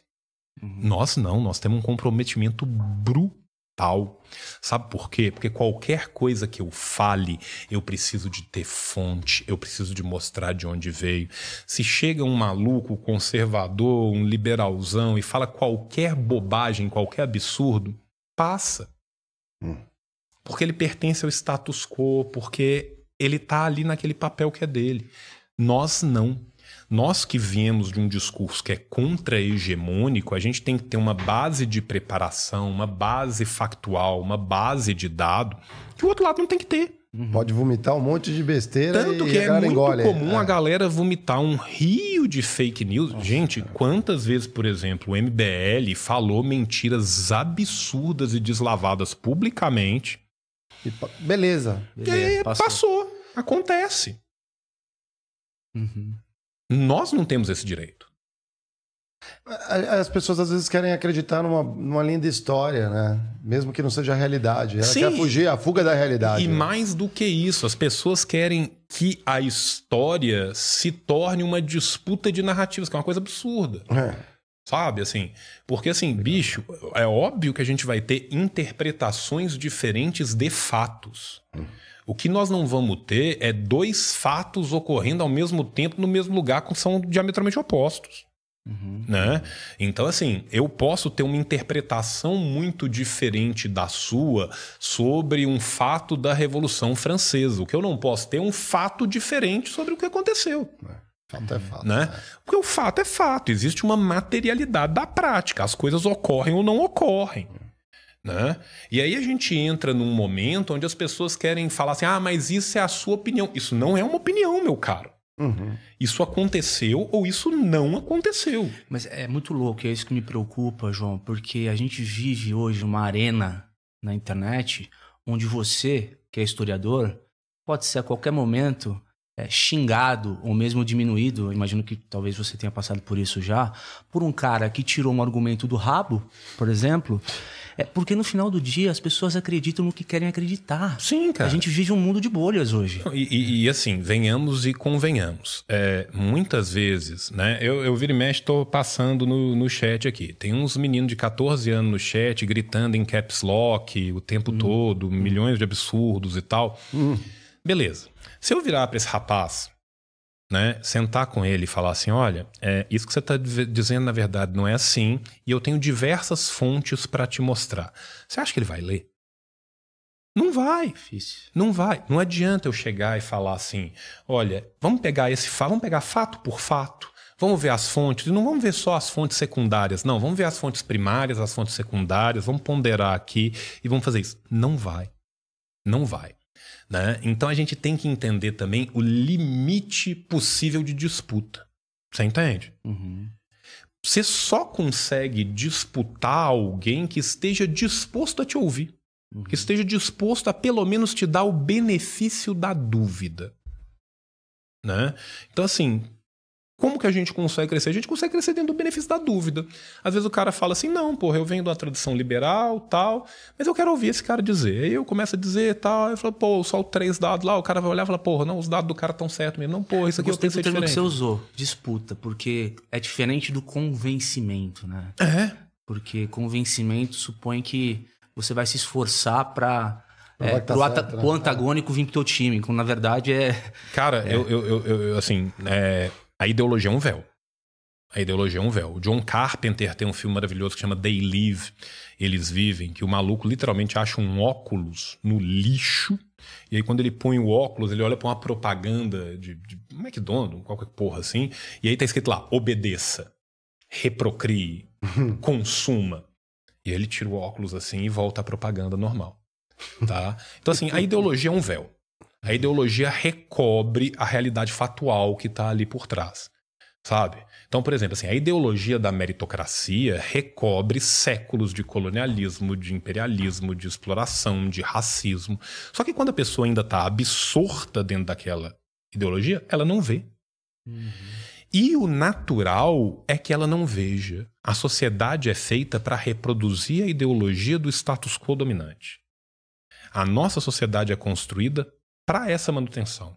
As nossas séries de televisão, os nossos produtos de consumo, é construído para isso. Nós que estamos nessa contracorrente, a gente tem que entender que também algum dia alguém abriu os nossos olhos. Ou uma situação, ou passar por um problema, ou fazer um certo estudo, te fez olhar e falar assim: puta que pariu. E te fez questionar alguma coisa. Então o que, que a gente tem que levar? A gente tem que levar esse questionamento. Só que da mesma forma que às vezes não adianta arrancar a pessoa à força. Você entende? Companheiro é quem divide o pão, camarada é quem divide a câmara. Eram os caras que dormiam nos mesmos lugares porque eles precisavam, estavam ali. Né? A gente quer começar com a pessoa dividindo o pão, mas a ideia final é tomar o moinho. Né? Só que para a gente chegar nisso, a gente às vezes precisa de uma certa doçura, uma certa diplomacia, um certo tato que muitas vezes falta. Se eu converso uma conversa com alguém virando e falando assim, mano, você é um completo imbecil, você tá vendo como é que você é burro? E tem uns que não tem, não tem argumento, né? chance, cara, de ad hominem. conseguir, É. Terra perdida, né? sabe, trazer essa pessoa pro meu lado é muito pequena. Mas se eu consigo né, me aproximar, manter uma relação, ter endurecer sem perder a ternura, para citar o Che Guevara aqui, Hum. aí eu tenho uma possibilidade. E por que, que eu acredito tanto nessa possibilidade? Por causa da materialidade da prática. A prática é o critério da verdade. A prática se impõe. Uhum. A vida material se impõe sob qualquer idealismo. Eu posso ter o idealismo mais bonito, mais perfeito e tal. Se aquilo não leva a mudanças materiais, eventualmente a pessoa vira e fala: olha, tem alguma coisa de errado. A não ser, obviamente, aquela pessoa que já está radicalizada num ponto, ou está num extremismo num ponto que ela já perdeu ali mais o contato com a realidade. Mas se você for pensar, nem todo mundo que votou no Bolsonaro é fascista. Uhum. Tem muita gente que é fascista? Tem. Pra caralho. Sua tia é fascista? Provavelmente sim. Né? Então isso acontece, a gente tem que aceitar. Mas nem todo mundo que votou era. E tem muita gente que, quando aquele sonho do outsider, aquela ideia que foi vendida, começou a dar errado, o cara olhou e falou assim: porra, Que merda que eu que merda é essa aí? Então a gente tem que disputar essas pessoas. Né? O cara que tá com o celular na cabeça chamando os alienígenas pra intervir, meu amigo, aí não sou eu mais quem disputa. Cantando indo pra pneu. Cantando indo pra pneu, né? Então, assim. Ah, medonho, medonho, medonho. Vamos dar uma olhada no emblema do dia. Nossos convidados são eternamente emblematizados aqui nos estúdios Flow. Você já sabe como resgatar. Entra lá, nv99.com.br. Você clica resgatar, é de graça. É de graça, hein, cara? Qual é o código? Tu tá, tu tá bonito demais, hein? Pô, ficou bom, hein? Ficou bom, hein? Assim disse João é o código. Assim disse João, é de graça. Resgate. O Borga tá cada dia melhor, hein, cara? Caramba, Borga, você tá, você deu, eu quero, eu quero um facelift assim também, né? igual o Ian fez. Eu mandei uma mensagem pra ele, cara, cortou o cabelinho, tá, né? Então ele agora não vão atacar o Ad Hominem, o Ad inverso, né? Porque andaram atacando ele aí, não. Foi, foi. Na, na Jovem, na Jovem Pan, inclusive. Nossa, não sei por que não Podia trazer Mas aí essa- cai no que ele falou, né? Porra, se a Jovem Pan tá atacando o cara. É isso, é isso. Se, se, se, Tá, se então tá fazendo, pensar, tá dando certo, né? Tá há dando... três, quatro anos atrás, a gente conseguiria imaginar que um comunista pautaria um jornal da Jovem Pan? Ah, é, Então, me parece que cresce. é, a galera manda Né? essa, É né? contundente. Mete essa aí. Tem pergunta, Lucão? Vamos botar na tela aí as perguntas da galera, lembrando que é a gente lê as perguntas ali da plataforma, né? Aí facilita a nossa vida. E do convidado também, que senão a gente fica maluco aqui Tô também. até já pegando Quer um café? Quer um. Ah, cara, eu aceito. Um café eu vou aceitar. Aí, ó.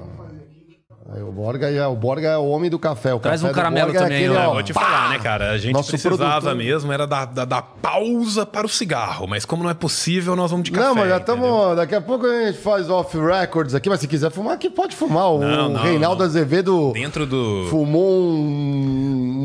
Não, a, sala tá fedendo muito pouco a cigarro. então eu, eu vou me sentir constrangido, você Não, entende? Obrigado pela, pela, pelo obrigado altruísmo. aí, ó. É. Ó, o- porra, que pena que você não botou nome no teu usuário. aí Ele meteu o usuário 0030220, vai que é o nome dele mesmo. Ele mandou a pergunta né, de nível sênior. Aqui, obrigado. É uma pessoa sênior aqui mandando perguntas pra nós. Ele mandou assim, ó, João. Nossa senhora. O que seria o revisionismo? O que seria o fascismo? O que seria a burguesia? Quais são seus inimigos declarados? Você defende a, uni- a unificação da. seria a união da esquerda radical num partido só? Você acha que temos salvação? Você acha que certos fascistas são incuráveis? Exemplo do Hitler. Sou teu fã, hein? Eu vou, eu vou até complementar. Você quer que tenha outro podcast? É, é tipo É, isso. tipo, é, é. tipo isso. né? Pô, Diegão. é. É, vamos tentar, né, de uma forma rápida, porque não tem como, cara, responder muito- isso aqui de, de, de forma rápida. Então eu vou pedir, né, a licença para ele. Né? O que, que seria o revisionismo? O revisionismo a gente chama de revisionismo quando dentro do marxismo ou do que até marxismo consigo me arriscar, hein? Será? É. ou do marxismo maoísmo, você tem uma postura que está revisando algo e que normalmente o revisa de forma detrimental. Então a gente considera o revisionismo um desvio, normalmente um desvio de direita, que está tentando trazer para trás um movimento que já foi mais para frente. A tentativa do Bolsonaro em transformar golpe militar em revolução é um revisionismo. É um revisionismo histórico, mas de outra forma. Quando a gente fala de revisionismo dentro do nosso campo, a tentativa de Bernstein de falar que a reforma era melhor do que a revolução é um revisionismo. Tá? Aí a gente está usando mais dentro do nosso campo. O que seria o fascismo? Cara, eu tenho um vídeo bem longo sobre o, o que é o fascismo, né? Então eu vou te recomendar que você vá no meu canalzinho, aproveitar e fazer o plug, né? Boa. O tio tá na, na internet, assim, Assim disse disse, o João. João né? Então pode procurar lá, pode procurar por João Carvalho também. Obrigado, querido, que vai aparecer lá, né? O fascismo é um fenômeno, o fascismo é um fenômeno histórico e como todo fenômeno histórico, ele é repetível. O fascismo tem diversas categorias, diversas características que se eu fosse exaurir elas aqui, a gente ia passar mais 20 minutos. Vou te pedir para você voltar no vídeo, mas eu quero que você entenda que um, o fascismo é um fenômeno histórico. Dois, o fascismo é um fenômeno histórico do capitalismo a partir da sua fase imperialista. Três, o fascismo é repetível. Ele é uma parte do modo de produção capitalista, ele é o botão de emergência do modo de produção capitalista. Ele é só uma das margens do rio no qual o capitalismo navega. Ele não é uma excrescência do sistema, ele não é uma exceção do sistema capitalista. Tanto que a gente vê fenômenos fascistas, protofascistas, fascistoides, aí a gente pode ser né, mais técnico dentro do conceito, se repetirem em locais diferentes ao longo da história. O fascismo não morreu com o nazifascismo, né? Ele volta de outras formas. É, quais são seus inimigos declarados? todos aqueles que lutam pela exploração e pela manutenção da exploração da classe trabalhadora, das massas trabalhadoras, do povo como um todo. Quem são meus inimigos? Os inimigos do povo. Quem são meus amigos? Os amigos do povo.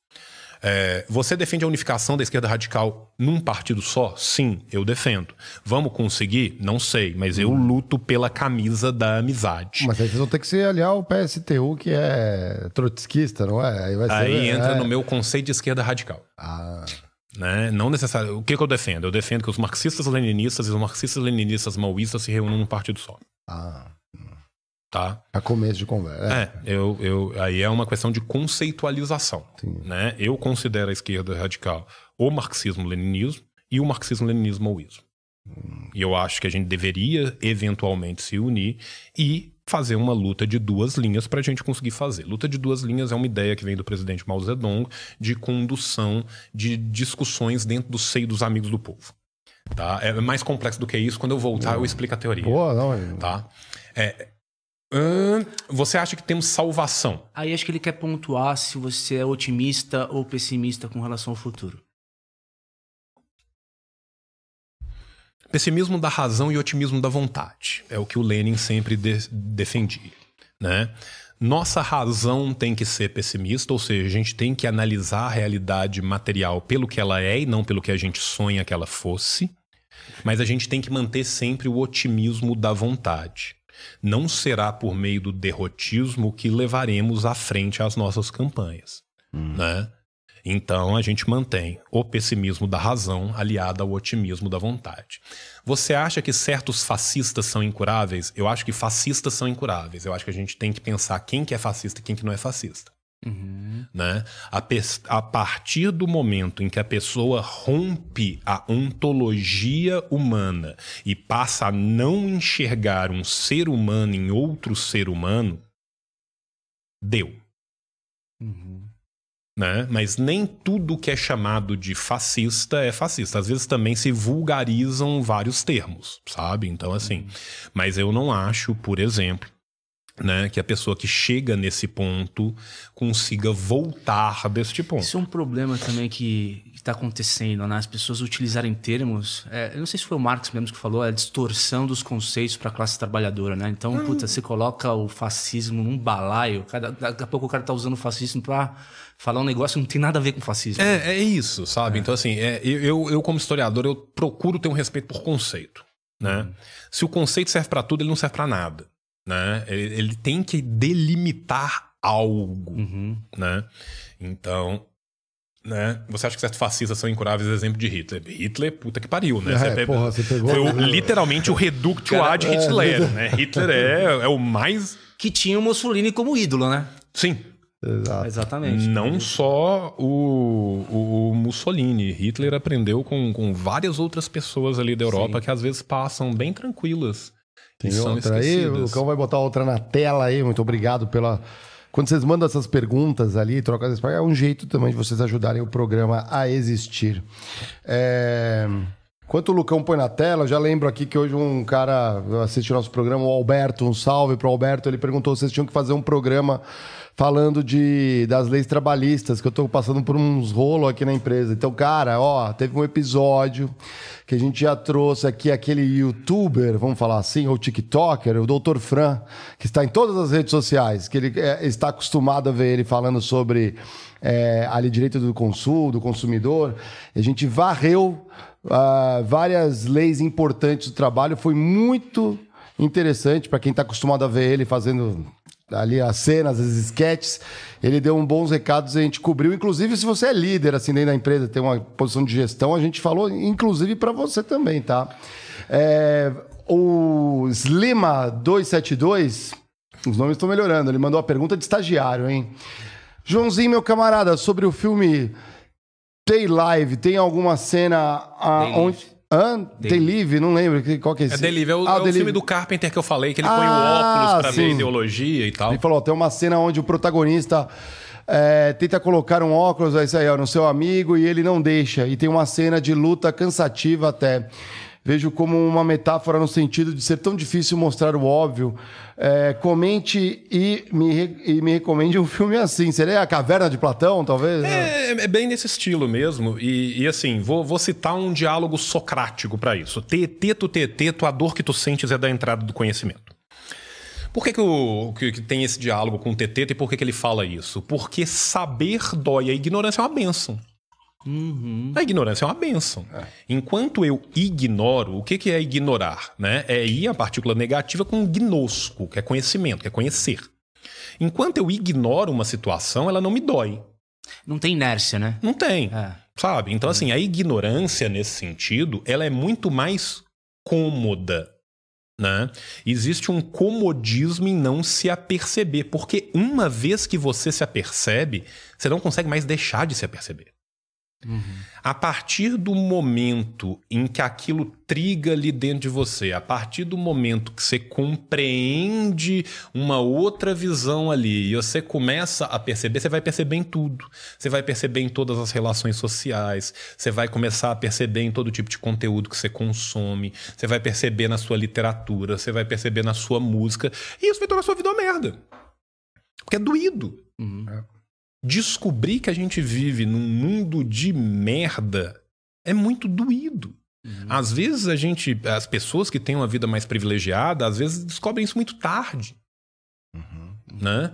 Quem sofreu, quem, quem viu a mãe pedindo esmola tem sangue no raciocínio. Quem passou por certos sofrimentos, quem passou por tal, você descobre muito rapidamente. Mas tem gente que não. Né? Então eu acho que essa cena é muito simbólica da pessoa não querer ver, muitas vezes, uma realidade que ela já vislumbrou. Não é que ela não sabe, é que também há um esforço para você se manter um pouco alheio. Né? Há um esforço, sabe? Tem um, um período da vida, eu acho que da vida adulta, né? que, que as pessoas tentam, se esforçam ao menos para falar assim, não, eu vou precisar disso, então eu vou tentar manter uma convivência, eu vou tentar tal. Só que tem uma hora que você fala assim, não dá, né? E essa e isso é um momento de ruptura, e toda ruptura é doída. Todo término é doído, todo novo começo é doído. E isso é um novo começo, é uma nova forma de se aperceber do mundo, sabe? Então, por exemplo, assim, às vezes isso vai acabar te afastando de diversas amizades que você teve. Você teve várias amizades, um ciclo de pessoas que estava ali na sua vida por N motivos, porque era do teu bairro, porque era da tua escola, porque era do teu trampo e tal. E aí você começa a olhar mais um pouco, e aí você ganha uma consciência social das coisas, e você fala assim, caralho, essa galera é muito escrota. Caralho, como que eu vou conseguir conviver com um maluco que fala X, que fala Y? Eu não consigo mais. Eu me apercebi disso, eu tô tentando falar, ele não quis. Então, assim, é- eu acho que isso é muito doído. Esse é um processo de dor. A libertação é um processo de dor. E todos os filmes que vão falar disso, né, eles acabam mostrando isso, né? Então, por exemplo, assim, é... para dar um exemplo clássico, Matrix, na hora que o cara é desligado do sistema, é um parto, né? É. é literalmente a imagem, a imagética de um parto com muita dor. Né? O Lúcifer, né? o Cypher, quando é oferecido a ele as pílulas e tal, que depois foi deturpado bizarramente pela, Pelo, pela pela, Red, pela galera, Pileiro, é. pelos Red Pileiro, né? E é muito irônico, né? Que são, assim, pessoas trans fazendo um filme, É. né? Sobre uma crítica ao capitalismo que os caras vão e tomam pro, pro canto deles. Parabéns, extrema-direita, mais uma vez você conseguiu deturpar o sentido de algo da forma mais bizarra possível. É. Mas quando aquilo ali acontece, ele vira e fala assim, cara, eu não quero saber, eu quero curtir. Aham. Tinha Eu não- aquele cara lá É, que falou, não, quero comer a, pica, a picanha. Eu quero ali, comer né? a picanha falsa e sentir que tá uma delícia. Você entendeu? Pelo amor de Deus, foda-se vocês aí com esse negócio. Então, assim, às vezes é isso. Né? Às vezes a pessoa se apercebe, mas ela não quer, ela quer comer a picanha. Né? Então é difícil. Eu acho que este é um momento de ruptura. Né? É, recomendando é, filmes né, que, que sejam né, neste sentido. É, não é exatamente um filme como uma crítica tão velada e tão simbólica como o Day Live é, mas é um filme que eu acho que nós, militantes de, da esquerda deveríamos ver, que é o Idi Matri em russo ou Vai em Veja em português. Go and See, né? Vai Veja. É um filme russo que vai falar da Segunda Guerra Mundial a partir da perspectiva de uma criança que é adultizada no, no processo da Segunda Guerra Mundial. É um filme muito pesado, muito pesado mesmo. Se você não tá bem da sua cabeça, pula. Pula. Se você não tá bem da sua cabeça, vai ver o Gataca, que é um filme de ficção científica irônico para a gente trabalhar, porque o, o Gataca trabalha muito esses limites do corpo, da tecnologia, da inteligência artificial e como que isso tem a ver né, com a, a própria sociedade de consumo, né? Porque a gente tem distopias do capitalismo, né, como por exemplo Admirável Mundo Novo, que estão batendo muito nesse sentido. É, mas o Vai e Veja é um filme muito interessante para dar essa perspectiva do que foi a guerra, do que era o nazismo, do que era o fascismo, do que foi esse ataque a essa besta né, que foi parada pelos soviéticos para o bem da humanidade como um todo. Uhum. Muito bom. É, o Lil Pablo mandou uma perguntinha de estagiário aqui. Ele falou: Tio, por que o capitalismo não é um sistema de troca voluntária? Vejo alguns colegas liberais com essa leitura é, de mundo e, e, eu acho que você é uma das melhores pessoas para explicar isso. Eu vou me arriscar. É porque não somos os detentores dos meios de produção? Talvez. Não, não é só isso. É porque a troca voluntária pressupõe voluntas, pressupõe vontade e não necessidade. Quando você é despido de qualquer coisa que não seja o seu próprio trabalho físico, sua troca não é voluntária. Se eu preciso de vender a minha força de trabalho, senão eu não como, senão eu não me reproduzo, senão eu não continuo a viver, não existe nenhuma voluntariedade nisso sabe? Trocas voluntárias pressupõem que pessoas têm, com suas próprias vontades, se encontrem e façam isso de livre e espontânea vontade, não de necessidade e pressão. É muito diferente da realidade da prática material. Né? Inclusive porque a vontade termina no próprio. No, na, no último fetiche de todos, que é a mercadoria dinheiro. Uhum. Você não tem, você não vai ter. Uhum. Eu posso ter toda a vontade do mundo de ter uma Maserati. né? Isso não significa que voluntariamente eu vou encontrar alguém que vai trocar ela na minha nota de 50, você entende? então, assim, é, é por um dia isso. pintando a casa, né? Do, do Sabe? Cara, então, assim, é. é uma coisa que é idílica. Uhum. Né? É que é um ideal que não vai, não bate com a prática. O Lio Pablo mandou outra aqui de estagiário. Tio, quando teremos umas collab entre você e o Orochinho, vulgo Pisca, ele já falou que tá do lado do comunismo, se, se for mesmo coisa, coisa de vagabundo. vagabundo né? Cara, eu, eu adoro o conteúdo dele, é um cara que eu rio muito. É, quem não conhece, deveria, né? E, e, deveria ver. E ele é um cara, assim, que tem posicionamentos corretíssimos, assim sabe? Ele tem uma, uma capacidade de fazer uma crítica com muito humor e eu acho isso maravilhoso. Né? É, eu acho que assim a função do humor é aquele velho adágio latino, é o castiga-te ridendo mores, né? Castigue com o riso os costumes, uhum. né? E eu acho que quando a gente consegue equilibrar a, a, informação com humor, a crítica com humor, a gente consegue transmitir as coisas com uma outra leveza, que o humor ele uma outra qualidade, de uma forma despretensiosa é. às vezes, mas de uma forma efetiva. Sim, né? ele torna é. mais leve e ao mesmo tempo mais eficaz, sabe? É. Eu, eu, eu, eu, sou fascinado pelas pessoas que têm essa capacidade de comunicação. Que é difícil, né? E é super é, difícil. É, cognitivamente Nossa, falando, é né? Muito difícil. Uma, uma... Muito difícil. Né? Então, tenho, tenho a máxima admiração por ele, adoraria. Legal. Melo Gomes mandou uma de, de um sênior aqui, hein, ó. Boa noite, camaradas. Gostaria de saber de todos o porquê vocês acham que o Haddad está tentando agradar a galera da Faria Lima se o partido é dos trabalhadores e não dos Rentistas. rentistas, né? Um abraço ao tio e te mando na boca linda. Que isso? Tá, tá, tá. Te mamo na boca linda. Ô, louco. Meu, tá, tá, já É, você vê que, se né? você é por se já está Ah, o objetivo- despertando Tem fã clube aí, hein, cara. um fã Forte. clube, você vai tá- daqui a pouco a gente vai ver ele também ocupando espaços no OnlyFans. É, talvez. tipo isso. Vou, vou- vou ocupar os espaços do privacy, né?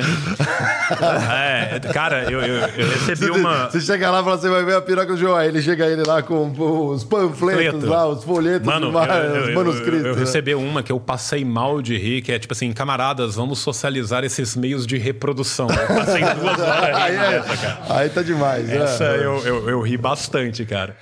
Mas, assim, é, por que, que eu acho que o, o Haddad tá tentando fazer isso? Porque eu acho que o Haddad tá tentando se posicionar num futuro, numa construção de candidato de centro. Eu, particularmente, acho que o Haddad flerta com isso e não flerta com isso desde hoje. Se a gente for ver as posições do Haddad, a gente pode ficar puto, a gente não pode ficar surpreso. Não é que o Haddad tenha mudado brutalmente nos últimos três anos, por que não? Né? O Haddad sempre foi o mais tucano das estrelas, né? Assim, ele sempre foi o petista mais flertante com o centro e com a centro-direita. Né? E agora, eu acho isso um grande erro, porque ele vai estar jogando um jogo que é ruim para ele com pessoas que são de centro há muito mais tempo que ele, que são muito melhor nisso do que ele É verdade. né? E ele tem a pecha de petista. E a pecha de petista, ela fica na pessoa. Por quê? Porque na nossa sociedade foi construído um grande arquétipo do Petralha, que foi um arquétipo construído coletivamente na mídia durante uma década inteira, que tudo que o Petralha faz é ruim, que o Petralha é ladrão, que o Petralha é isso. E o Haddad é um membro histórico do PT. Então, eu sinceramente acho que será muito pouco eficaz esse tipo de construção. E eu acho que eu talvez esteja sendo muito gentil em falar que isso é de fato uma construção e não simplesmente um posicionamento. Eu acho, eh, se puder complementar, eu acho o Haddad, ele aprendeu muito, não aprendeu, né? não sei se a palavra é aprender, mas ele bebeu muito dessa liderança do Lula do ponto de vista de conciliação. Ele viu que esse, esse método ele costuma a, a vingar no Brasil, por tudo que o Lula eh, conseguiu fazer no primeiro mandato e está conseguindo passar pautas importantes agora. Então ele viu que se ele jogar dos dois lados, ainda que não seja eh, a intenção do partido, ele vai conseguir avançar. É, eu acho isso. Agora, assim, é, as coisas estão muito em aberto, né? Eu, Assim, eu acho que só tem uma questão de narrativa. Tudo, toda história pode ser contada. É, basta ver o camarada Chuchu, o Alckmin. Então, Nossa, é, se o Haddad se usar da mesma, analogamente, o que todo mundo, qualquer um pode ser o que quiser, então talvez a gente veja ele articulando, né? é, eu, eu lembrei É, agora- entendeu agora? Nossa, né, cara, meu? não, acho que eu peguei. bicho. Uma cascas de banana da história, É, né? não, A- tipo isso, a, minha novela favorita é a política nacional. é uma mas novela, é, cara, uma coisa não, assim. O, roteirista de Brasil é um gênio, cara. que não tem gênio, como, não gênio, tem como. sabe, Tem assim, coisas que eu falo. Um que gênio ou um viciado em PCP, mas um dos dois ele é com certeza, sabe? O Wes Rodrigues mandou aqui uma pergunta de estagiário. Aí, botou fotinha, hein? Tá chique, hein? Ó, botou papo foda. Mário, faz a ponte pro João bater um papo desse com o 3K. Seria foda demais. Obrigado pelo programa de hoje. Pô, muito legal. Galera, a galera sempre pergunta, e às vezes até várias pessoas que vêm no Critique é, fala assim: puta, vou lá porque vai ser uma ponte pro ir no Flow. Cara, lá, lê do engano. Cada programa da casa, dos estúdios, ele tem a sua. A sua o seu editorial, digamos assim, a sua linha. É, claro que passar num programa como o Critique é, ajuda, às vezes, a chamar atenção do próprio Igor. Às vezes ele chega pra mim e fala assim, mano, vocês conversaram com aquele cara, foi legal? Eu vou falar, pô, se foi, foi. Se foi uma bosta, eu falo, foi uma bosta. Não é o caso de hoje. É, e se ele perguntar, eu vou falar assim, vou defender, pô, leva, vai ser legal. Então conte comigo, pelo menos como para, para dizer assim, o programa foi bom, vale a pena o papo, a conversa. Dificilmente a gente erra, né, Diego, assim, convidado, assim. A gente não, a gente não fica pensando assim, vamos pegar o cara mais hypado, mas que ele faz malabarismo numa perna só em cima de um skate porque isso vai dar audiência. Não, a Crédito gente- por Borga aqui também, né, cara? Que Um é- baita de um produtor. É. E pra mim que eu olho a internet e falo, pô, quem são as conversas legais que a gente vai ter na mesa? Mas é, é, a gente olha muito que conversas quem tá trabalhando precisa ter. E, É. e de vários campos. Uhum.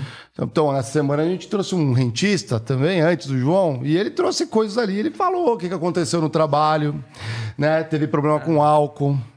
É foda. É, entendeu? Então, assim, você. Aquela glamorização, né? Então, ah, não, eles não vão ver esses caras, vão ficar aqui no meu day trade. Então, vai lá, cara. É. Bom fígado pra você aí. Mas é, ex- exatamente isso. O Critique, ele, ele tem essa proposição de talvez um pouquinho mais a fundo. É, às vezes não é nem, às vezes vai para conversa, às vezes vira uma entrevista mesmo, mas a ideia é tentar tirar o máximo do convidado no que diz respeito ao trabalho, né? A gente, por mais que tenha variedade aqui, a gente procura é, recortar com a figura do trabalho. É isso aí, mas uma, uma dica é: se a galera se inscrever, clicar no sininho, aquelas coisas que a gente já sabe como o algoritmo funciona, facilita muito. Quando vê alguém do campo indo no Flow, fala, pô, leva também o João. Aqui a galera pediu, quando o Ian veio, um Humberto Matos. E aí eu fui ver uns vídeos dele. Às vezes aparecia aleatório, ele não tinha me. O algoritmo não tinha me jogado Não, e ele. a gente vive em cluster, né? Cara, eu Conter achei um cara isso muito. é dificílimo, assim.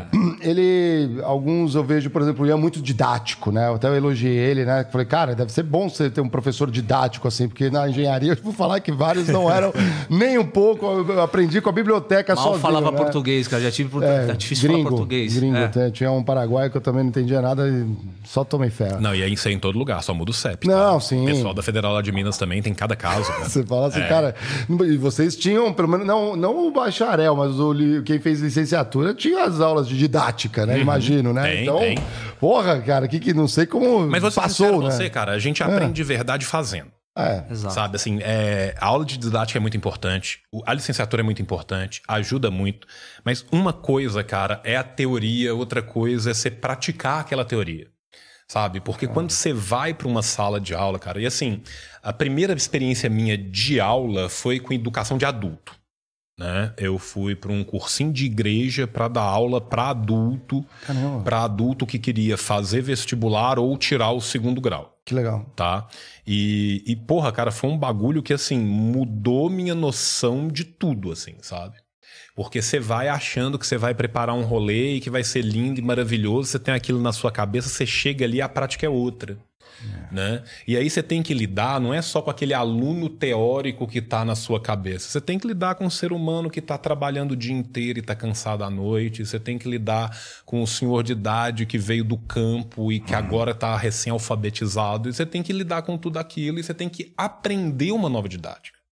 Então, assim, o professor, antes de tudo, cara, ele é um aprendiz, velho. A gente chega no lugar, a gente aprende pra caralho, cara. E eu aprendo até hoje, cara. Aprendo com, com o público, aprendo nas palestras, aprendo a falar de formas diferentes em lugares diferentes.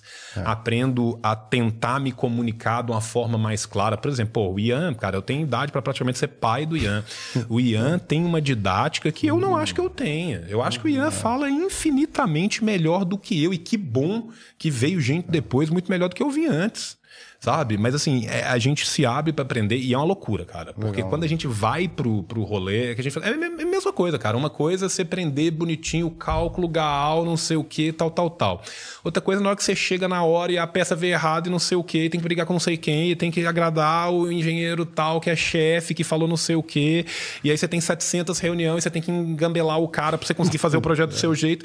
Então, assim, a, a, a prática mostra que a teoria, na verdade, é outra, né? Então, é, é uma coisa que é legal do nosso campo, mas assim, cara, a experiência é, é fundamental e eu, eu recomendo demais, cara. Todo mundo que for historiador, que for de uma ciência né, dura, assim, que for dar aula, cara, aproveita, tenha essa oportunidade, se voluntarie, vá para um lugar, mete um cursinho popular, vê um rolê perto da casa tal, para você ir fazendo isso mesmo, porque assim, é, é, é um negócio que você aprende infinitamente. Fui convidado aí recentemente uma instituição renomada a ser professor aí de negociação. Então, vai, fiquei honrado, mas não sei como que eu vou fazer isso, né? Tem que desdobrar.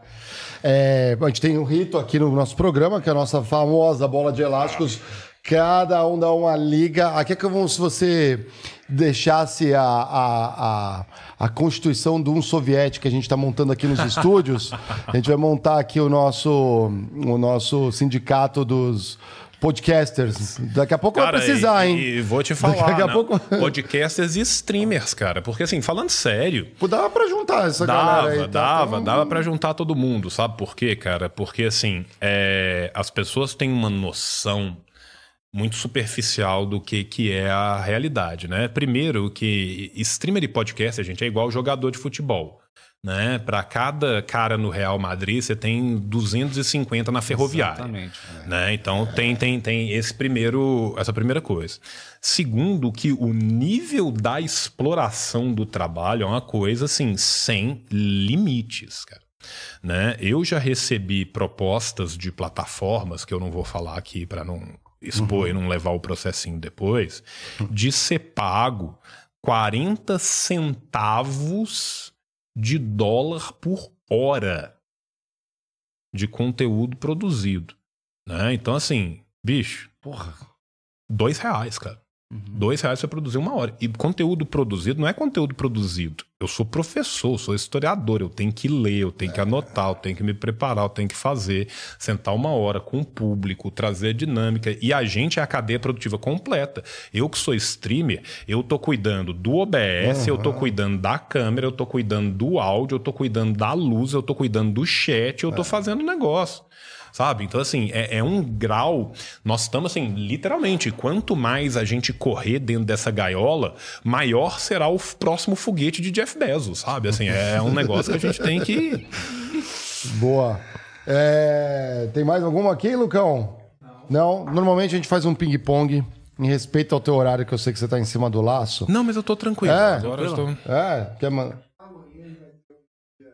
Não, eu Borga tenho um tá dia cabuloso amanhã, mas assim. Então é, faz uma de três aí, vai nós, já, nós já estamos com quatro horas de podcast, então agora pode ficar tranquilo. A galera tá entendeu? botando aqui, ó, esse podcast conseguiu deixar o João quatro horas sem fumar, tá vendo aqui? Eu critiquei a saúde entendeu? agora, né? Promovemos saúde. Vai lá, Diegão, pra É, fechar então. Vamos fazer ping-pong rapidinho aí.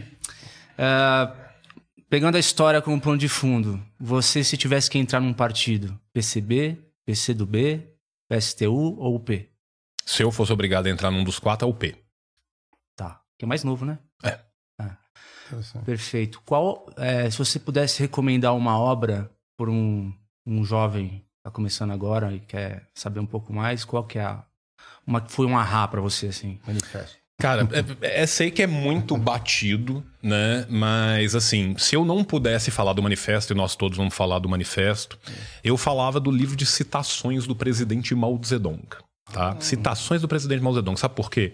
Porque ele não foi um livro criado pelo Mao, ele foi um livro criado a posteriori por gente do partido e ele traz a suma do pensamento. Então, quem quer conhecer, consegue conhecer o pensamento sobre diversas coisas diferentes com um livro que é muito curto e muito interessante. Tá joia. O fato de ser maoísta é, representa uma crítica a Deng Xiaoping? Sim. Sim, desculpa, dengue, mas baita lixo revisionista, terrível. Né? É, é aquela coisa, é muito fácil ser arquiteto de obra pronta. Né? Eu tenho como dizer o que, que teria acontecido no passado se o dengue não tivesse acontecido? Não tem, porque nenhum de nós tem. A gente não volta no tempo e não faz. O que eu posso dizer é que eu acho que foi a pior metodologia possível a ser abraçada. Foi um baita desvio de direito. Quando se troca a antiga tigela de ferro pela tigela de barro, você mina o povo trabalhador. Você mina a base da revolução e coloca a revolução inteira a risco. Né? Então, assim, dengue e Khrushchev, os dois a 80 km por hora, é até difícil né? falar quem que foi pior.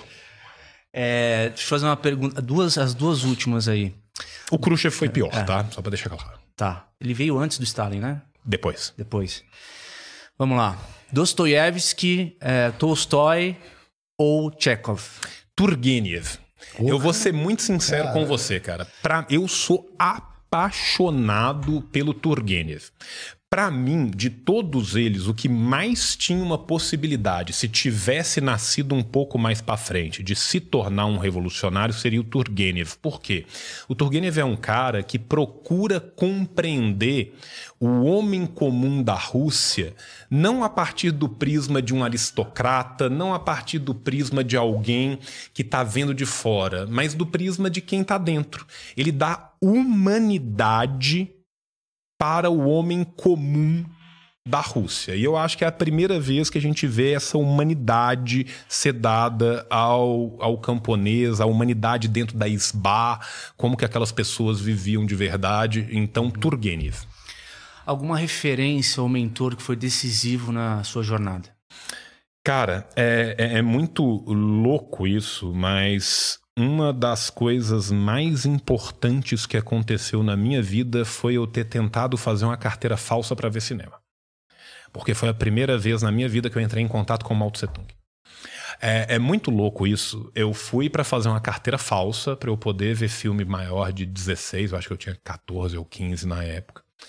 Né? E o Grêmio da escola pública onde eu fui fazer, ele imprimia a carteira e atrás tinha uma foto do presidente Mao, uma multidão escrito os imperialistas são tigres de papel. Eu nunca tinha ouvido falar Caramba. dessa porra. E eu olhei para aquilo e falei, que porra é essa? Eu perguntei pros caras e foi um dos primeiros contatos que eu tive. Então, assim, é, eu, eu, eu agradeço é, essa randomic, é, o randômico, né? Uhum. O, o, porque a vida também é isso, né, cara? A vida a gente tem muitos encontros que são repletos de randomismo, repleto de, de, de chance, né? E, e isso foi acabou sendo muito importante para mim depois. Para finalizar, para o João Carvalho, o que é o trabalho? O trabalho é o que nos torna humanos.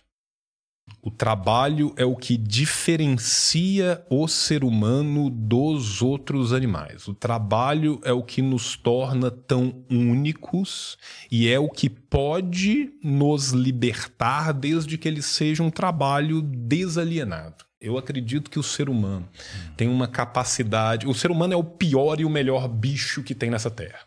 A gente não pode esquecer que a gente é bicho, a gente não pode esquecer que a gente tem uma potência tão grande para ser ruim quanto ser bom. É, o homem é lobo do né? homem, né? É. Mas assim, e eu não tô falando assim, o homem naturalmente é mal, naturalmente é bom, não, não, não trabalho com isso. Mas eu acho que o trabalho é o que nos torna humanos, é a nossa capacidade de intervir na natureza de uma forma criativa que permite que nós que não pulemos, nós, a gente não pula tanto, a gente não corre tanto assim, a gente não é tão forte, e ainda assim a gente conseguiu construir esse tipo de sociedade. Então, Cara, eu até, acho fundamental. Até pensei que você ia ser o, o, o, defensor do Rousseau aqui, ou do Maquiavel, mas você é um materialista, né, cara? Então é. você não é naturalmente bom, naturalmente Não, bom, não, é. de forma nenhuma. Eu não sou a priorístico em nada, entendeu? Mas eu acho que é o que nos diferencia, sabe? E eu acho que pode ser também né, a, a nossa ponte para um futuro liberto. Legal. Obrigado, João, pela Pô, tua presença aí. Foi, foi, bom o papo, né, velho? Porra, foi maravilhoso. É. Nenhum papo dura quatro horas e pouco se não for é. bom, né, gente? Falei pra você que ia passar rápido. Sim. Deixa as redes pra galera. Ah, é. Gente, quem quiser me seguir, eu, eu trabalho com branding, né? Então eu sou chique, é, aprendi com o branding, então eu ponho o aqui, é. exato mesmo nome em tudo, que aí é fácil de achar. Uhum. Né? Então eu uso assim disse o João em tudo. youtube.com barra assim disse o João. Você Twitch, tá no X também? Eu tô, no, eu tô no Twitter, eu não tô no X, não. Ah, eu tô tá, no Twitter. No... Morreu pra você que é filho ingrato, entendeu? pra mim, ele continuará chamando no Twitter. Threads, né? Mas, é... Não, mas eu tenho, tenho threads, tem Caraca, Instagram, tem Twitch, tem YouTube, tem tudo. Né? E é. tudo é assim disse o João. Quem quiser acompanhar mais do meu trabalho, tá lá. Muito fácil. Galera, na semana que vem, vamos receber aqui ó, no dia 4 o Ricardo Marcílio. Então a gente sai de um professor de história para um professor de geografia. O papo vai ser denso. Pode esperar que as perguntas que a gente faz aqui é das loucuras na cabeça da galera. E no dia seguinte, no dia 5, a gente vai trazer o Érico Rocha. Quem não sabe, o Érico Rocha é o pai dos lançamentos. Então, quando sabe aquele curso que você está no YouTube, de repente chega um curso, ele tem um método para chegar em você. Quem trouxe para o Brasil é esse cara brabíssimo. Vamos tentar entender. Será como que tá esse algoritmo e Critique descobrir. Né? é o podcast dos contrastes, né, meu? Então É a gente lógico. recebe é, literalmente todo mundo aqui, cara. Lembrando que é, é permitido criticar. A crítica vai ajudar a gente a construir algo melhor. É, só cuidado com o ad hominem que a gente sente. A gente também é ser humaninho, sabe? Né? Temos família, né? Não ameace a gente né? nas redes sociais. O Diego, toda, quando o Diego com o Roncalha, a galera metia um hashtag Diego comunista, você viu? Cara, Falta, assim, falta, ler, falta leitura. O pessoal pergunta se você é comunista. Eu falo, cara, eu- falta leitura. Como que eu posso ser uma coisa que eu não. Eu preciso me aprofundar é, mais. cara, eu acho que eu sou, primeiro de tudo, Você é progressista. sou engenheiro. Sou engenheiro. Sou engenheiro. Sou engenheiro. Depois aí é. Um trabalhador, é outra né? não é Só nada. de não ter dito não de primeira é uma questão de tempo, meu amigo. Nós já entramos aí dentro. Mas é, aproveita e manda um aviãozinho. Compartilha essa live com a galera aí, Isso se você aí. gostou. E se inscreve no canal, né, galera? Isso aí, e ajuda a galera ali, ó. Quem tá precisando de uma vaga, indica o CE, links e os insider também. Até semana que vem. Lucão, ó, tá convidado pra voltar, hein? Já tá, a casa é tua. Não, Pode já entrar, aceitei, já, já já fica aqui, quiser dormir, tem um canto, a gente vai tomar um café. Lucão, solta a vinheta. Valeu hein, galera.